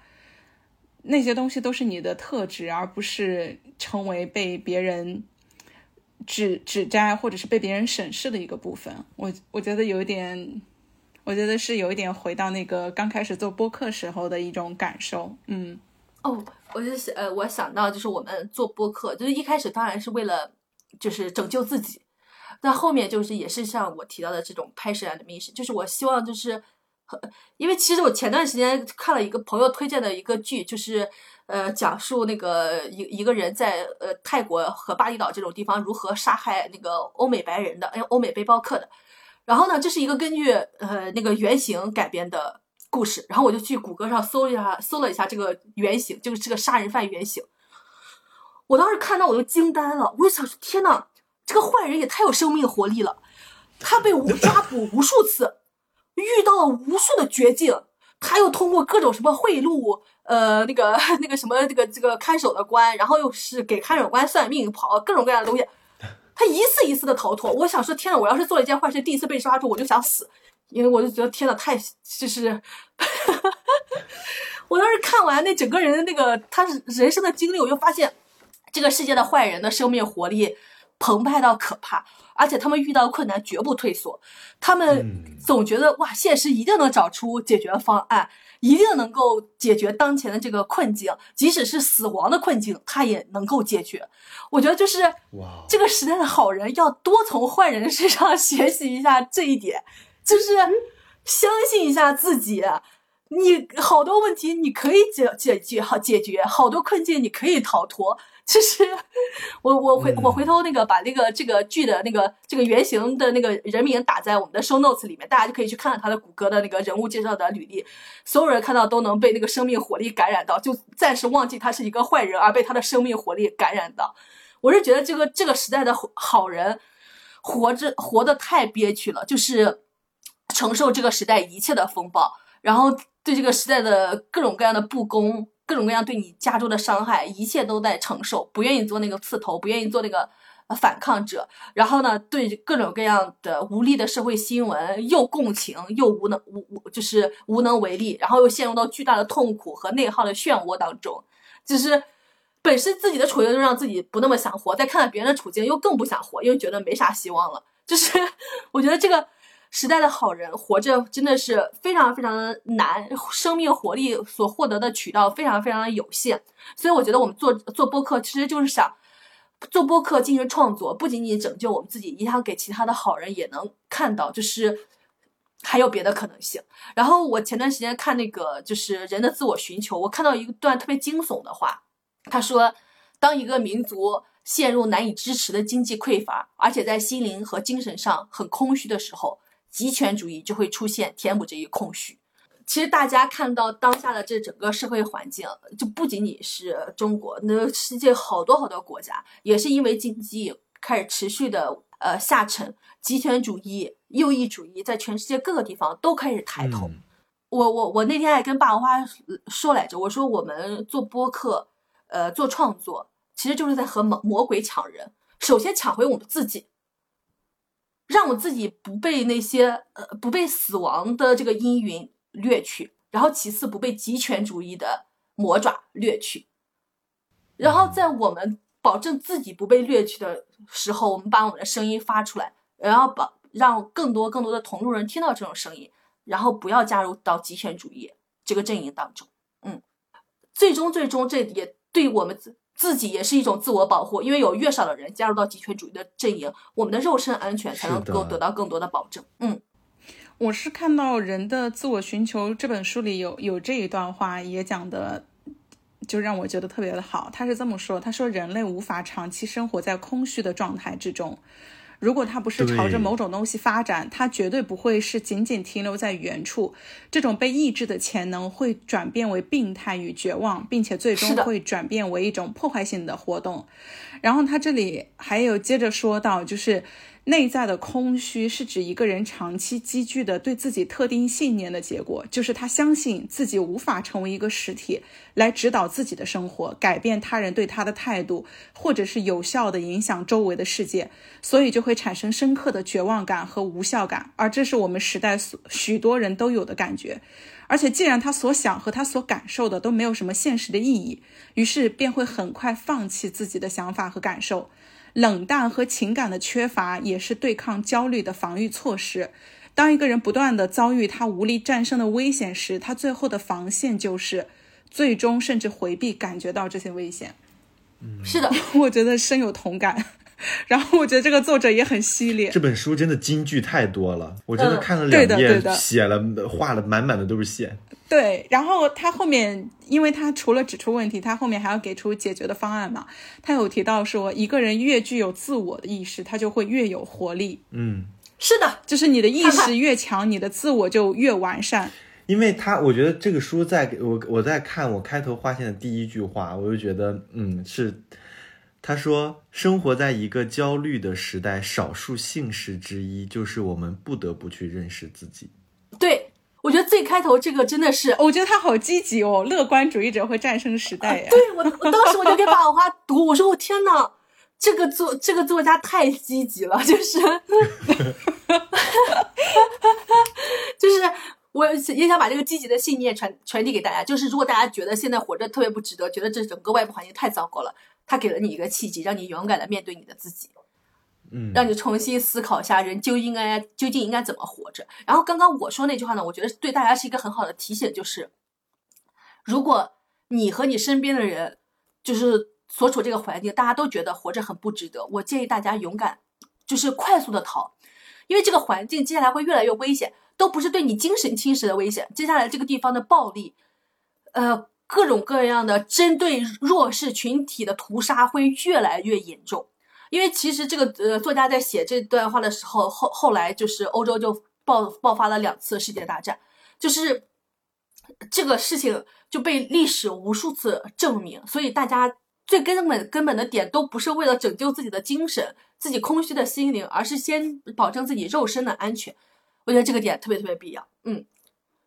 然后。我觉得这个这个作家真的很积极。我那天看完，我就觉得啊，老激动，因为 他说那个呃呃，关注使社会变得更为健康的人，自己都有一个很好的开端。我们还可以进一步的指出，从长远的角度找到自己内部的力量中心，是我们能够为同胞所做的最大的贡献。真的，他，我们做这期播客就是这样的目的就是想为想做出这样的贡献。嗯，我觉得就是我我其实录到中间的时候，我一度怀疑我们录这期播客的呃呃意义和价值，是因为我当时就在想，天呐，因为录的中间就是几度沉默和卡壳，因为我在想，就是在我们三个人内部。我们说了这个事情，想做这个事情，在霸王花身上甚至都还没有应验和成功，就是呃，就是再传播出去和别人讲他的立场和基石到底是什么。我的中间我就在想，天呐，这期播客是不是做的失败了？因为讲着讲着发现活力一直在往下荡，往下荡，往下荡，就是没有让大家能感受到那种生命活力强烈涌流的时刻。但我现在就觉得。呃就是 接受这个过程，然后呢，接受就是每一个个体都有自身需要面对的命题，嗯，然后我觉得就是我要先把我我感受到的一切讲述出来，我把我感受到的一切讲述出来，我觉得这就是我做出的的最最强大的贡献了。我觉得我要先把我自己的使命完成，嗯嗯，我觉得中间停下来也不也真的不是坏事，总比闭着眼睛往前走要好。是的，嗯，但是我其实最后想问霸王花一个问题，因为霸王花在最开始的时候，他说他感觉到想去死亡的那些信息是很确定的，但是对于关于嗯活着很有热望的这些信息，他是不是特别的确定，有点模糊的。但是在中间，你们两个在讲述整个游荡的过程中的这些热望。因为大家可能我不知道单从声音能不能听着，我隔着屏幕我能看到，在那个整个瞬间，霸王花的双眼是放光的。我感觉最起码这个过程你是能确定的吧？嗯，哎，所以，所以我其实，在中间的时候，我也有在犹疑，就是我，就是我，我在犹疑的部分，就恰恰好是你问出来的这个问题，因为我在录这个之前的时候，我就有写下来。哪些觉得特别值得或活着真好？一方面呢，就是很多出去的细节，有的我我就给忘记了。然后呢，另外一方面呢，又觉得，对啊，因为每天发生的事情那么多嘛，我就很震惊。因为因为我有天我我我们在呃那个加纳利群岛发生了巨多惊心动魄且离奇的事情，我觉得我能记一辈子的事情。然后我们刚从加纳利群岛离开，然后上船了，跟那个台湾的夫妇分享这些事情。然后我在。那种特别嗨，那个手舞足蹈开始分享的这个事情，分享完了之后，霸王花跟我一块在走回船舱房间的时候跟我说，偷偷跟我说，你刚刚说那些事情，我发现我都忘了，我当时都吓死了，我想说，这这咋能忘呢？我说这不是前两天刚发生的事情吗？而且这么的惊心动魄，因为霸王花跟我说，可是每天都会发生一件新的事情，我说。你不是人类的大脑容量吗？你又不是鸡的脑子，鸡一天只这个大脑一天只能成一件事情，我就特别特别震撼。然后这整个旅途，霸王花屡屡给我这种关于记忆力的震撼，所以我就一直不是为了那个阴阳怪气还是啥，我就一直真心的劝霸王花，我说你回国了，那么 抓紧去医院做一下检查。我特别想知道这个病理性的原因是什么？人怎么能做到这一步？我都震撼，你知道吗？然后霸花现在已经挂号了，正在排队等，看看到底这是啥原因。嗯，啊，呃，就是刚一部分的，就是那个细节有忘记的部分，然后还有一个呢，它的点是在于。我我觉得，我觉得我有一种感受，就是人的自我寻求里面描述的一个部分，就是对于自己的情绪和体验的感受没有那么的真切，没有那么真切的一个点，就是在于，有的时候很多的事情是通过外界的一些反馈来去得到确认的，就是我的自我是不是真的有这种感受，我有时候是要打一个问号的，哦，而就是还有一个点呢，是在于说。就是这些事情能支撑到我，就是就是我觉得特别值得的时刻，它能支撑我多久？这个地方我也是要打一个问号的。哦，所以我就觉得，就是刚刚你说到的这个问题嘛。可是就是在描述的过程当中的时候，确实就是一说到那个细节部分的时候，我也会觉得，哎呀，很开心啊什么的，会有这样的感受。你知道后来霸王花开始做一件什么样的事情吗？他每天就在朋友圈记录一下今天发生的事情，发一个仅仅自己可见的朋友圈，然后让自己明天别忘记。我当时就在想，我觉得在拍那个电影是什么《恋恋笔记本》还是什么《失恋五次》还是什么玩意儿？就是里面那个那个伴那个另一方的伴侣每天都要把这个前天事情发生记下来，然后告诉他，你看啊，我是你的谁谁谁谁谁，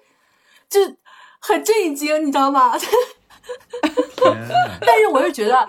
就是创作和记录是一件非常非常重要的事情。就是你当你把这个瞬间记录下来了，当你过几天再回溯再看的时候，过几年再回溯看的时候，这些感受都是绝对真实的，而且在那个感受在这个当下还依然能点燃你。嗯因为我之前就有写那个，我就觉得就是出门游荡就是一个出门去点灯的过程，因为我当时天天加班，各种的崩溃特别特别严重。然后我就就出去一趟，我觉得就放了一次风，点了一盏灯。当我回来，我又被那个工作快要压垮、压死的时候，哇！我一闭上眼，我就觉得天呐，我的脑海的暗夜里面有好多好多盏灯。哇，我觉得哇，他们还在持续的点亮我，就是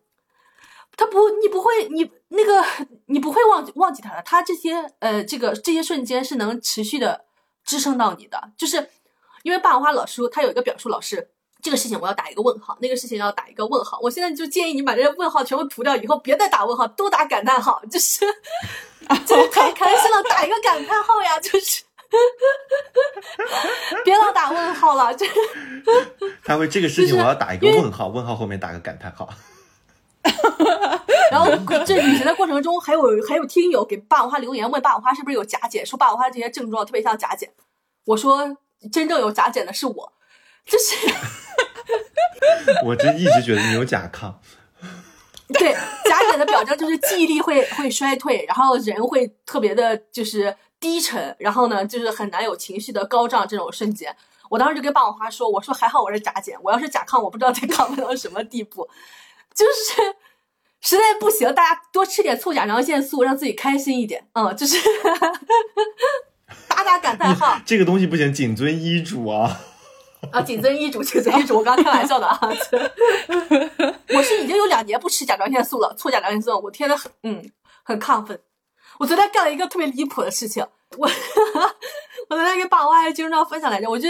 荷兰参加一个朋友的婚礼，因为我最近的时差没有倒回来，我就天天早上五六点才睡，下午才醒。但是我那个朋友特别特别远，我要横跨整个荷兰，所以我就一整晚全部没睡。然后我去帮朋友的婚礼，给他的国内亲友做直播。然后呢，我回来的呃回来过程中，朋友就帮我找了呃他的另外两个朋友让我搭便车，然后刚好那个朋友呢是搭便车的朋友是安徽人，然后我就在我就在那个 搭便车的时候呢，我为了防止。呃，大家没话聊嘛，因为大家刚认识，谁也不认识谁，就是我就开始分享我这过去两三个月的游荡的经历，就我说的嗨到不行。然后呢，后来下车了，呃的他还问我说：“那你你你要写书吗？”因为他强烈的想把让我把这些经历那个给记下来，然后呃写成书，他要回头来买书。我说现在不用买书，那个我们那个 呃公众号和 newsletter 上就有，他立马就订阅了。然后呢，后来把下车把我放到了火车站以后呢，我突然间收到手机的提示。他给我们的那个那篇公众号文章赞赏了一百块钱，我当时都要吓死了。我想说，天呐，我刚刚在车上是进行了什么违法犯罪的活动？就是我这聊了一会天，为什么有人给我打钱？我又非常非常的那个啥，我想说，天呐，我不是在进行什么传销洗脑的活动吗？就为什么聊完了之后人家给我打钱？我就那当然，他说他是那个安徽人，为了支持安徽人，然后呃自己没有办法出门去游荡，想支持一下我们出去游荡的人，因为他觉得哇，听我讲完这些特别特别的热烈和开心。刚刚我还收到微信，他问我要不要去他家吃饭，然后我就觉得你到达一个不再那个让你处处觉得掣肘无力的系统，你整个人就是会嗨起来，你的状态就是会由甲减变成甲亢的一种状态。当然了，这不不亢不减是最好的啊。就是，但你也不能抑制住。当你抗的时候，你也抑制不住了你想抗的这种状态。然后就是，我觉得霸王花的呃 newsletter，也就是他之前一直是就写的，他写不住了，你写不了几个字，就硬憋硬憋硬憋。然后呢，写了很短之后呢，他最后开始明明情绪没到那个份儿上，他突然间开始强行热烈。就非常像春晚上说我们大家一起吃饺子，就是那种状态。我真想笑死你，这点应该当那个段子。然后我就想说，天呐，你为啥开始就还没到那个份上，你怎么开始强行热烈起来了？但是我觉得，呃，这两次就霸王花出去游荡这期间写的 newsletter 都写的很好，然后还有很多听友都发现了这个事情，然后就一直跟霸王花在底下评论底下留言，然后说你哇，写越写越好了，现在写的好长啊，好厉害啊，什么各种的。养成系，一种养成系。呃，其实我我很想分享的一点是，因为出去游荡啊，包括是一个还蛮大的一个决定的，然后你的生活环境和你面临的各种情况都会发生一个，就是相当于是一个急剧的一个变化。然后它就是蛮需要能量的。然后你在既感受到能量兴奋的时候呢，你不不可避免的你会有焦虑，会有担心，会有恐惧。然后我在《人的自我寻求》这本书里面呢，也有在看到，就是有相同这种感受的一个部分，就是一个人在成长，就是你想要。脱离某一种权威的环境，比如说你离开母亲的呃子宫，你你从出生的时候到你落地，就是这个成长的过程当中呢，你在一方面成长，然后另外一方面你不可避免的就会面临有混有混沌的部分，有担心的部分，有焦虑的部分，这个是成长所必然要经历的，嗯。然后我看到他这个描述的时候，我就有一种啊被宽慰到的一种感觉，然后也有一种被击中的一个感觉，就是是的，当你再去做，就是你在自主的去做一些决定的时候，这个决定它一定是会带来未知的东西，这个未知的东西会给你带来一些冲突，会给你带来各种各样的不确定性的东西，但你把这个东西给面对它的时候。面对完之后，它是一个必然的经历的一个过程，因为因为我觉得特别好的是，这个作者他自己的个人经验是他非常喜欢那些希腊文学，然后各种这些文学，所以他从文学作品当中去分析人性，去分析成长，他就举了非常多的这个案例，就让你对于这种他的心理分析的描述更能够感同身受，更有这个具体的案例去切实的部分。嗯，哦，我觉得这个作者真的超级积极和乐观。然后他又有一一句话，我觉得特可以鼓励到霸王花还有其他的朋友。他说：“你的身体，就你你现在情绪处在痛苦中，处在比如说你对自己不行动有有痛恨的部分，就各种这样的部分，其实就呃，你这种就是是呃那个产生的情绪反应很类似像身体的一次发烧。”他说：“只要你发烧，就还有希望。”他说。很多疾那种特别严重的疾病，它到达最后的阶段，身体就好像放弃了，发烧就会消退，病人就会很快死亡。所以这个部分肌中症就要小心，就是 如果你的身体没有这种没有感到这种痛苦阶段或者是什么的，你就是要警惕，是不是？嗯。啊，他说正因为如此，唯一标志我们，无论是作为个体以及作为一整个呃民族来说，失去战胜当前困难这一希望的是陷入冷淡。而且不能建设性的感受和面对我们的焦虑，所以你现在对你的焦虑和痛苦没有陷入冷淡，我觉得就是一个很好的状态。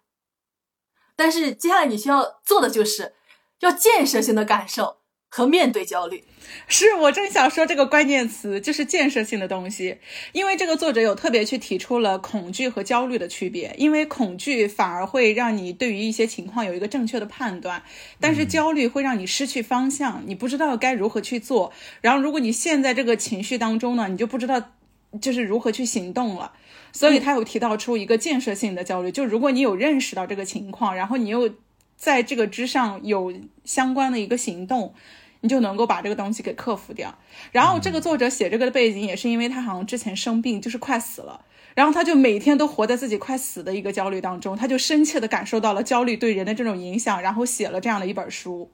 嗯，对，其实真呃恐惧是不可怕的，我觉得有时候很多时候恐惧是一个好事情。我之前看那个许知远的叫呃一个游荡者的世界，它里面有讲到一段话，我特别特别的赞同。他说。为什么出门旅行、出门游荡，呃，如此之必要，且对人的精神有非常有益的这种呃结果？是因为人出门之后最大的直观感受是恐惧，你对于外面未知的一切世界都是恐惧的，但是这个恐惧的感受却恰恰会让你极其的敏感，会让你张开毛孔去感受外面的一切，让新的东西进入进来。你不恐惧，你对你的日常生活习以为常，你就再也感受不到新的东西和新的可能性。恰恰是因为你恐惧，你如此的敏感，你才会对新的可能性能敏锐的捕捉和感受到。嗯，我觉得这个就是一个非常非常好点。嗯，我觉得他这本书很好，也是莫布谷推荐的，而且这本书就是现在也看不了，需要通过一些途径才能看到原版。我觉得许志远这本书很好的点是，我刚看那个就是刚看开头的时候，就是莫布谷刚读的那段话，然后那时候恰恰是我刚出来的时候，我就内心浅浅的是有这种感受的，我就觉得天呐，怎么这个作者把它写出来了？我觉得很好，然后。我就一边游荡的过程当中一边读，然后我读到最后的部分，包括他去剑桥的时候，他的那个状态不太好，然后他又很诚实的说出来为什么他状态不好的部分，我都觉得哇，我通过他的诚实获得了宽慰。然后尤其到最后的一个部分，他的一个思考又让我觉得是目前在著作当中很少见的一个思考的角度，可能在之前。十年前吧，十年前还能看到，但是现在已经看不到了。这本书特别的坦诚和诚实，他的坦诚和诚实恰恰是他现在消失不见的原因。嗯啊，对，嗯，他这段话是这么说：是糟糕的教育、庸俗的社会环境扼杀了人们的好奇心、想象力、逻辑感，还把错误的观念与事实塞满了我们的头脑，以至于我们这代人当中最杰出的头脑，就是那些最成功的拒绝正规教育的人。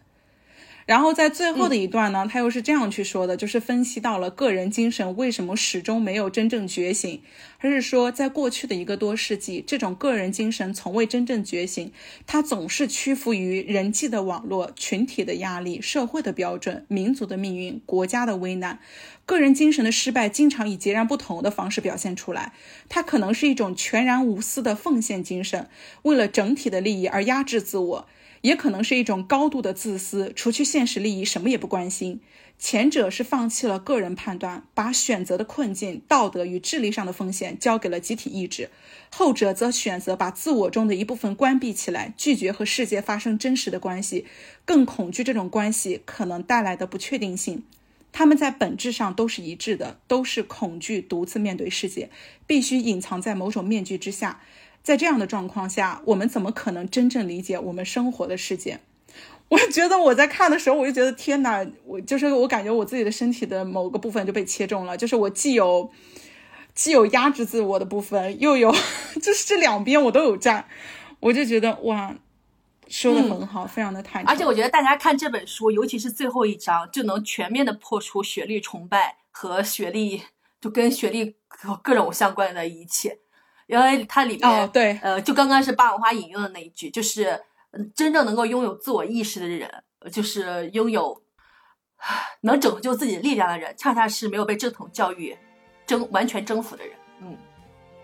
好的。因为金钟罩说那个他再录更长，他就没有办法有剪那个剪完了。因为我们已经三个月没录了，需要更新。我们已经录了五个小时了，他需要从那个北京坐高铁回家的路上给他剪完，不然他其他没有时间剪完，工作占用了他所有的时间。所以我们就在这个地方结束了。然后最后我还有一个呃关于那个人的人的自我寻求里面讲述的一个案例，我觉得特别特别有意思，跟大家分享一下。他说。人，呃，这个是会有一个特别奇怪的情况，他就说电台主播每次录完节目会跟大家说感谢大家的收听，但是其实电台主播才是贡献出来他的知识观点，为大家带来欢愉和新知的人。他说为什么大家会做这样的事情呢？因为大家后来发现，就是大家不说正确的话，而是说，呃，容易被别人接受的话，因为你跟听听众还有听友说谢谢你的收听。会更加容易被听众和听友接受，但是本质上这句话是不不那么对的，因为你没有认同你自己的时间，你自己的价值，你刚刚所做做出的的这些东西，你贡献了你自己，其实应该收到感谢的是你自己。所以虽然我们经常不经常说感谢你的收听，但是他这里面有个建议，他说建议电台主播之后不要说感谢你的收听，而要说感谢你的喝彩。所以。大家听这期播客的时候，无论你是否喝彩，我都在这期结尾说一下，感谢你的喝彩。但希望大家在新的一年也能感受到生命活力涌流的很多瞬间。嗯，感谢你的喝彩。好，拜拜，拜拜。